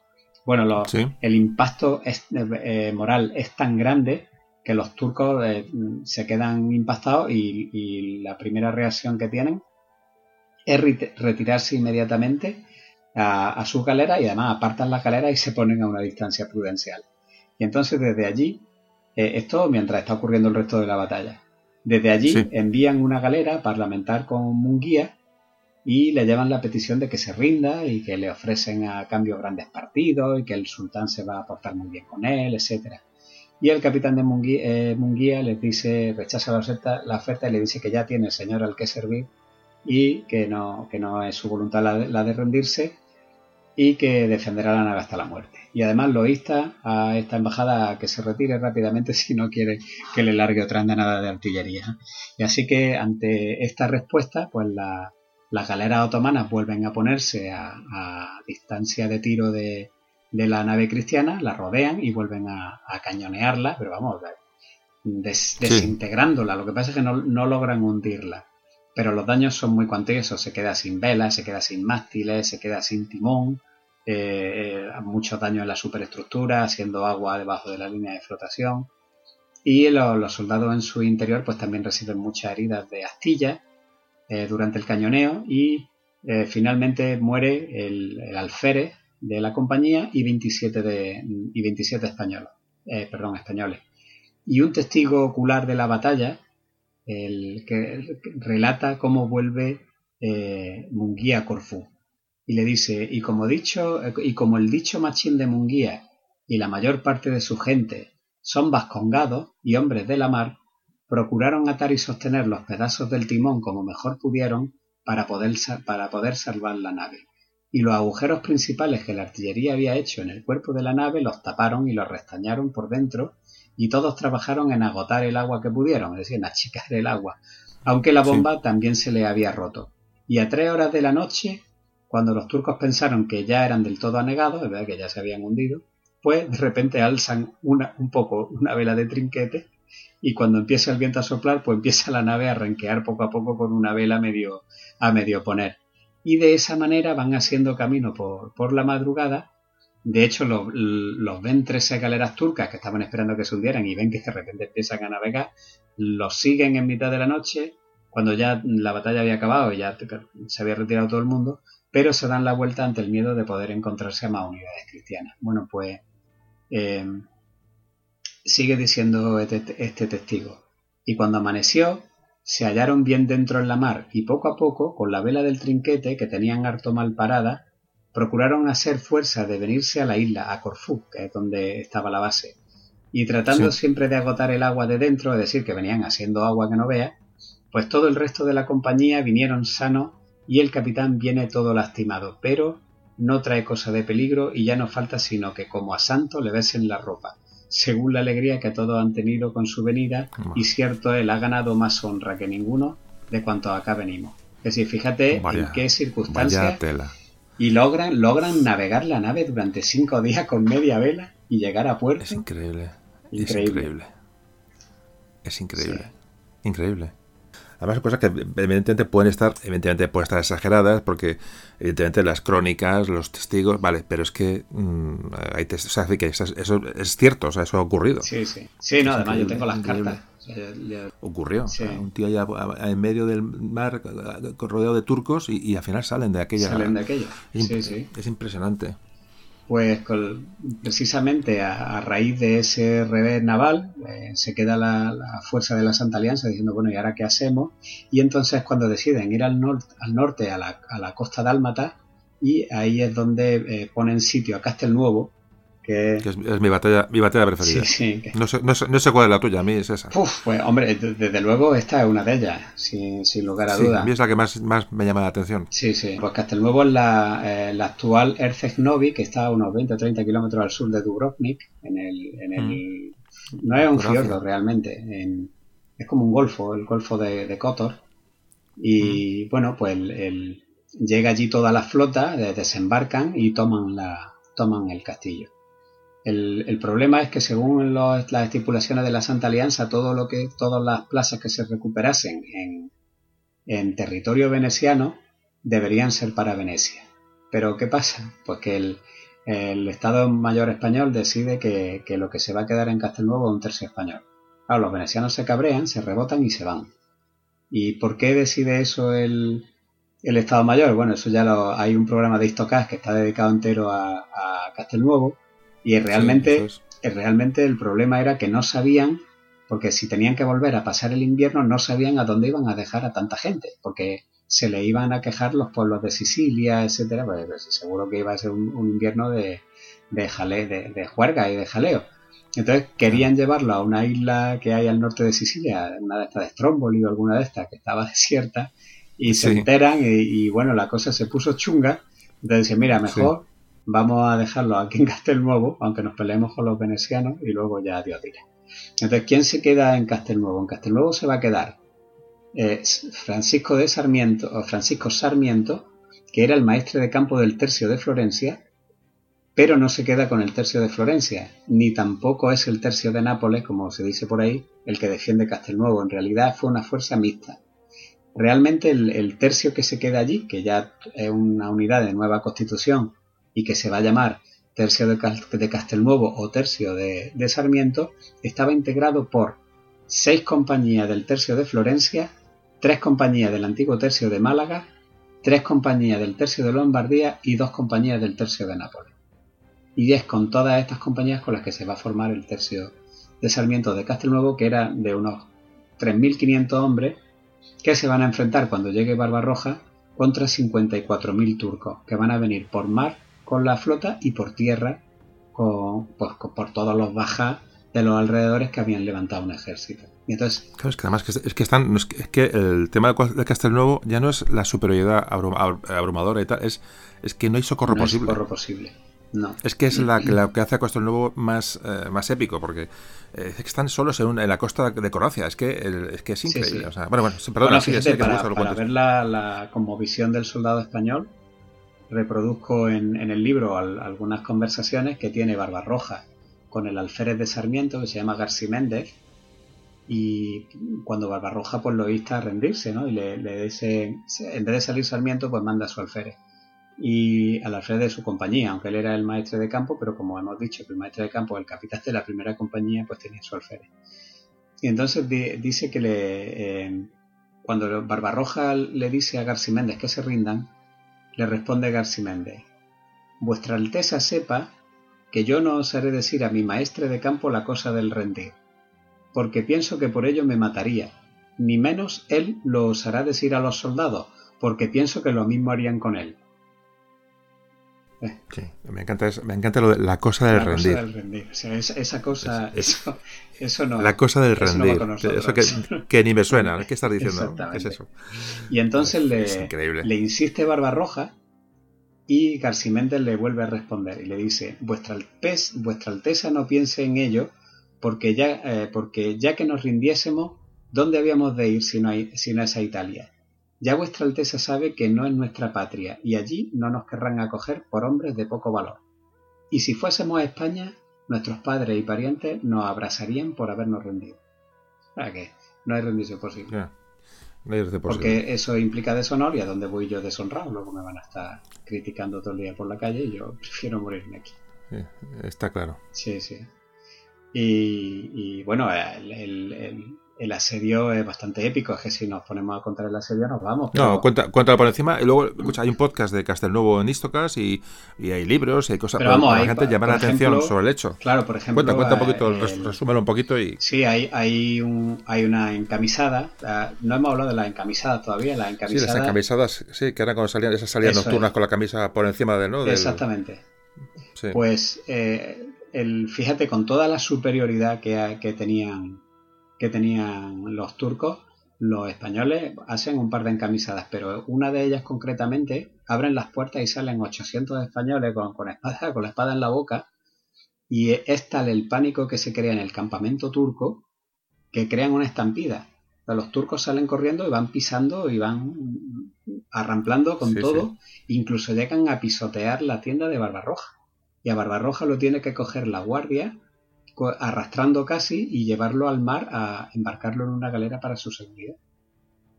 O sea, imagínate, y eran 54 Sí, sí, sí, sí, sí.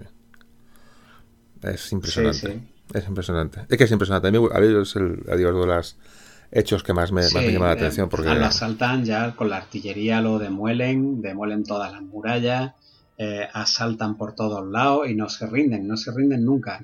Eh, de hecho, al final quedan, eh, quedan 200 supervivientes en el castillo de abajo, la, en la fortaleza que da al puerto, y Sí. entre ellos está Machín de Munguía.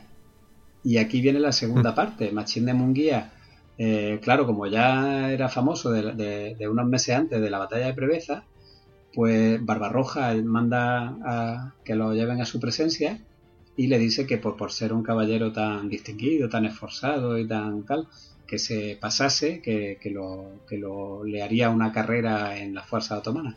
Y Machín de Munguía se, se negó y dijo que él servía a su rey y allí mismo le dijo, pues te corto la cabeza y dijo, pero no, no, yo sirvo a mi rey y allí mismo le cortó la cabeza a Machín de Munguía. Sí, sí, es que murieron todos los, todos los asediados y murieron de manera. Bueno, hubo, este- hubo 200 supervivientes. Pero, pero, incluso esos que fueron llevados a, a- a Estambul, bueno, pues unos cinco años después, hay 25 que logran escaparse en una embarcación y llegan a costa española. Eso lo encontré en una crónica aragonesa sobre el, sobre el sitio de Malta que estaba investigando y me, me No sabía fui- que habían llegado su- supervivientes de Sí, Castelnuovo sí, a, me- me- a la península. en una crónica de Aragón, me fui, estaba hojeando unos capítulos más atrás y, y ahí daba noticia de que habían llegado 25, eh, 25 supervivientes escapados. Además cuenta, cuenta cómo fue. Es que el, un hijo de Barbarroja es nombrado eh, bey de Túnez o de Bujía, de una, y entonces iba con su séquito y estos iban de remero en una embarcación menor que llevaba el equipaje. Logran zafarse de, de, de galeotes, de las cadenas, y entonces se, apoderan de esa nave pequeña y navegan hasta Mallorca. O sea que llegaron, en barco ajeno. Sí, sí, llegaron, llegaron 25. Está, vamos, tengo, tengo, la crónica que lo dice, una crónica de Aragón. Joder, vaya tela. Bueno, y bueno, pues al, final murieron todos los españoles, pero le, causaron 24.000 muertos a, los turcos. Y eso significó que no hubo durante dos años no pudieron hacer campaña ninguna, porque le habían, le habían fusilado el ejército. En fin, qué cosas, ¿eh? Sí, sí. Hoy con, y que estas cosas no se sepan y que la gente no las tenga simplemente por ya no por nada por ya no por orgullo ni no simplemente por conocer lo que ha ocurrido en nuestra historia y que esto la gente no lo sepa y, que haya gente todavía que esto lo, quiera, como si los tercios fueran, no sé, de, si fueran diabólicos, ¿no? Es increíble, es increíble. En fin, bueno, eh, bueno, pues continúa con más, con más batallas. Pues mira, nos vamos a ir ahora, vamos a pegar un salto hasta 1565, que se va a producir el sitio de Malta, que es para mí otra, para mí el más grande de la historia. Con permiso, bueno, con permiso de Leningrado, porque Leningrado en la Segunda Guerra Mundial tiene mucha tela pero para mí el sitio de Malta necesita urgentemente una película. Porque lo... Sí, el sitio de Malta, además que tratáis en esto que en otro capítulo. Es un, capítulo impresionante, también lo recomiendo, el que quiera escucharlo. Lo de, Malta es impresionante, increíble. Es un, es un castel nuevo, pero a lo bestia. Porque son. El, la fuerza turca es más o menos igual. Son. En la isla de Malta, digamos que, que Carlos V le regala a los caballeros de la Orden de San Juan que se habían quedado sin rodas un sitio donde, donde poder donde, ubicarse, porque además hacían mm. una guerra de corso, de desgaste para los otomanos, y entonces convenía, Malta es un sitio estratégico fantástico, y eso ya se demostró en la Segunda Guerra Mundial, que se quedó Rommel sin alimentos y sin gasolina por culpa de Malta. Entonces, claro, el, el, sultán, que seguía siendo Solimán todavía, pues entiende que hay que conquistar Malta si se quiere realmente hacer algo en el Mediterráneo occidental. Y entonces manda para allá una flota también de 50.000 turcos con casi 200 galeras. Y, hay una serie de. Es un asedio, pero es un asedio porque en Malta lo que había eran tres fortalezas. Estaba la Ciudad Vieja, la, San Miguel y San Telmo, que es un fuerte de estrella pequeñito que hay en la punta. Los turcos cometen varios eh, errores estratégicos de, de, partida. El primero de ellos es no conquistar la isla entera, con lo cual siempre, siempre va a haber un flujo de comunicación entre los asediados y, Sicilia. Y el segundo es que se centran en, el, en San Telmo, en el fuerte de San Telmo, que es el que está en la punta, un, fuerte estrellado pequeñito que hay en la punta de la boca del gran puerto, en vez de dirigirse de primera hora contra, contra la ciudad vieja, que es donde estaban donde estaba el gran maestre con los con, pues con, los, con todos los caballeros. Eh, hay que decir que había 500 caballeros, solo, solamente 500 caballeros de los cuales muchos, una gran mayoría, eran españoles o franceses, pero más españoles, porque eh, los caballeros, como sabemos, de la Orden de San Juan, eh, están, estaban divididos en, lenguas, lo que se llamaban lenguas. Y entonces, pues había eh, tres lenguas francesas, luego estaban las españolas, que eran Castilla y Portugal por un lado y Aragón por el otro, y había una lengua italiana, una alemana y una inglesa. Pero claro, la inglesa ya no contaba porque después de Enrique VIII prácticamente había hubo un caballero inglés. Eh, caballeros alemanes estaban en, los alemanes estaban en otras historias por esa época y, entonces tampoco hay apenas caballeros alemanes. Pues la mayoría de los caballeros van a ser italianos, franceses y españoles. Y entre los españoles, una gran mayoría de aragoneses, entre catalanes, eh, mallorquines, valencianos y, aragoneses, propiamente dicho. Y luego va a haber también dos o tres compañías de soldados viejos del tercio de Sicilia, que van a ser decisivas en la... esos son los, son los buenos. Claro, estos son los, estos son los cracks. Estos, los que han pasado la estas historia. dos compañías son las que van a defender San Telmo a capa y espada y además van a tener a los turcos que creían que iban a conquistar San Telmo en dos o tres días, los tienen pringados en San Telmo más de un mes. Y en ese mes, porque en San Telmo al final se produce un asalto eh, general, eh, en Saltermo no queda nadie vivo. Mueren todos, los que los pocos que sobreviven los crucifican en unas cruces de madera y los tiran al mar para que lleguen al otro lado que están las otras fortalezas. Pero no sobrevive nadie, pero resistieron tanto tiempo que ese tiempo, como fue en verano, porque empieza el asedio en junio, primero de junio, ese mes mata a los turcos y da tiempo a, las fuerzas españolas que se estaban eh, reorganizando en Sicilia a reorganizarse y a mandar primero un socorro pequeño, el Piccolo Socorso que se llamó, que es también espectacular porque entran de noche por la isla abajo y se les cuelan, eh, son capaces de atravesar las líneas turcas y se cuelan en la fortaleza y al día siguiente salen todos al amanecer mostrando las banderas, las banderas nuevas, como diciendo los turcos que, que hay gente nueva dentro de las murallas. Sí, sí, sí. Y luego va a venir un socorro grande que es el que ya conquista la isla.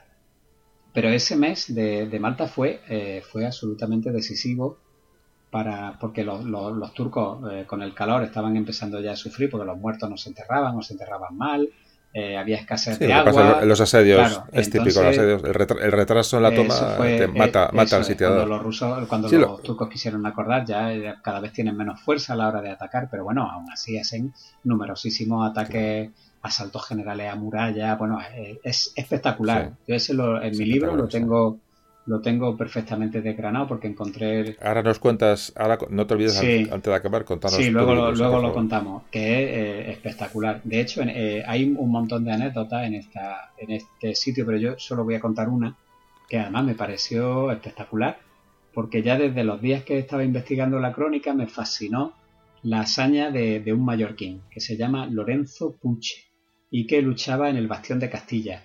La, ciudad vieja, los bastiones, estaban divididos entre las lenguas. Entonces un trozo de muralla pues lo defendía Castilla, otro Aragón, otro Italia, otro Alemania.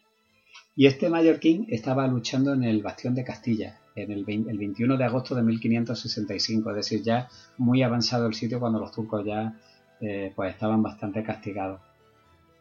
Y entonces, el, ¿qué pasa en este sitio, eh, en este momento? Pues que hay un asalto general turco que logran subir a lo alto de las murallas y hay un momento en el que se quedan un, español con una pica de fuego que se llama, que es una pica que en el, extremo lleva como una especie de antorcha, es como un fuego griego, y el, que está enfrente que lleva un turco que, lleva una pértiga, que es algo parecido, pero que es una tromba.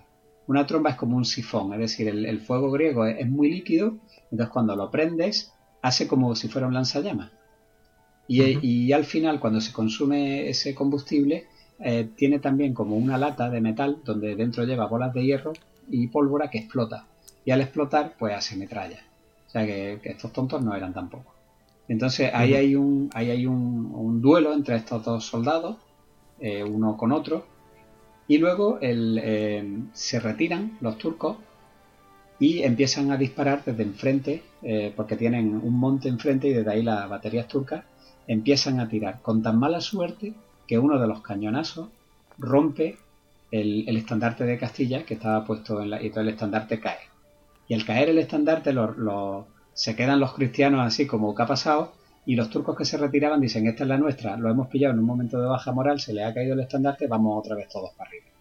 Entonces vuelven para arriba y ahí es cuando justo la suerte de que llega el gran maestre, la ballet, con un refuerzo y ese refuerzo es el que para ese asalto, si no por ahí ese día entran y se hubiera acabado el sitio.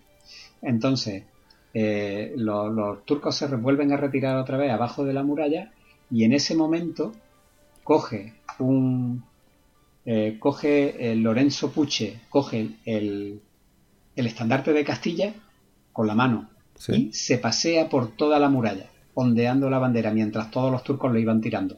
Y él iba corriendo por toda la muralla de un lado a otro eh, pues haciéndole señas, ¿no? Como diciendo, aquí estoy yo y aquí está el estandarte de Castilla. Y va recorriendo la muralla y todos los turcos tirando pam, pam, pam, tirándole tanto la artillería como los, como los arcabuceros y no lo, no, no lo logran derribar. Entonces fue como un acto, e, este hombre en realidad lo que hizo fue eh, reavivar, exactamente, insuflar un poco de moral en esa, eh, en, en, toda la guarnición de esa parte de la muralla que se había, queda un poco desmoralizada por lo que había pasado. Pero fíjate que el tío, yo cuando lo, cuando a mí me recordó mucho a la imagen del principio de Bailando con Lobo, no sé si la has visto, cuando se pasea por enfrente de la línea confederada que lo maten. Y entonces todos ah, le tiran, todos le tiran y él va cabalgando y le tiran y le tiran, pero no le dan.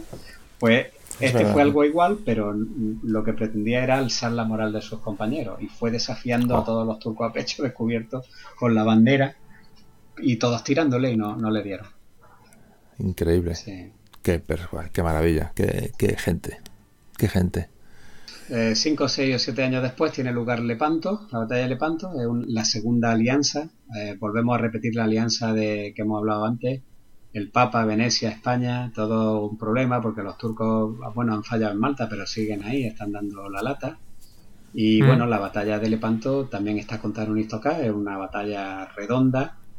Todos. esa, en esa estaba yo, me parece, Lepanto, sí. Sí, esa la grabamos juntos, es verdad. Tú hablaste del, de, la, introducción, histórica, digamos. Sí.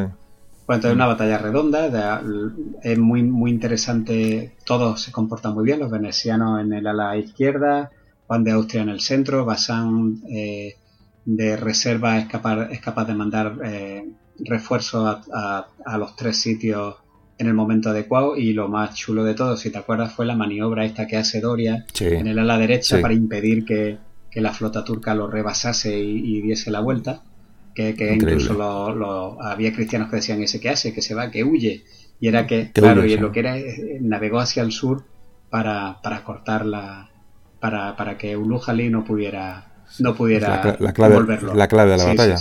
y, y, luego, bueno, hay, hay casos de hay casos también de valor. Por ejemplo, el, en, en, el combate de la nave capitana de Génova salta un soldado español que se llamaba Alonso Dávalo a una galera turca y la toma él solo, antes de que, de que saltaran los demás, ya la había tomado entera. O, también es, célebre el caso del sargento Martín Muñoz, porque estaba en la enfermería de, la galera San Juan de Sicilia y cuando ya vio que estaban combatiendo y que él estaba ya acostado con fiebre, pues saltó de la cama diciendo que él no quería morirse de calentura. Y entonces subió, subió a cubierta y saltó, saltó a, la galera enemiga, mató a cuatro turcos, pasó del palo mayor, eh, fue herido de nueve flechas, una bala le arrancó una pierna y sentándose a morir dijo, ea señores, que cada uno haga otro tanto. es verdad, acuerdo aquello. Joder, es impresionante. Que cada uno haga otro tanto, ¿no? y ahí se, ahí, se murió. Total, dice, sí, para ponerme de calentura, pues mira, hacemos algo. Pues pues salgo fuera y, hacemos y liquidamos unos cuantos de estos, ¿no? Sí, sí. Es impresionante, es impresionante. Sí, sí.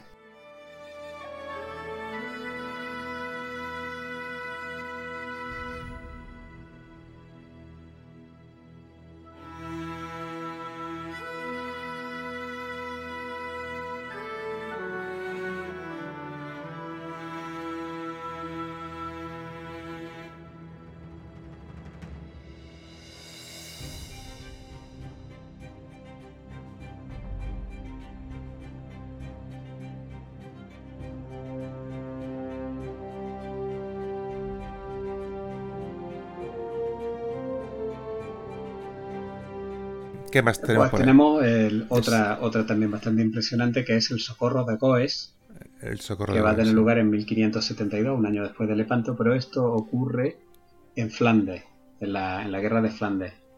en la provincia de Zelanda, que es una isla que está allí en la desembocadura de la Escalda, una o dos islas, son muy difíciles mm. de una vez que las ya no son islas ya no pues sí bueno alguna queda creo ¿no? la de Walcheren creo que sigue siendo una isla pero sí, eh, como han hecho allí tantos polders y tantas cosas tanto dique pues bueno el, claro está cuando ya se cuando se perdieron no se volvieron a recuperar porque eso era muy complicado pero mm. había dos ciudades dentro de Walcheren que es Middelburgo y Goes que resistieron durante mucho tiempo los asedios de los mendigos del mar y entonces a finales de, agosto de 1572 el gobernador rebelde de Flesinga eh, sitia Goes, eh, cuya guarnición estaba mandada por el capitán Isidro Pacheco, y, trae a 7.000 orangistas y una flota de 40 buques. Es claro, la guarnición española es muy inferior en número y no está en condiciones ni siquiera de aguantar el asedio, pero tampoco se puede socorrer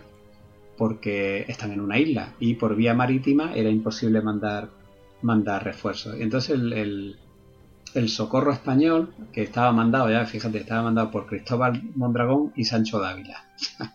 Eh, casi, nada. Entonces, estos se encuentran en, la, en los alrededores de Bergen op Zoom, que está justo en la salida de la Escalda.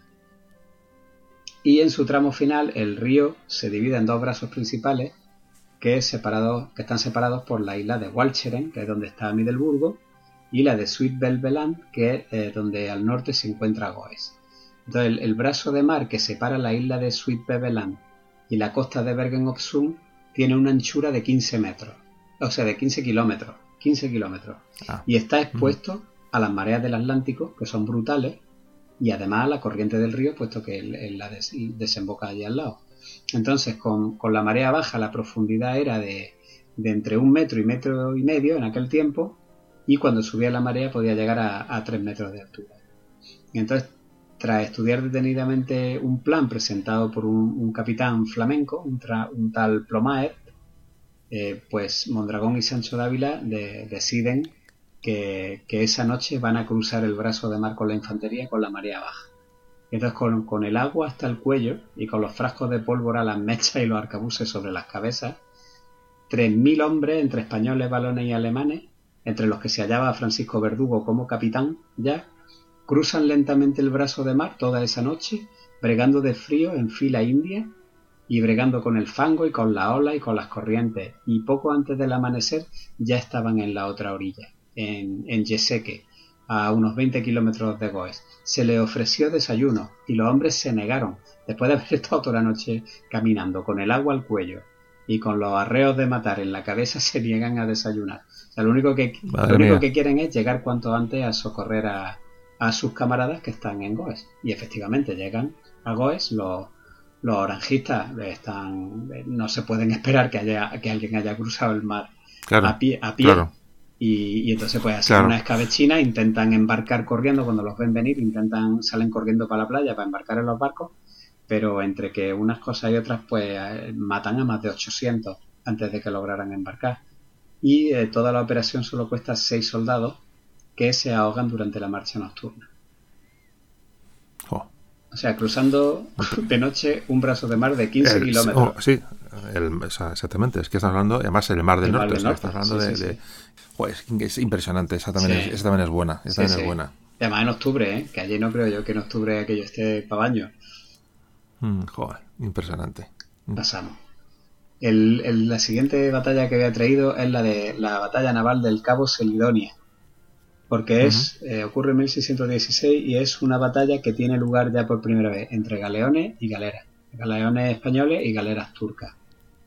Y es cuando, cuando es nombrado virrey el Gran Osuna en Nápoles, eh, pues ordena construir una flota de, galeones y se la da al, capitán Francisco de Rivera, que precisamente eh, esta escuadra luego la, veremos. los navíos eran el, el Concesión, que era la capitana de 52 cañones, el almirante de 34 cañones, la nao carretina de 34 cañones eh, y el San Juan Bautista de 30 cañones y después un barco más pequeño de 14 cañones. Suben a bordo a mil mosqueteros españoles de las compañías del mar de Nápoles, porque hay que decir que, Nápoles como cantera y unidad madre no solamente eh, formaba tercios de infantería, sino que también formaba tercios de infantería del mar, es decir, a la infantería de marina, por eso la infantería de marina española es la más antigua, y la, misión eh, consistía en llegar al fondo del Mediterráneo, es decir, a Chipre, allá hasta, hasta que topas con Oriente Medio, buscar a la armada turca y hacerle todo el año posible. Entonces la, escuadra recala en las costas de Chipre, se deja ver por Famagusta y por otros puertos para que vieran que estaba por allí, y luego pues Rivera eh, pone, pone proa hacia el Cabo Selidonia. El Cabo Selidonia es la esquina inferior de Turquía, que está justo encima de Chipre. Y entonces se pone rumbo para allí porque sabía que ya después de todo lo que se había dejado ver, sabía que allí lo iban a estar esperando los turcos. Y efectivamente, el 14 de julio se aproximan a la escuadra española, que recordemos que son cinco barcos, cinco galeones, 55 galeras turcas en, su formación habitual de, de media luna. Y Rivera, pues aparta dos naves como reserva y las otras tres, las más importantes, lo que hace es que la une proa con popa, formando una, hilera de, tres navíos. Se inicia un cañoneo a las 4 de la mañana y dura hasta la puesta de sol. Y en esa, eh, cuando anochece, las naves turcas rompen el contacto y se retiran. Y ocho galeras ya se veían que iban escorando, lo que era indicio de que habían sufrido daños por debajo de la línea de flotación. Y ambas escuadras pasan la noche con, los fanales, es decir, los faroles encendidos a de cierta distancia y sin perderse de vista. Al día siguiente se vuelven a arrimar las galeras a tiro de mosquete y deciden abordar, atacando dos grupos a la capitana y a la almiranta y siendo rodeada la capitana hasta por cinco galeras. Pero claro, al, sufrir el fuego de estos, de los navíos españoles que son muy altos, con los castillos de proa y popa y mucha artillería, pues es tan, grande el estrago que los turcos se separan y huyen. Y igual que la noche interior, pues se cuentan otras 10 galeras muy averiadas en las que los turcos pues se les oye toda la noche cómo están trabajando en ellas, taponando vías de agua, etcétera. El tercer día vuelven al combate y un par de veces e intentan los turcos el abordaje, pero no lo consiguen. Así que al final ya se dan por vencidos y abandonan el lugar de la batalla. Así que al final pues hay una galera hundida, hay dos desarboladas y 17 galeras con averías muy graves. Y el, combate de Selidonia pues tuvo una gran resonancia y sirvió de enseñanza a muchas marinas, pues ya poniendo de manifiesto que el galeón era un buque muy superior. Y bueno, las crónicas hablan de, hablan de, de, bajas muy, muy exageradas, creo yo, porque eh, de los 12.000 componentes que llevaba la flota turca se dice que mueren 1.200 jenízaros y 2.000 marineros. A mí me parece algo exagerado, pero bueno, el, ahí está. Eh, una... es que lo importante de esto es ver que como los tercios van, van, embarcados, que gran parte de los combates que los tercios aparecen en estas batallas están en barcos, es decir, que, que, que, también tienen una, una, una formación, de, o sea, decir, una, un adiestramiento en el combate en el mar que, como tú antes decías, dará, paso a la infantería marina. Exactamente, de hecho, estas, estas, estos cinco barcos eh, a vela de, de la escuadra de Nápoles acabaron llamándose las cinco llagas y son los que van a venir al estrecho de Gibraltar para formar parte de la gran expedición que se envía a Salvador de Bahía en 1625, es decir, nueve, años después. Y este Francisco de Rivera que las mandaba es, eh, aunque su flota, eh, su escuadra de Nápoles parte para Brasil, él se queda con algunas unidades de la escuadra del estrecho de Gibraltar pues para vigilar el estrecho mientras, mientras la gran expedición está fuera. Y entonces algunos de estos mosqueteros seguramente fueron en el, en el tercio de napolitanos de Torrecuso que fue embarcado y participó en Salvador de Bahía y luego en Norlingen en 1634.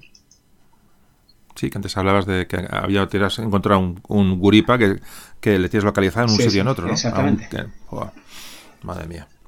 Bueno, pues si quieres pasamos a, a cuál quieres ver ahora. Eh. Pues, ah, por cierto, se me había olvidado, pero si alguien ha leído El Corsario de Levante de Ala Triste, se dará cuenta que, la, que la, el combate final de Galera es muy, muy parecido a, a esta batalla de Salidonia.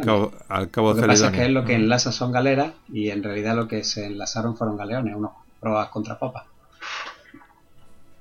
Luego pues, podemos hablar también, por ejemplo, de la, de la batalla de Fleurus, que ya tuvo lugar en 1622, el, eh, eh, al principio de la Guerra de los 30 años, y que el, la, acción es importante porque estamos hablando de, un tercio, que era el tercio viejo de Nápoles.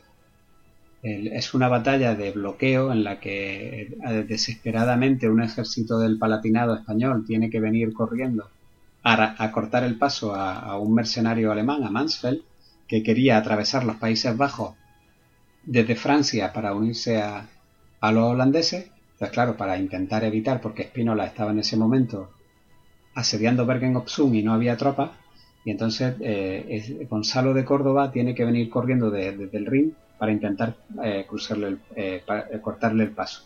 Y la, y la batalla es básicamente eso, que el ejército español, un ejército además muy, muy disminuido de, de 7 u 8 mil infantes y 1800 jinetes, pues se, se planta en mitad del camino para que los otros no pasen. Entonces hay, hay un problema eh, gordo, que es que el, eh, Francisco de Ibarra, que era el maestro de campo del tercio de Nápoles, que, es el cronista de mi primer libro, de, la Guerra del Palatinado, que muere aquí en Fleurus, pues comete un error porque el, porque el, ala de caballería que tiene enfrente, protestante, que es donde, donde se había concentrado el grueso de la caballería, que eran 6.000 jinetes, en, en la otra ala quedan solo 2.000, porque lo que querían era hacer un martillo y que fuera esta caballería, estos 6.000 jinetes, los que rompieran la línea y por ahí pudieran pasar, pudiera pasar todo el ejército. Claro, en mitad del camino ponen al tercio viejo de Nápoles. O sea, no ponen a otro, ponen a este. ¿Por qué? Porque era la mejor unidad eh, que había en, ese tiempo. Entonces el, maestro de campo comete un error porque al ver la caballería ahí, eh, o sea, el grueso de la caballería enfrente suya, cree que él adelanta el tercio 50 pasos y cree que los del más de la línea lo van a seguir para acomodar la línea a, eso que se les viene encima. Pero el resto de la línea no se mueve, se queda en su sitio y entonces se queda un tercio solo 50 metros adelantado de la línea española frente a un cuerpo de caballería de 6.000 jinetes. Claro, estos 6.000 jinetes cargan contra el tercio de Nápoles por, por tres lados, porque podían cargar por el frente y por los laterales. Claro, no tenían, están sin flancos. Claro, exactamente. Además, las crónicas cuentan que los, mil españoles sentían temblar el suelo debajo de sus pies por la carga de caballería. Porque claro, es que son 6.000 jinetes de los que hemos hablado antes, de los corazas, de los, que van acorazados. O sea, imagínate que, que, que, tiembla el suelo debajo de ti ante lo que se te viene encima.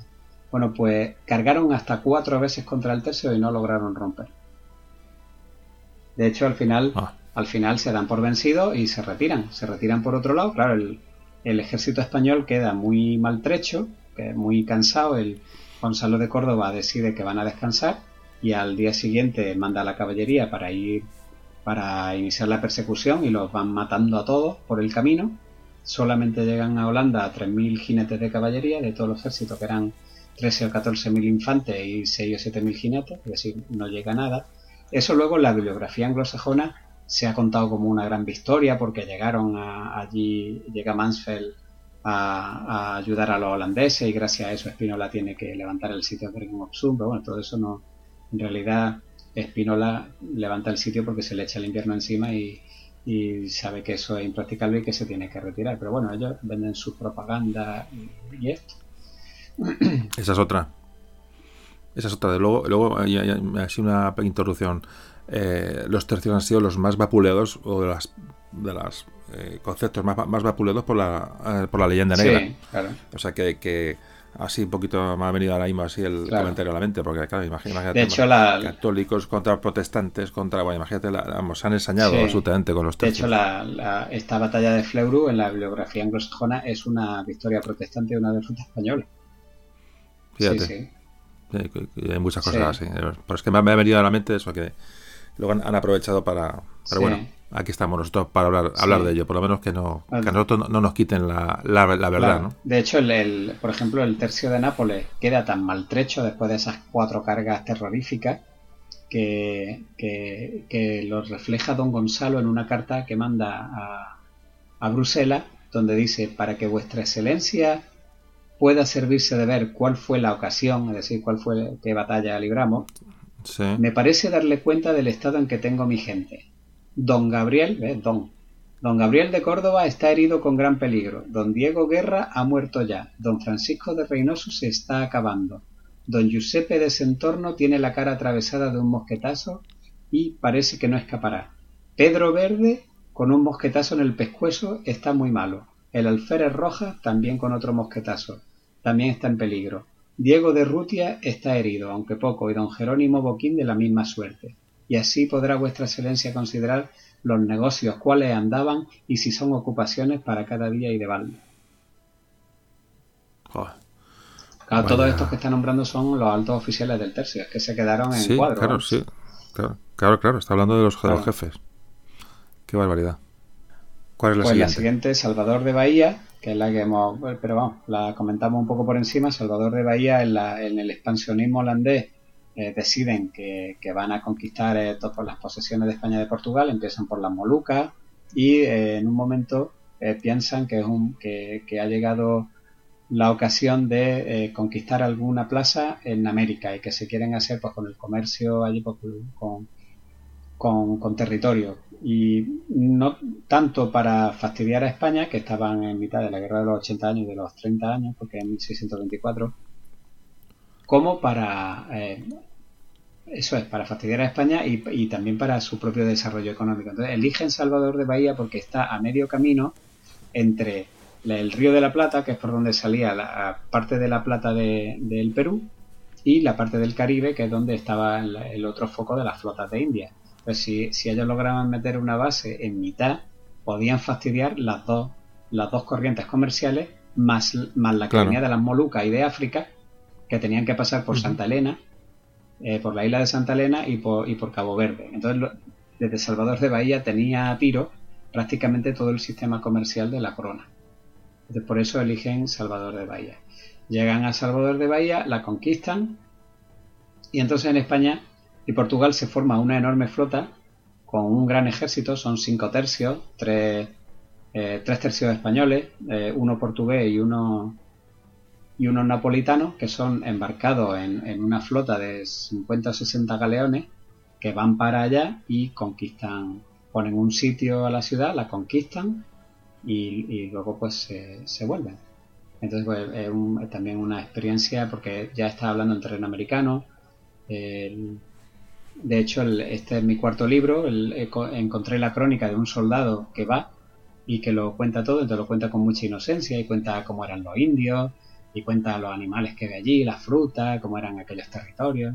con, esa visión inocente de un soldado de Salamanca, sí, es, mucho, mucho más fiable. Más bonito la crónica. más, fiable. Sí, sí, sí. Y más fiable, claro. Eso no va a sacarse ningún honor, va a contar lo que ve. De hecho, es muy gracioso porque cuando van embarcados, cuenta, eh, habla de, una, de unas fieras marinas que salen de vez en cuando con los dientes muy afilados, que, las pescan para comer y que se supone que esos diablos eh, salen de noche a tierra a dormir se está refiriendo a los tiburones. Tiburones. que salen, que salen de noche a tierra a dormir. O sea, fíjate, claro, te, puedes dar cuenta de los miedos que había en aquellos tiempos a navegar con todo este tipo de rumores y de leyendas. Y de... Las, crónicas, las, todas las crónicas de los navegantes eh, por el Pacífico están llenas de, monstruos y de, cosas eh, extraordinarias, porque la gente realmente, si no lo ve, se lo imagina. Sí, sí. Sí, sí, sí, es así. Luego podemos hablar también de la batalla de Norlingen, que es un, oh, gran hecho de arma. pedazo, de batalla. Además, una gran batalla porque es la primera y yo creo que la última vez que se enfrenta el sistema del tercio español con el nuevo batallón sueco, el, el, ideado por Gustavo Adolfo, que es más protolineal, es más, es decir, tiene más frente y menos fondo. Pero como es muy débil, y a un choque de pica con un tercio no tiene nada que hacer, que tiene 60, 70 filas para atrás, pues entonces lo que hace es unir tres batallones de esos y entonces es cuando amanece la brigada. La brigada son tres batallones protolineales juntos para maniobrar eh, y a poder hacer frente al tercio. Esta batalla es la, la batalla en la que esos dos sistemas se enfrentan y gana el tercio por goleada. Lo cual no quiere decir que el tercio eh, fuera a sobrevivir mucho más, porque no lo hace. De hecho, el tercio ya era, eh, era un sistema de armas que estaba anticuado, porque tanto la potencia de fuego de la artillería como de, como de las armas de fuego portátiles de mano había mejorado muchísimo, entonces, eh, de hecho, ya estaba anquilosado, ¿no? era un desperdicio de recursos todas esas filas que había detrás que no combatían. Pero bueno, en esta ocasión se enfrentaron uno contra otro y la verdad es que la victoria fue aplastante. Y, sorprendente. Y sorprendente, sí, sí. De hecho, toda la batalla se libra en el ala izquierda, es decir, el ejército católico es la mitad izquierda española, la mitad izquierda es imperial, la mitad derecha es imperial. Pero los imperiales prácticamente no se mueven del sitio en toda la batalla. no, no, la, batalla es, la batalla es nuestra, es de los tercios españoles. la izquierda, en el monte del Albuj, y ahí es donde los tercios españoles e italianos se fajan, pero a base de bien. De hecho, la, ya quizá la gente que haya leído sobre los tercios, sobre esto, habrá oído la, famosa salva sueca, que es una de las innovaciones de Gustavo Adolfo, que lo que pretendía es que ya que tenía esos batallones con mucha, mucho frente y poco fondo para maximizar la potencia de fuego, pues lo que, lo que él intentaba era que esa, esa, esa profundidad fuera mínima para que ya pues, si podían dispararan todos al mismo tiempo. Y entonces eso se llama la salva sueca. Y los españoles ya le habían pillado el tema o ya habían oído hablar de, estas prácticas porque lo estaban esperando. Y entonces cuando eh, en un momento de la batalla, cuando ya está el tercio de Ibía que en primera fila aguantando junto con el de Toralto italiano esas 14 cargas que le arrearon los, la brigada, pues en un momento mm. eh, ve eh, el maestro de campo Iría que ve que las brigadas suecas, la, lo de los regimientos azul y negro, están precisamente adoptando esa posición de rodilla, eh, rodilla en media altura y altura para disparar tres a la vez de la salva sueca, y cuando lo ve le dice a su gente, ¡Ea, señores! Parece que esos demonios sin Dios nos quieren dar la puntilla, y contra nosotros viene lo mejor que pueden poner en el campo. Será cuestión de echarle redaño y aguantar firme. Cuando esos demonios amarillos se dejen ver, no quiero que ninguno desfallezca. Aguantad firme ante ellos y esperar a oír la detonación de sus mosquetes. En ese momento todo el mundo a tierra. lo que, lo que hacen los españoles que ya sabían que los suecos luchaban con las salvas suecas estas de, gran potencia de fuego en un momento dado, pues entonces le, una sola, una sola salva y era salvar esa salva. salvar esa salva. Y a por, ellos, por ellos. Dice, cuando veáis el ruido de los mosquetes, todo el mundo al suelo. Claro, se tiraron al, suelo. Y las balas pasaron por encima. Y luego, pues claro, eh, salieron al ataque y, y los y, y, los arrollaron. Sí, sí. Hmm. Es impresionante. Hay que tener sangre para hacer eso. Ya Es que, pero es que el, tercio de Idiaque era Contado así, contado así me decía, ah, pues se agachan, no, se agachan, no. O sea, es que tener. Sí, el tercio, el tercio de día que era un tercio, de hecho, iban muchos soldados y muchos oficiales reformados en él. Así que era un tercio mm. crack, absolutamente crack, de gente muy vieja, gente muy, muy, muy veterana. Impresionante. Sí. Impresionante. Y, y, la, joya de las batallas eh, por leyenda y por tal. Rocroi, Rocroi es una batalla que estaba ganada y que se perdió. Y, se perdió, bueno, hay varios. Hay varios, varias causas. Francisco de Melo no era un militar puro y duro. Además, se habían dejado un cuerpo de ejército, de, el de Beck, de 4.000 hombres atrás guardando la, la, retaguardia, es decir, la vía de, la, vía de suministro con, con Flandes y no, y no tenía nada que hacer allí. También es verdad que está el arrojo de un joven duque de Enghien que, que hizo cosas incluso eh, en contra de sus generales, que lo veían, que, lo veían que, que, a lo mejor se estaba precipitando demasiado. Pero bueno, Hay que decir que fue contra el, ejército sí, francés. Fue contra el ejército francés, sí. De hecho, el ejército francés que venía perdiéndolo todo desde, desde, desde hacía ocho años o así. Pero que aquí tuvieron ese golpe de suerte y además que el duque de Enghien supo ver una cosa que los españoles no supieron ver. Y es que el, ejército francés ya estaba formado en los nuevos batallones de, 10 en fondo, es decir, muy, muy poca profundidad, mientras que la línea española, la primera línea eran tercios, es decir, 30, 40 en fondo, y luego había dos escalones por detrás que eran los batallones eh, balones y alemanes, que estaban formados a la, a la, usanza protestante, es decir, de 10 de en fondo, eran batallones muy estrechitos.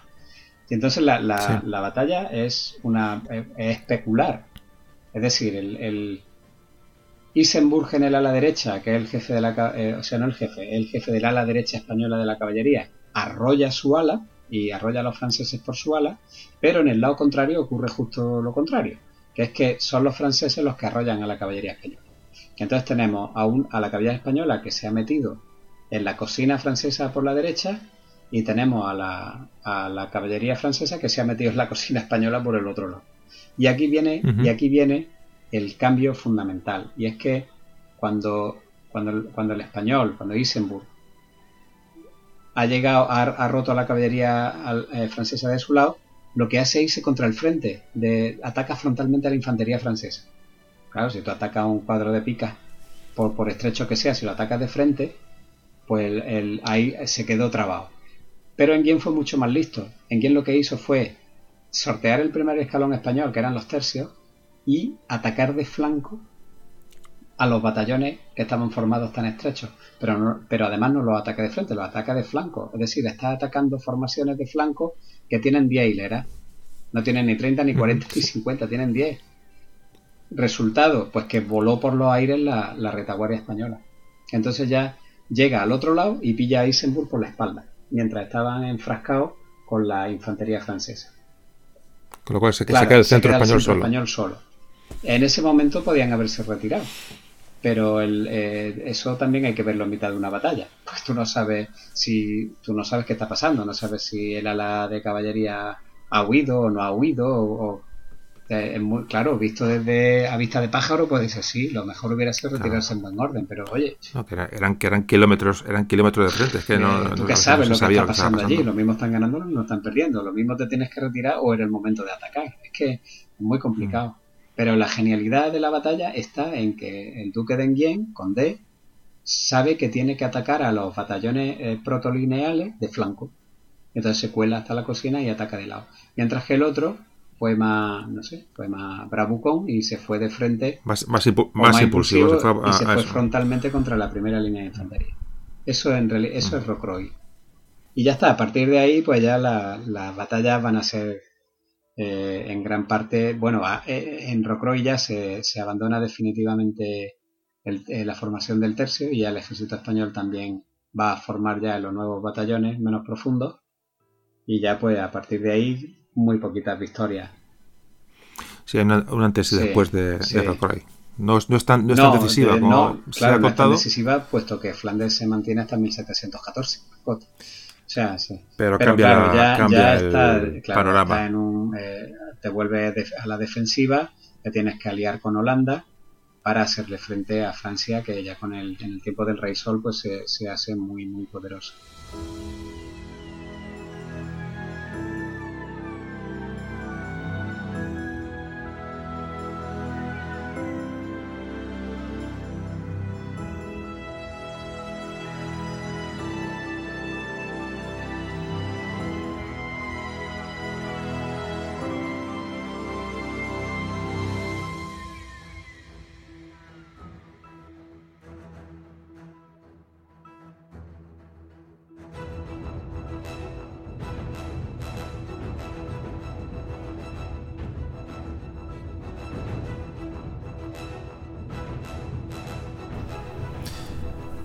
Bueno, Hugo, vamos, vamos avanzando. Em, me gustaría que hablaras un poco sobre algo que es importante y, trascendente en la, época y, más concretamente cómo afecta a los tercios. Y es los motines. Los motines que se producen en, estos, tiempos y cómo afectan bueno, a, campañas enteras. Em, cuéntanos.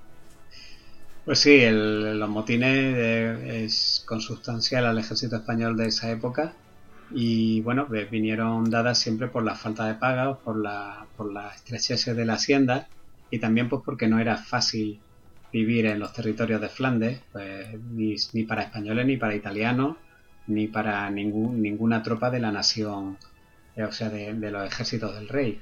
Siempre fueron, siempre fueron duras. tenían que subsistir en un, en un país de clima severo, con población casi siempre hostil, lejos de tierra, rodeado de naciones enemigas. Entonces, eh, pues todo eso ayudaba a que hubiera un descontento y, cualquier cosa pues eh, podía desembocar en un botín, en un motín. Otro problema que tienen es eh, que un problema al que tienen que enfrentarse de manera reiterada los soldados es la, maltrecha situación de la hacienda real una y otra vez. Ya hemos hablado antes del pan de munición con, que, que entre harina le metían yeso, hay, de todo. Hay, incluso hay, hay casos de gente que se amotina porque llevaban cuatro años sin cobrar una, mensualidad. Es decir, cuando se amotinaban eh, no era por gusto, era realmente por... Fíjate que esta, esto, la época gorda de motines tiene lugar en la década de los años 90 del siglo XVI.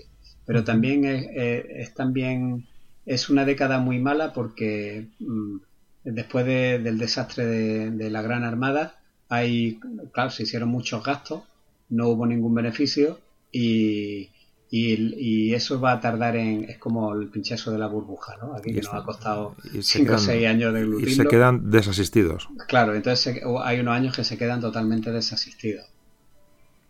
Y ya te digo, retraso de, de hasta 4 años en las pagas. Entre 1572 y 1607 se produjeron 45 motines. Y, las consecuencias, pues claro, fueron desastrosas porque muchas veces hubo un motín justo cuando se podía haber vencido a los holandeses.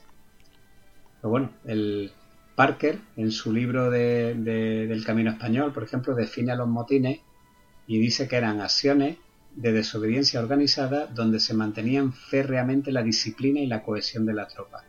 La chispa que desencadenaba un motín, pues podía ser insignificante, ya, ya te digo, rumores sobre una campaña sin paga, una humillación por, por, parte de un oficial, cualquier cosa. Pero claro, lo que subsistía detrás de eso era la gota que colmaba el vaso. Lo que subyacía debajo de eso pues eran todas las malas condiciones, el clima, la gente, todo en general, ¿no? El, por ejemplo, Pierre de Bourdeil, otra vez, el señor de, de Brantón, en su libro de Roda Montada, describe cómo, cómo empezaban los motines españoles. Y dice que él cuenta, comienzan a quejarse unos con otros y después hacen correr sordamente la voz. Motín, motín. Y luego gritan muy alto, afuera, afuera los guzmanes, apártense porque nos queremos amotinar los guzmanes son los, oficiales y la gente de, clase. como, todos eran Pérez de Guzmán, claro, le decían los guzmanes. Una cosa genérica. Sí, sí. Y entonces, al percibir este rumor ya de motín, los gentilhombres, los oficiales, se retiran rápidamente, se retiraban de los cuarteles para, para no poner en peligro la vida ni el honor, pero tampoco para no tener que elegir entre la lealtad al rey o a sus propios soldados, así que se quitaban de en medio. A partir de, claro, a partir de, que se declaraba un motín, a partir de ese momento, todos los amotinados pasaban a ser iguales. Eh, sin, no importaba la clase social, la condición, la graduación, nada, eran todos iguales. Entonces, una vez que se reunía la tropa, elegían a un líder democráticamente que se llamaba el electo. Y este eh, era el que recibía toda la autoridad de los amotinados. Además no tenía posibilidad de renuncia. Si te elegían, allá que ibas para adelante. Porque si no, te, lo mismo pues te, podían sacar la, daga de misericordia y dejarte allí mismo. No había posibilidad de, renuncia al cargo. Nada. Así que el electo era, era asesorado por un consejo, también electivo, es decir, elegido por los amotinados, que se componía de entre, de entre 3 y 8 soldados y un secretario que era el encargado de escribir las órdenes y de gestionar la correspondencia con, con los representantes del rey. Se conservan incluso sellos. Eran, motines oficiales y, organizados. Sí, sí, sí, era totalmente, se conservaba la disciplina. Era como, era como si fueran legales, casi. Sí, era una, un diálogo colectivo, ¿no? El convenio. Casi. Sí, sí, claro. La negociación colectiva. Sí, sí. Oh. Luego, tras la elección, si estaba en campaña, pues lo que intentaban era tomar por sorpresa alguna ciudad que pudiesen utilizar como base. Y ya una vez instalado, pues empezaban a procurarse provisiones y, empezaban a formular su agravio, mandaban correos a las autoridades del rey pues, diciendo yo quiero esto, yo quiero aquello. Normalmente los amotinados eh, solían incluir el cobro de los atrasos, que era básicamente lo que, lo que desencadenaba los motines la mayoría de las veces. Y normalmente los, lemas que, que, mandaban eran, eran dos. Era todo, todo, todo. O el, otro lema era todo y en oro. O sea, ah. esas eran las... Todo, todo, todo era quiero todas las pagas, hasta el último Maraveri. Claro, claro. O, todo y en oro. No, no, me traiga ahora aquí monedas raras. me gusta lo de todo, todo, todo. Todo, todo, todo. No, te quedes nada guardado. Exactamente. Además, también eh, incluían garantías de que no iban a ser represaliados por ejemplo, que obtuviesen el perdón o que les facilitasen un salvoconducto para abandonar Flandes. Y otra petición que solían tener era la libre lesión de compañía una vez finalizada el motín, para, evitar represalias. Luego estaba también eh, el, el, intermediario, que era una figura clave, que era el que mediaba entre, la, entre los representantes del rey y los amotinados. Era un árbitro, ¿no? Digamos, era el que llevaba, intentaba llevar a cabo un proceso de arbitraje eh, entre unos y otros. Normalmente las peticiones hechas por los amotinados, que se hacían mediante un texto articulado, con, su artículo, un texto legal, pues debía responderla el capitán general. Y la, mejor forma de resolver un motín era pagar enseguida los atrasos, pero si, pero si el monto era grande, el problema es que no tenía una solución inmediata porque muchas veces la hacienda no carecía de, de liquidez para eso. Y entonces lo que, lo que se hacía era una vía intermedia que se llamaba el sustento, que era un adelanto a cuenta, oye, yo te pago ahora mismo tanto y vosotros ya os volvéis a la disciplina y, ya os iremos pagando. Es que más, más, que un, más que motines violentos, sangrientos, como se puede entender, son huelgas. O sea, es una huelga. Sí, sí, una huelga irreglada y perfectamente. perfectamente organizada y además, además eh, tú, reglada, o sea, había una serie de, normas y costumbres que, que se les hacía por son huelgas. Pero bueno, también es verdad que una vez que acababan los motines, los cabecillas más significados, aunque solían ser respetados durante un tiempo, pero luego las autoridades ya les procuraban destinos peligrosos y al final casi todos acababan muriendo contra el turco. En, tres, o cuatro, añitos estaban liquidados. Sí, acababan en compañías del mar de Nápoles y en el Mediterráneo por ahí arreando.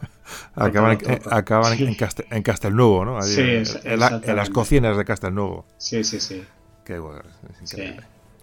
Bueno, y bueno, tras los motines, los, tercios pues conservaban plenamente su operatividad. O sea, se acababa el motín y aquello volvía al día siguiente a estar todo el mundo en perfecto estado de revista. Claro, es, claro, es que no, no, había llegado a haber revuelta ni claro, nada. No, no pasaba nada. De hecho, los, países enemigos se dan cuenta de este tema.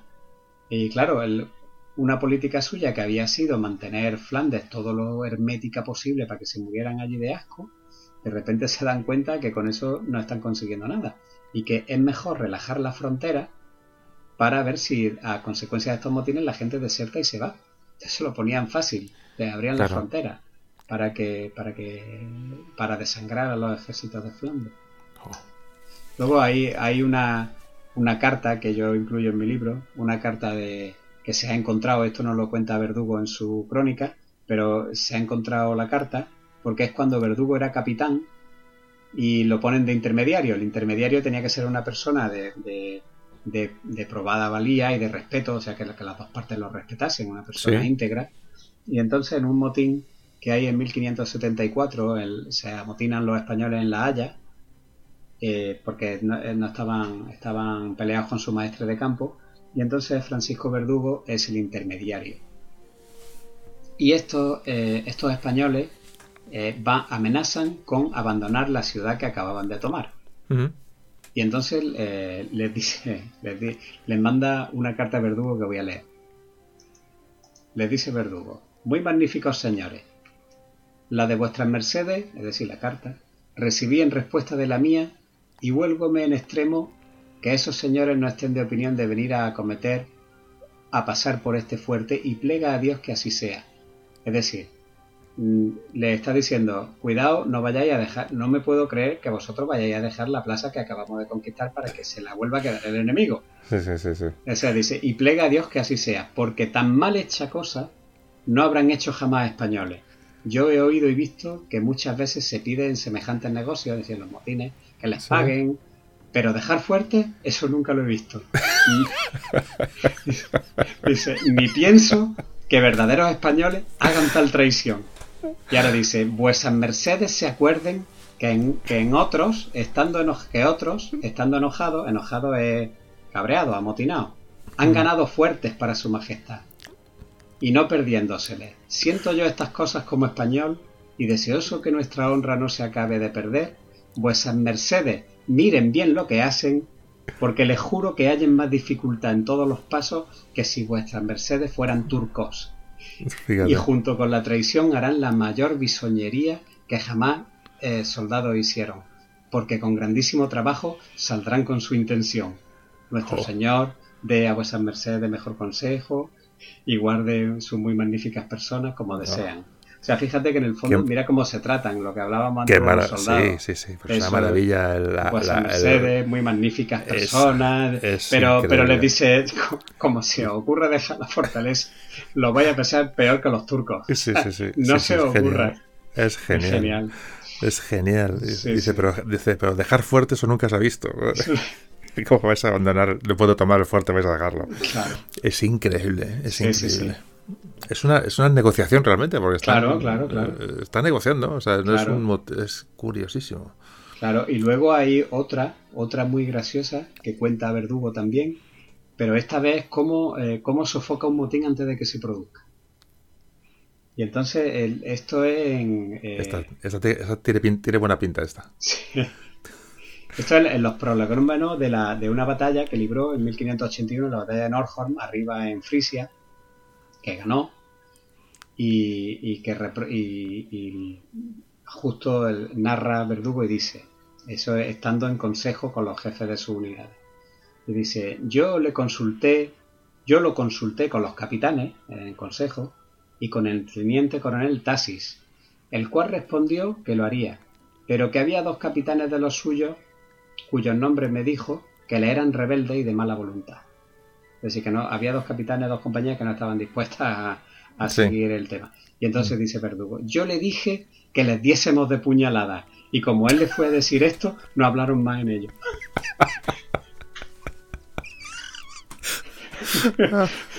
Ay, qué bueno. Fíjate. No hablaron más en ello. Esto se acaba aquí ahora mismo. Nos vamos para allá y les damos de puñalada. Se acabó el motín. Se acabó el, y se acabó el motín, efectivamente. Joder. Ay, qué bueno. Ah, es genial, ¿eh? Sí, es genial, es genial, es genial la, además la, la, manera de, las expresiones, ¿no? Que son parecen, dulces, parecen dulces, pero de repente te miran y te meten un viaje. Sí, sí. Oh, qué bueno, qué bueno. Y luego hay otro hay otro caso de amotinados también muy famoso, que es el de los amotinados de Alst el 2 de julio de 1576. Sí. Entonces esto empieza también como siempre, hay falta de pago, se produce un motín y los soldados deciden ir a Bruselas a pedir las pagas.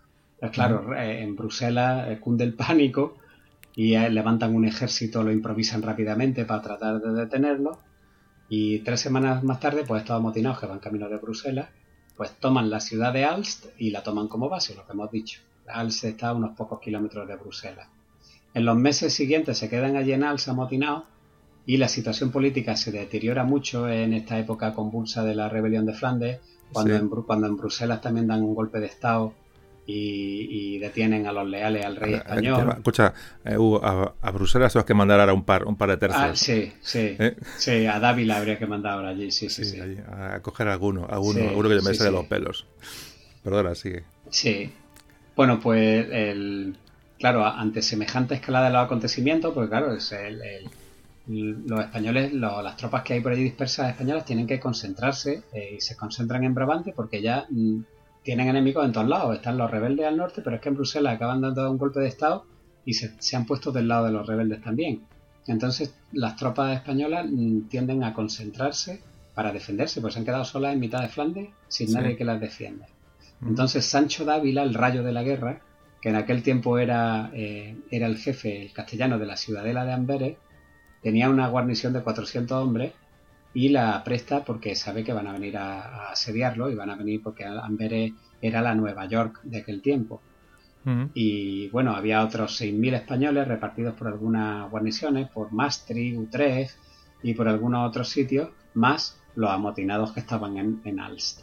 Entonces, el, el, 3 de octubre de 1576, las tropas rebeldes, que eran unos 14.000 civiles armados y 6.000 soldados, se plantan delante de los muros de Amberes y los burgomaestres de la ciudad, que habían prometido a Sancho Dávila que no abrirían la puerta a nadie, le abren la puerta al ejército eh, rebelde, es decir, a 20.000 hombres. Le abren la mm. puerta contra 400 españoles que estaban en la ciudadela. Entonces, claro, eh, rápidamente entran en el interior de la ciudad y sitian la ciudadela y empiezan a, a cañonearla. Bueno, pues el ruido de los cañones lo oyen los amotinados que están en Alst. Y entonces se dan cuenta de que Amberes está en peligro y de que sus camaradas están en peligro. Y entonces lo que hacen es que, se ponen, eh, neutralizan, o sea, eh, cancelan el motín por el momento, se ponen todos, se aprestan, se ponen la arma y los 1600 salen eh, eh, de Alst a ayudar a sus camaradas de Amberes. Pero claro, como todavía no estaban bajo la disciplina del rey no habían llegado a un acuerdo con su majestad, pues creen que es deshonroso llevar sus banderas. Así que lo que hacen es confesionar una bandera ellos mismos que tiene un crucifijo por un lado y una virgen por la otra. Pues claro, profanar las banderas del rey, si ellos están fuera de la disciplina, no pueden profanar las banderas del las rey. Cosas, las cosas hay que hacerlas bien. Fíjate, ¿eh? claro, las cosas hay que hacerlas bien. Ostras, es impresionante esto que estás contando ahora, ¿eh? es muy bueno. ¿eh? Sí, sí, y entonces están. Y para, allá, y para allá van con un, con, un trapo pintado. Con un trapo pintado. Y entonces están caminando toda la noche y llegan por la mañana al amanecer, llegan a Amberes, logran entrar, Sancho Dávila los ve, los logra colar por una puerta y entonces pues ya son, ya pues ya, ya ahora ya sí Sancho Dávila sí que puede defender aquello con, con, gusto. Y entonces le, incluso Sancho Dávila le, le, ofrece de comer también otra vez y dicen que no, que no, que, vamos al ataque. Entonces abren las puertas de la ciudadela y se desparraman por la ciudad y, echan a los 20.000 rebeldes fuera, matan a 2.500 hombres por 14 españoles solos y luego, ya una vez que se han quedado dueños de la ciudad, es cuando viene el, saco de Amberes. Ah, claro, que es este famoso saco de la leyenda negra donde dice que mataron a 20.000 personas. es bueno, cierto. Viene, verdad. La verdad es que en el saco de Amberes eh, las, los muertos están, de población civil están cifrados en 200 personas. Y además ya hay historiadores holandeses que lo reconocen, como, como Leon Boet o Jonathan Israel, eh, que ya, vamos, tengo las acotaciones bibliográficas y todo, donde reconocen que eso es leyenda negra y que solamente hubo 200 muertos. Y además es que el saco era legal porque los burgomaestres habían traicionado a Dávila abriéndole las puertas de la ciudad al ejército rebelde. Claro, claro. Que, que los holandeses, evidentemente, son, son, los artífices de la leyenda negra, eh, primeramente. Claro. Y, bueno, y esto es, el saco de Amberes ha sido uno de los, de los leitmotivs de. Sí, sí. menos mal que los puso en su sitio. Sí, eh, eh, además que fue falso. Fue totalmente falso como tantas otras cosas. Ay, Dios mío. Qué bueno.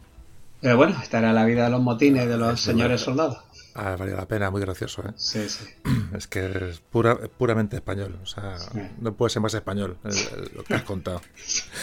qué bueno, qué bueno. Bueno, eh, ya vamos hacia el, hacia el final de, del... ¿Algo más de motines querías hablar? No, ya está, ya, está, vale. vale, pues eh, seguimos y ya vamos a ir, vamos a ir cerrando.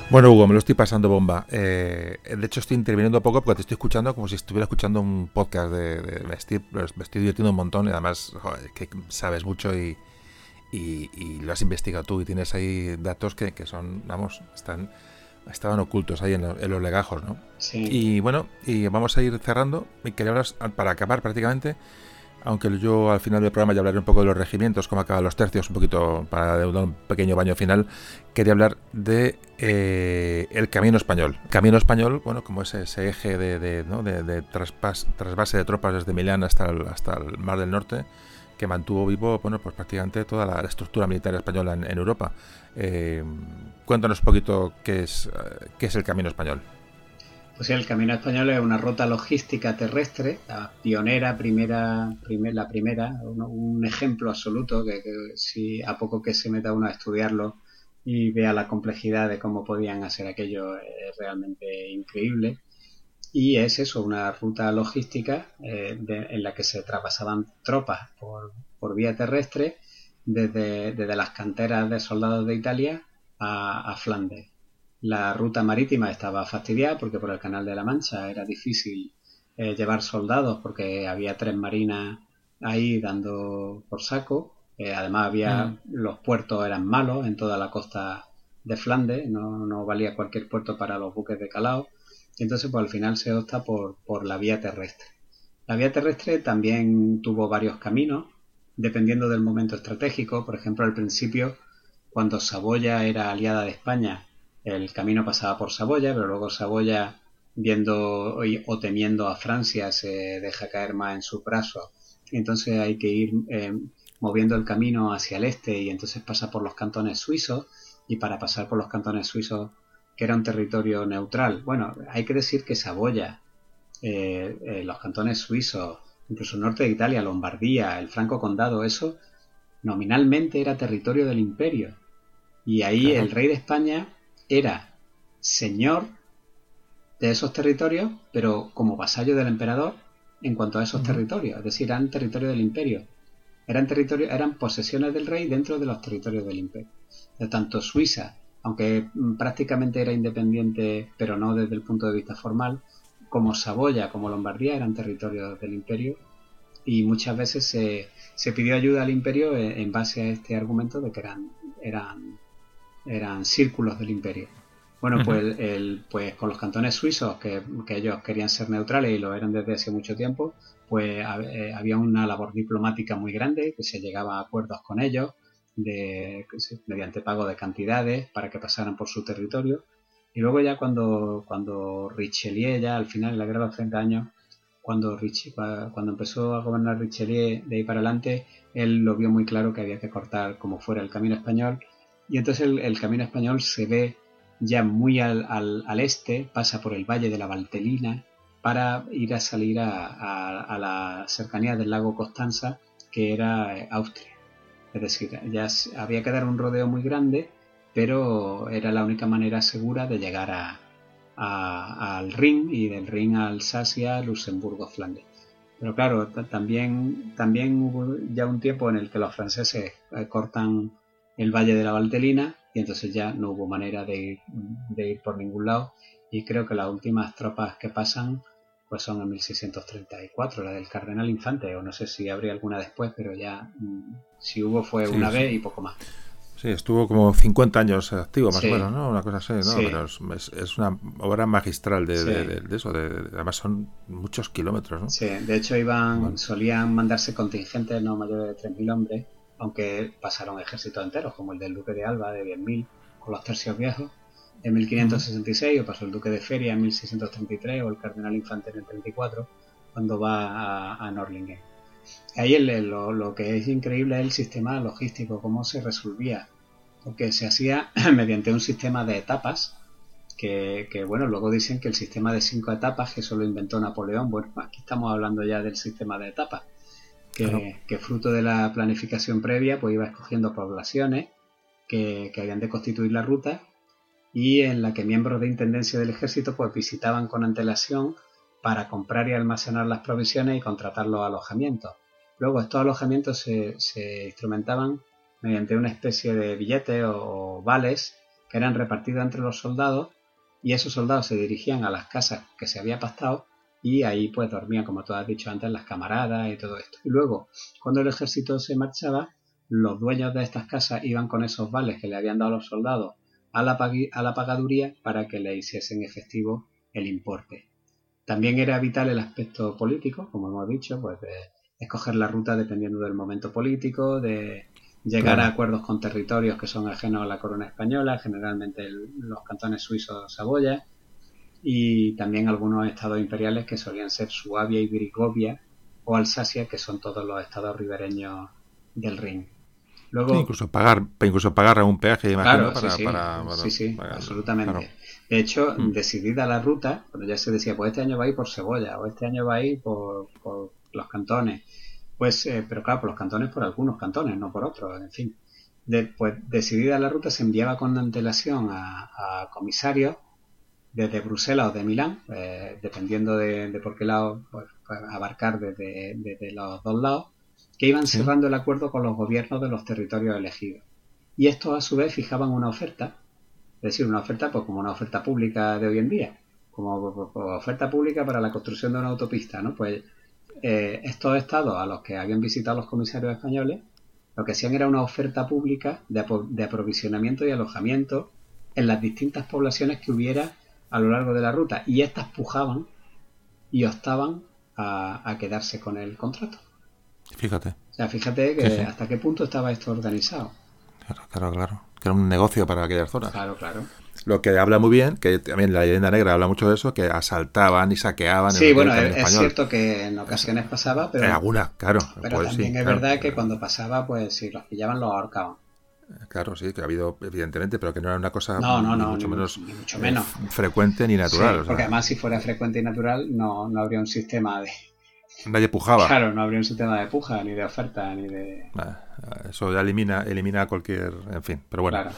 Mm, pues nada, sobre el camino español, eh, ¿alguna cosilla más? Sí, pues hay una anécdota de, la buena impresión que dio el tercio de Nápoles, del que hemos hablado antes, de la batalla de Fleuru, que vino, que vino desde Nápoles para la guerra del Palatina. De hecho, llegó unos días tarde, lo tuvieron que esperar en Coblenza Y entonces cuando llegaba ya a Coblenza, don Gonzalo eh, de Córdoba con su tercio, pues eh, dice el cronista, llegó al día siguiente don Gonzalo de Córdoba con su tercio, uno de los más lucidos que han venido de Italia. Contenía algo más de 1.700 soldados, gente de edad y brío, capaz de padecer cualquier fatiga, demostrándolo tras tan largo viaje hecho con tanta diligencia. Joder. Qué, qué definición. De gente de edad y brío. Ya he hecho bastante. Bueno, de edad, claro. En aquella época un tío con 30 años ya era un tío mayor. Claro. Gente bregar. Pero que, que- claro, madre mía.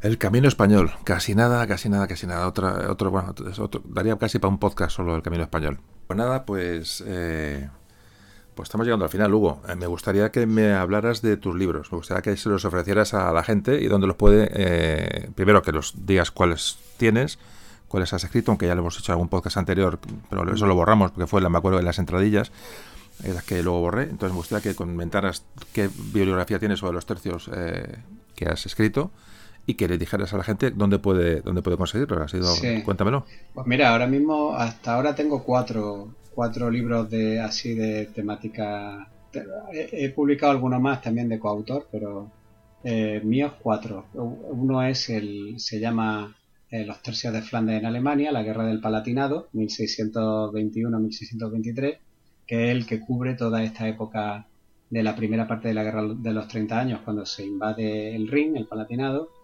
y, y, y, pues eh, eh, coge pues todas las batallas batallas que hubo en 1622 pues como la de Winfen, la de Hoche, la de Fleurus batallas campales que se ganan brillantemente con este tercio de Nápoles del, del que acabamos de hablar. Entonces cubro toda la campaña de 1621 a 1623 luego el segundo libro es la guerra de Frisia la, las campañas del coronel Verdugo en el norte de Flandes que es eh, la crónica de Verdugo, ah, pues remozada, con un español legible, con todos los personajes identificados, porque claro, esta gente cuando escribía, escribía como, como les sonaba. Claro. Entonces ahora Claro. ponte tú a averiguar a quién se está refiriendo. Eh, llevas un, un trabajo. español- el- españolizado el, nombre de la ciudad o el, o el nombre de, de un conde o de cualquiera que quisiera ah, hablar. bueno. De todo sí, eso sí, está sí. desgranado y además lo que hago es que voy comentando entre párrafos con otro tipo de letras, voy comentando todo lo que va sucediendo en el texto para que no te pierdas ningún detalle. Con lo cual, mi objetivo cuál es? Pues que cualquiera pueda leerse una crónica del siglo XVII y sentir cómo sentía esta gente sin que, sin tener la barrera de- de- del idioma o del paso del tiempo, porque, porque el paso del tiempo es importante. Ellos escribían para la gente de su época. Tú y yo hoy podemos estar hablando, pues, qué pena que se ha muerto chiquito hace tres meses. Por cierto, y es si verdad. alguien eh, recuerdo a chiquito. claro, y a si- chiquito la calzada. Exactamente, el más grande. Entonces, si, si alguien escuchara ahora mismo este trozo de conversación dentro de 500 años, diría, ¿y chiquito quién es? Pero hoy, los que lo escuchen hoy, todo el mundo sabe quién es chiquito. Bueno, pues eso pasa constantemente en las crónicas. Entonces, eh, hay que hacer una labor para, para que no, no te pierdas en la lectura y todo esté perfectamente eh, aclarado, incluso táctica, jerga, pues todo, cualquier cosa referente al texto y además lo acompaño con, con mapas para que pueda, se pueda ir siguiendo perfectamente cuáles son todos los movimientos que, que se van narrando a, lo largo del libro. Luego tengo el, tercer libro que se llama Los tercios en el Mediterráneo, los sitios de Castelnuovo y Malta, donde trato precisamente con, con- mucho detalle el, el asedio de Castelnuovo, el sitio de Malta y la batalla naval de Preveza. Y luego el cuarto libro, que lo publiqué este verano, se llama Los tercios Ese, en América. ese- ese no lo tengo todavía. Ah, ¿no lo tienes? Yo creo No, que le di no un, le creo que le di un agollo. ¿Para ¿Ah, ti? sí? Creo que sí. Pues le Bueno. preguntaré. Si no te mando uno. Bueno, no, no, Pues pues lo- lo tendré. Eh, Pues sí, no, pues sí, ¿No? no sé dónde lo he dejado. Bueno, Ah. estamos aquí. Dirá la gente, a mí que me importa que no tenga el libro este. No, pero me extraña porque le, le doy siempre un agollo para ti. Que sí, que sí, ¿Ah? pero que no, no sé. Sí, o, sí. escucha, o, o lo he guardado en algún sitio. Lo miraré ahora por aquí, por toda la- todos los que tengo por aquí. Venga, perdona, sigue, sigue. Pues sí. esto, no, lo- esto, no, esto no lo borro, ¿eh? Para No, que, no, ya, ya. El- para que luego la gente vea que hay mafia, hay mafia. Luego la, este, Los Tercios en América, que quería cambiar el, escenario, pues ya que hemos estado en, Flandes, en Alemania, en Europa Central y en el Mediterráneo, pues buscar otro escenario donde también estuvieran los tercios y me encontré con una crónica de un soldado de Salamanca que eh, narra la expedición de, Salvador de Bahía eh, con mucho detalle. Luego encontré otras crónicas oficiales con las que puedo ir casando, es decir, estas crónicas oficiales eh, tratan asuntos muy estratégicos que este pobre soldado no podía apenas imaginar, pero él cuenta cómo es, cómo es la expedición, cómo es la, esos, mm, esos dos meses de navegación y cómo es el asedio desde, la, desde el punto de vista inocente de un soldado. Entonces, mezclando todo eso, pues sale también un libro, yo creo que muy interesante y muy bonito. Bueno, ¿y dónde podemos eh, comprar tus libros? Pues los libros están ya mm, prácticamente en todas las librerías y en la librería de referencia de alguien no está, pues que la pida porque seguro que, que va a estar. Y luego en la tienda online de Ediciones Salamina también, también se pueden comprar y se envían por correo. De hecho, creo que ahora tienen una oferta para esta Navidad en la que puedes comprar, eh, creo que comprando dos te regalan un parche bordado de la bandera del tercio de Espínola y comprando tres regalan una banderita de los tercios de mesa, de estas de, escritorio. para la gente que escucha esto dentro de 10 años, que es la, el, estamos hablando de las navidades del 2017. Exactamente, para Navidades y Reyes. Exactamente, luego ya pasa esto, esto ya, olvidarlo, o podéis olvidar lo que ha dicho Aimo Hugo. Exactamente. Pues nada, pues joder, me lo he pasado, me lo he pasado bien, muy bien, eh, Hugo. Me alegro, me alegro. Yo también, ¿eh? yo he disfrutado muchísimo. es que me encanta hablar de esto. Me imagino que. Y pues nada, Hugo, pues mil gracias por compartir tu afición con la gente, con nosotros, y por ayudarme a, lanzar al aire este audio. Que además yo vengo, estoy en modo peregrino todavía y estoy vago, o sea, no, no, tengo aún mucha fuerza para, para. Entonces me ha venido fenomenal. Ya te he escuchado, ya te he escuchado. Muy, muy emocionante, sí, sí. Sí, la verdad que ha sido emocionante. Y bueno, y y bueno, y eso, que necesitaba alguien que me hiciera medio podcast por lo menos para... Y eso. Que, mm, estupendo, ha sido un placer, de verdad. Que ya tengo, quien quiera adquirir tus libros ya sabe dónde tiene que hacerlo. Que ha sido un placer aprender contigo, que hoy he sido un oyente más, como siempre digo. Que me consta que te trabajan mucho los temas y que derrochas ilusión, le digo, por compartir tu afición en tu, tú estás en el grupo de estudios de historia militar, ¿no? que tiene una web también donde eres también el alma, una, una, de las almas. Veramendi y yo lo fundamos. Javier Veramendi también participó en uno de los audios con, de la guerra carlistas. Y, y, bueno, y en Istocas, que la gente te puede escuchar en Istocas, el famoso eh, podcast que ya hemos nombrado. Y, bueno, y como antes comentabas, que, que, hemos compartido audios allí, con el de Anual y alguno más, el de Lepanto, y alguno más que se nos olvida, porque han sido tantos y tantos. Y nada, que, me, que eso, que te agradezco que, que has estado por aquí, que la gente se, anime a, leer tus libros, que los que derrochas ahí entusiasmo, que has derrochas aquí, lo pones en tus libros. Eh, que nadie piense que de los libros se vive, porque es bastante ir arañando ventas y publicar alguna segunda edición si es que llega, pero ya digo, es lo que tiene hablar de historia pura y dura, que, que es complicado, es complicado vivir de esto. Lo dicho, Hugo, que hasta siempre, que te cuides mucho y que, bueno, acá aquí estamos para lo que quieras y, buen camino, que lo tengo reciente. pues nada, Santiago y Sierra España y ha sido un Correcto. Muy bien, Hugo. Venga, hasta siempre. Venga, hasta siempre.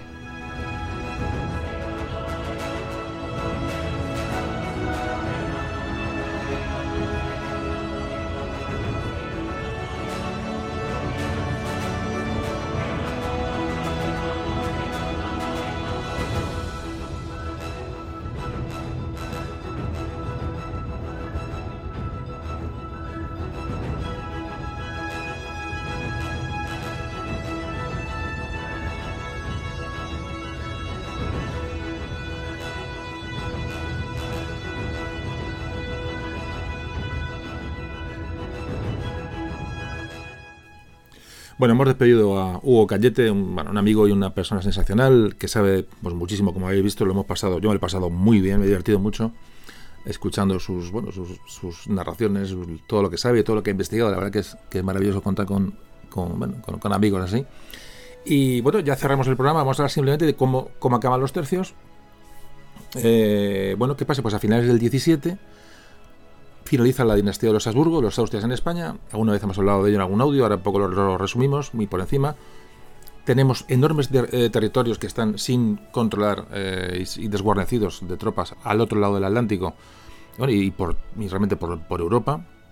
aunque las cifras que se dan oficialmente de, los, de los, las guarniciones eh, españolas las sitúan en unos 54.000 hombres, son cifras que son falsas. Según muchos historiadores, más o menos han evaluado que el ejército español, la monarquía española, la monarquía hispánica, al inicio de la Guerra de Sucesión, en 1701, apenas tenía unos 12.000 hombres en la península y unos 20.000 entre Flandes e Italia. Y la flota era absolutamente inexistente. Funcionaban cuatro o cinco navíos de guerra para controlar y defender toda la ruta marítima. Imaginaos el desastre. En 1700 España está absolutamente agotada. Y se produce la guerra de sucesión, ya digo que alguna vez hemos comentado, Carlos II, el último Austria, muere sin descendencia, entonces, bueno, pues van a pujar por, el, la, mm, conseguir el trono de España, por un lado el archiduque Carlos de Austria, y por otro lado el nieto del rey de Francia, Felipe d'Anjou, que luego sería Felipe V. Esto provoca una guerra total en Europa, lo que alguna vez se comentó que pudo ser la Primera Guerra Mundial por la sucesión a la corona española. Realmente los despojos que se quieren repartir las potencias europeas de España, eh, por un lado Inglaterra, Holanda, eh, Austria, eh, y por otro lado Francia, bueno, pues eran, eran muy atractivos. Carlos II lo que va a hacer es nombrar sucesor a, un Borbón, a Felipe V, y esto provoca una guerra con, bueno, con, la, con la Europa que apoya a la causa austracista. Es decir, simplificando, España y Francia contra el resto de Europa. En España existe una división en cuanto a que unos apoyan al candidato austracista y otros al candidato eh, borbónico. En, la zona de Cataluña, Aragón, Levante, eh, grandes partes de estas, de estas zonas del este español eh, van a apoyar a la, causa austracista de Carlos de Austria y el, bueno, gran parte de la, de la otra zona de la península bueno, pues, apoyan a, la causa borbónica de Felipe V. Felipe V cuando, bueno, cuando llega a España a reinar, claro, se encuentra con, bueno, con la realidad de un ejército absolutamente destrozado, están llegando en años sucesivos y en, llegadas sucesivas los restos de tercios que habían en Flandes y en Italia. Es decir, el momento es absolutamente desastroso.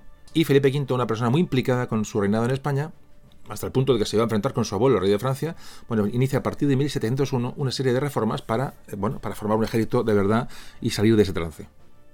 Así que el 28 de enero de 1704 se va a producir la transformación de los antiguos tercios españoles en nuevas unidades denominadas ya regimientos al estilo francés. Es decir, ya no va a haber jefes, maestres de campo, sino que va a haber coroneles.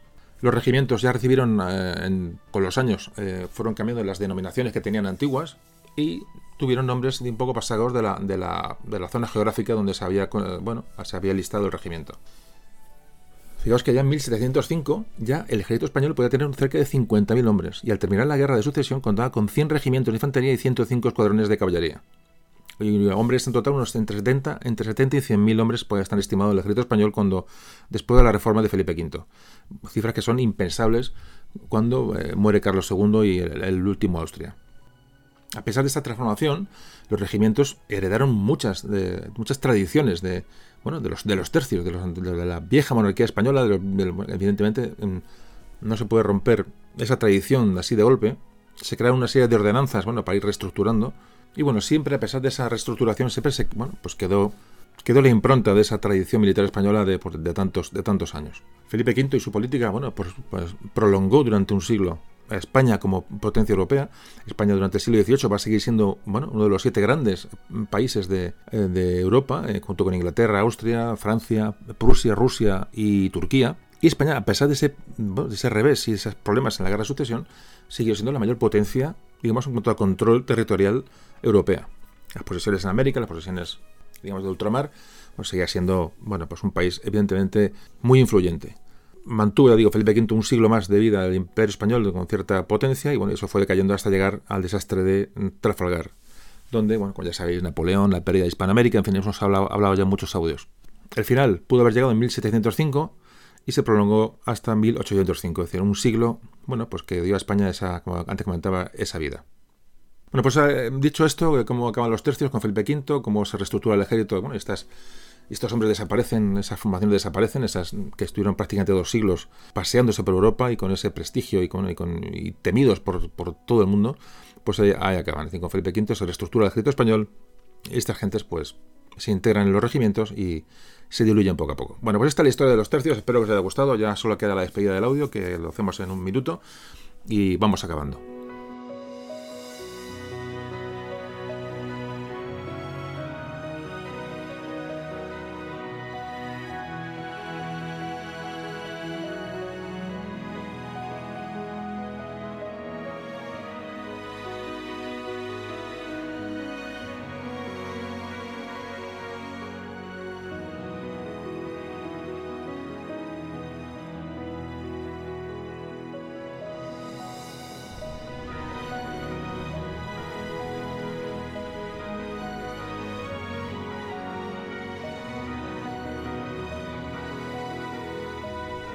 Para los europeos de la época no había duda. Durante casi dos siglos, los tercios españoles fueron las mejores unidades del mundo. Hoy, más de 300 años después de su desaparición, los especialistas comparan su importancia con la de las falanges griegas o las legiones romanas. Los tercios fueron las mejores unidades de infantería de los reyes españoles. Eran pocos en relación a todo el ejército internacional de los Austrias, pero eran su unidad de élite y fueron temidos y respetados en los campos de Europa, en América y en África.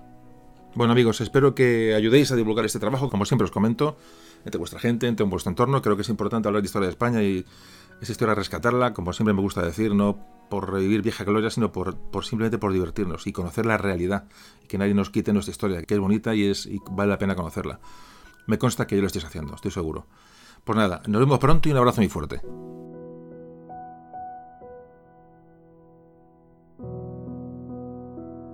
Memorias de un tambor.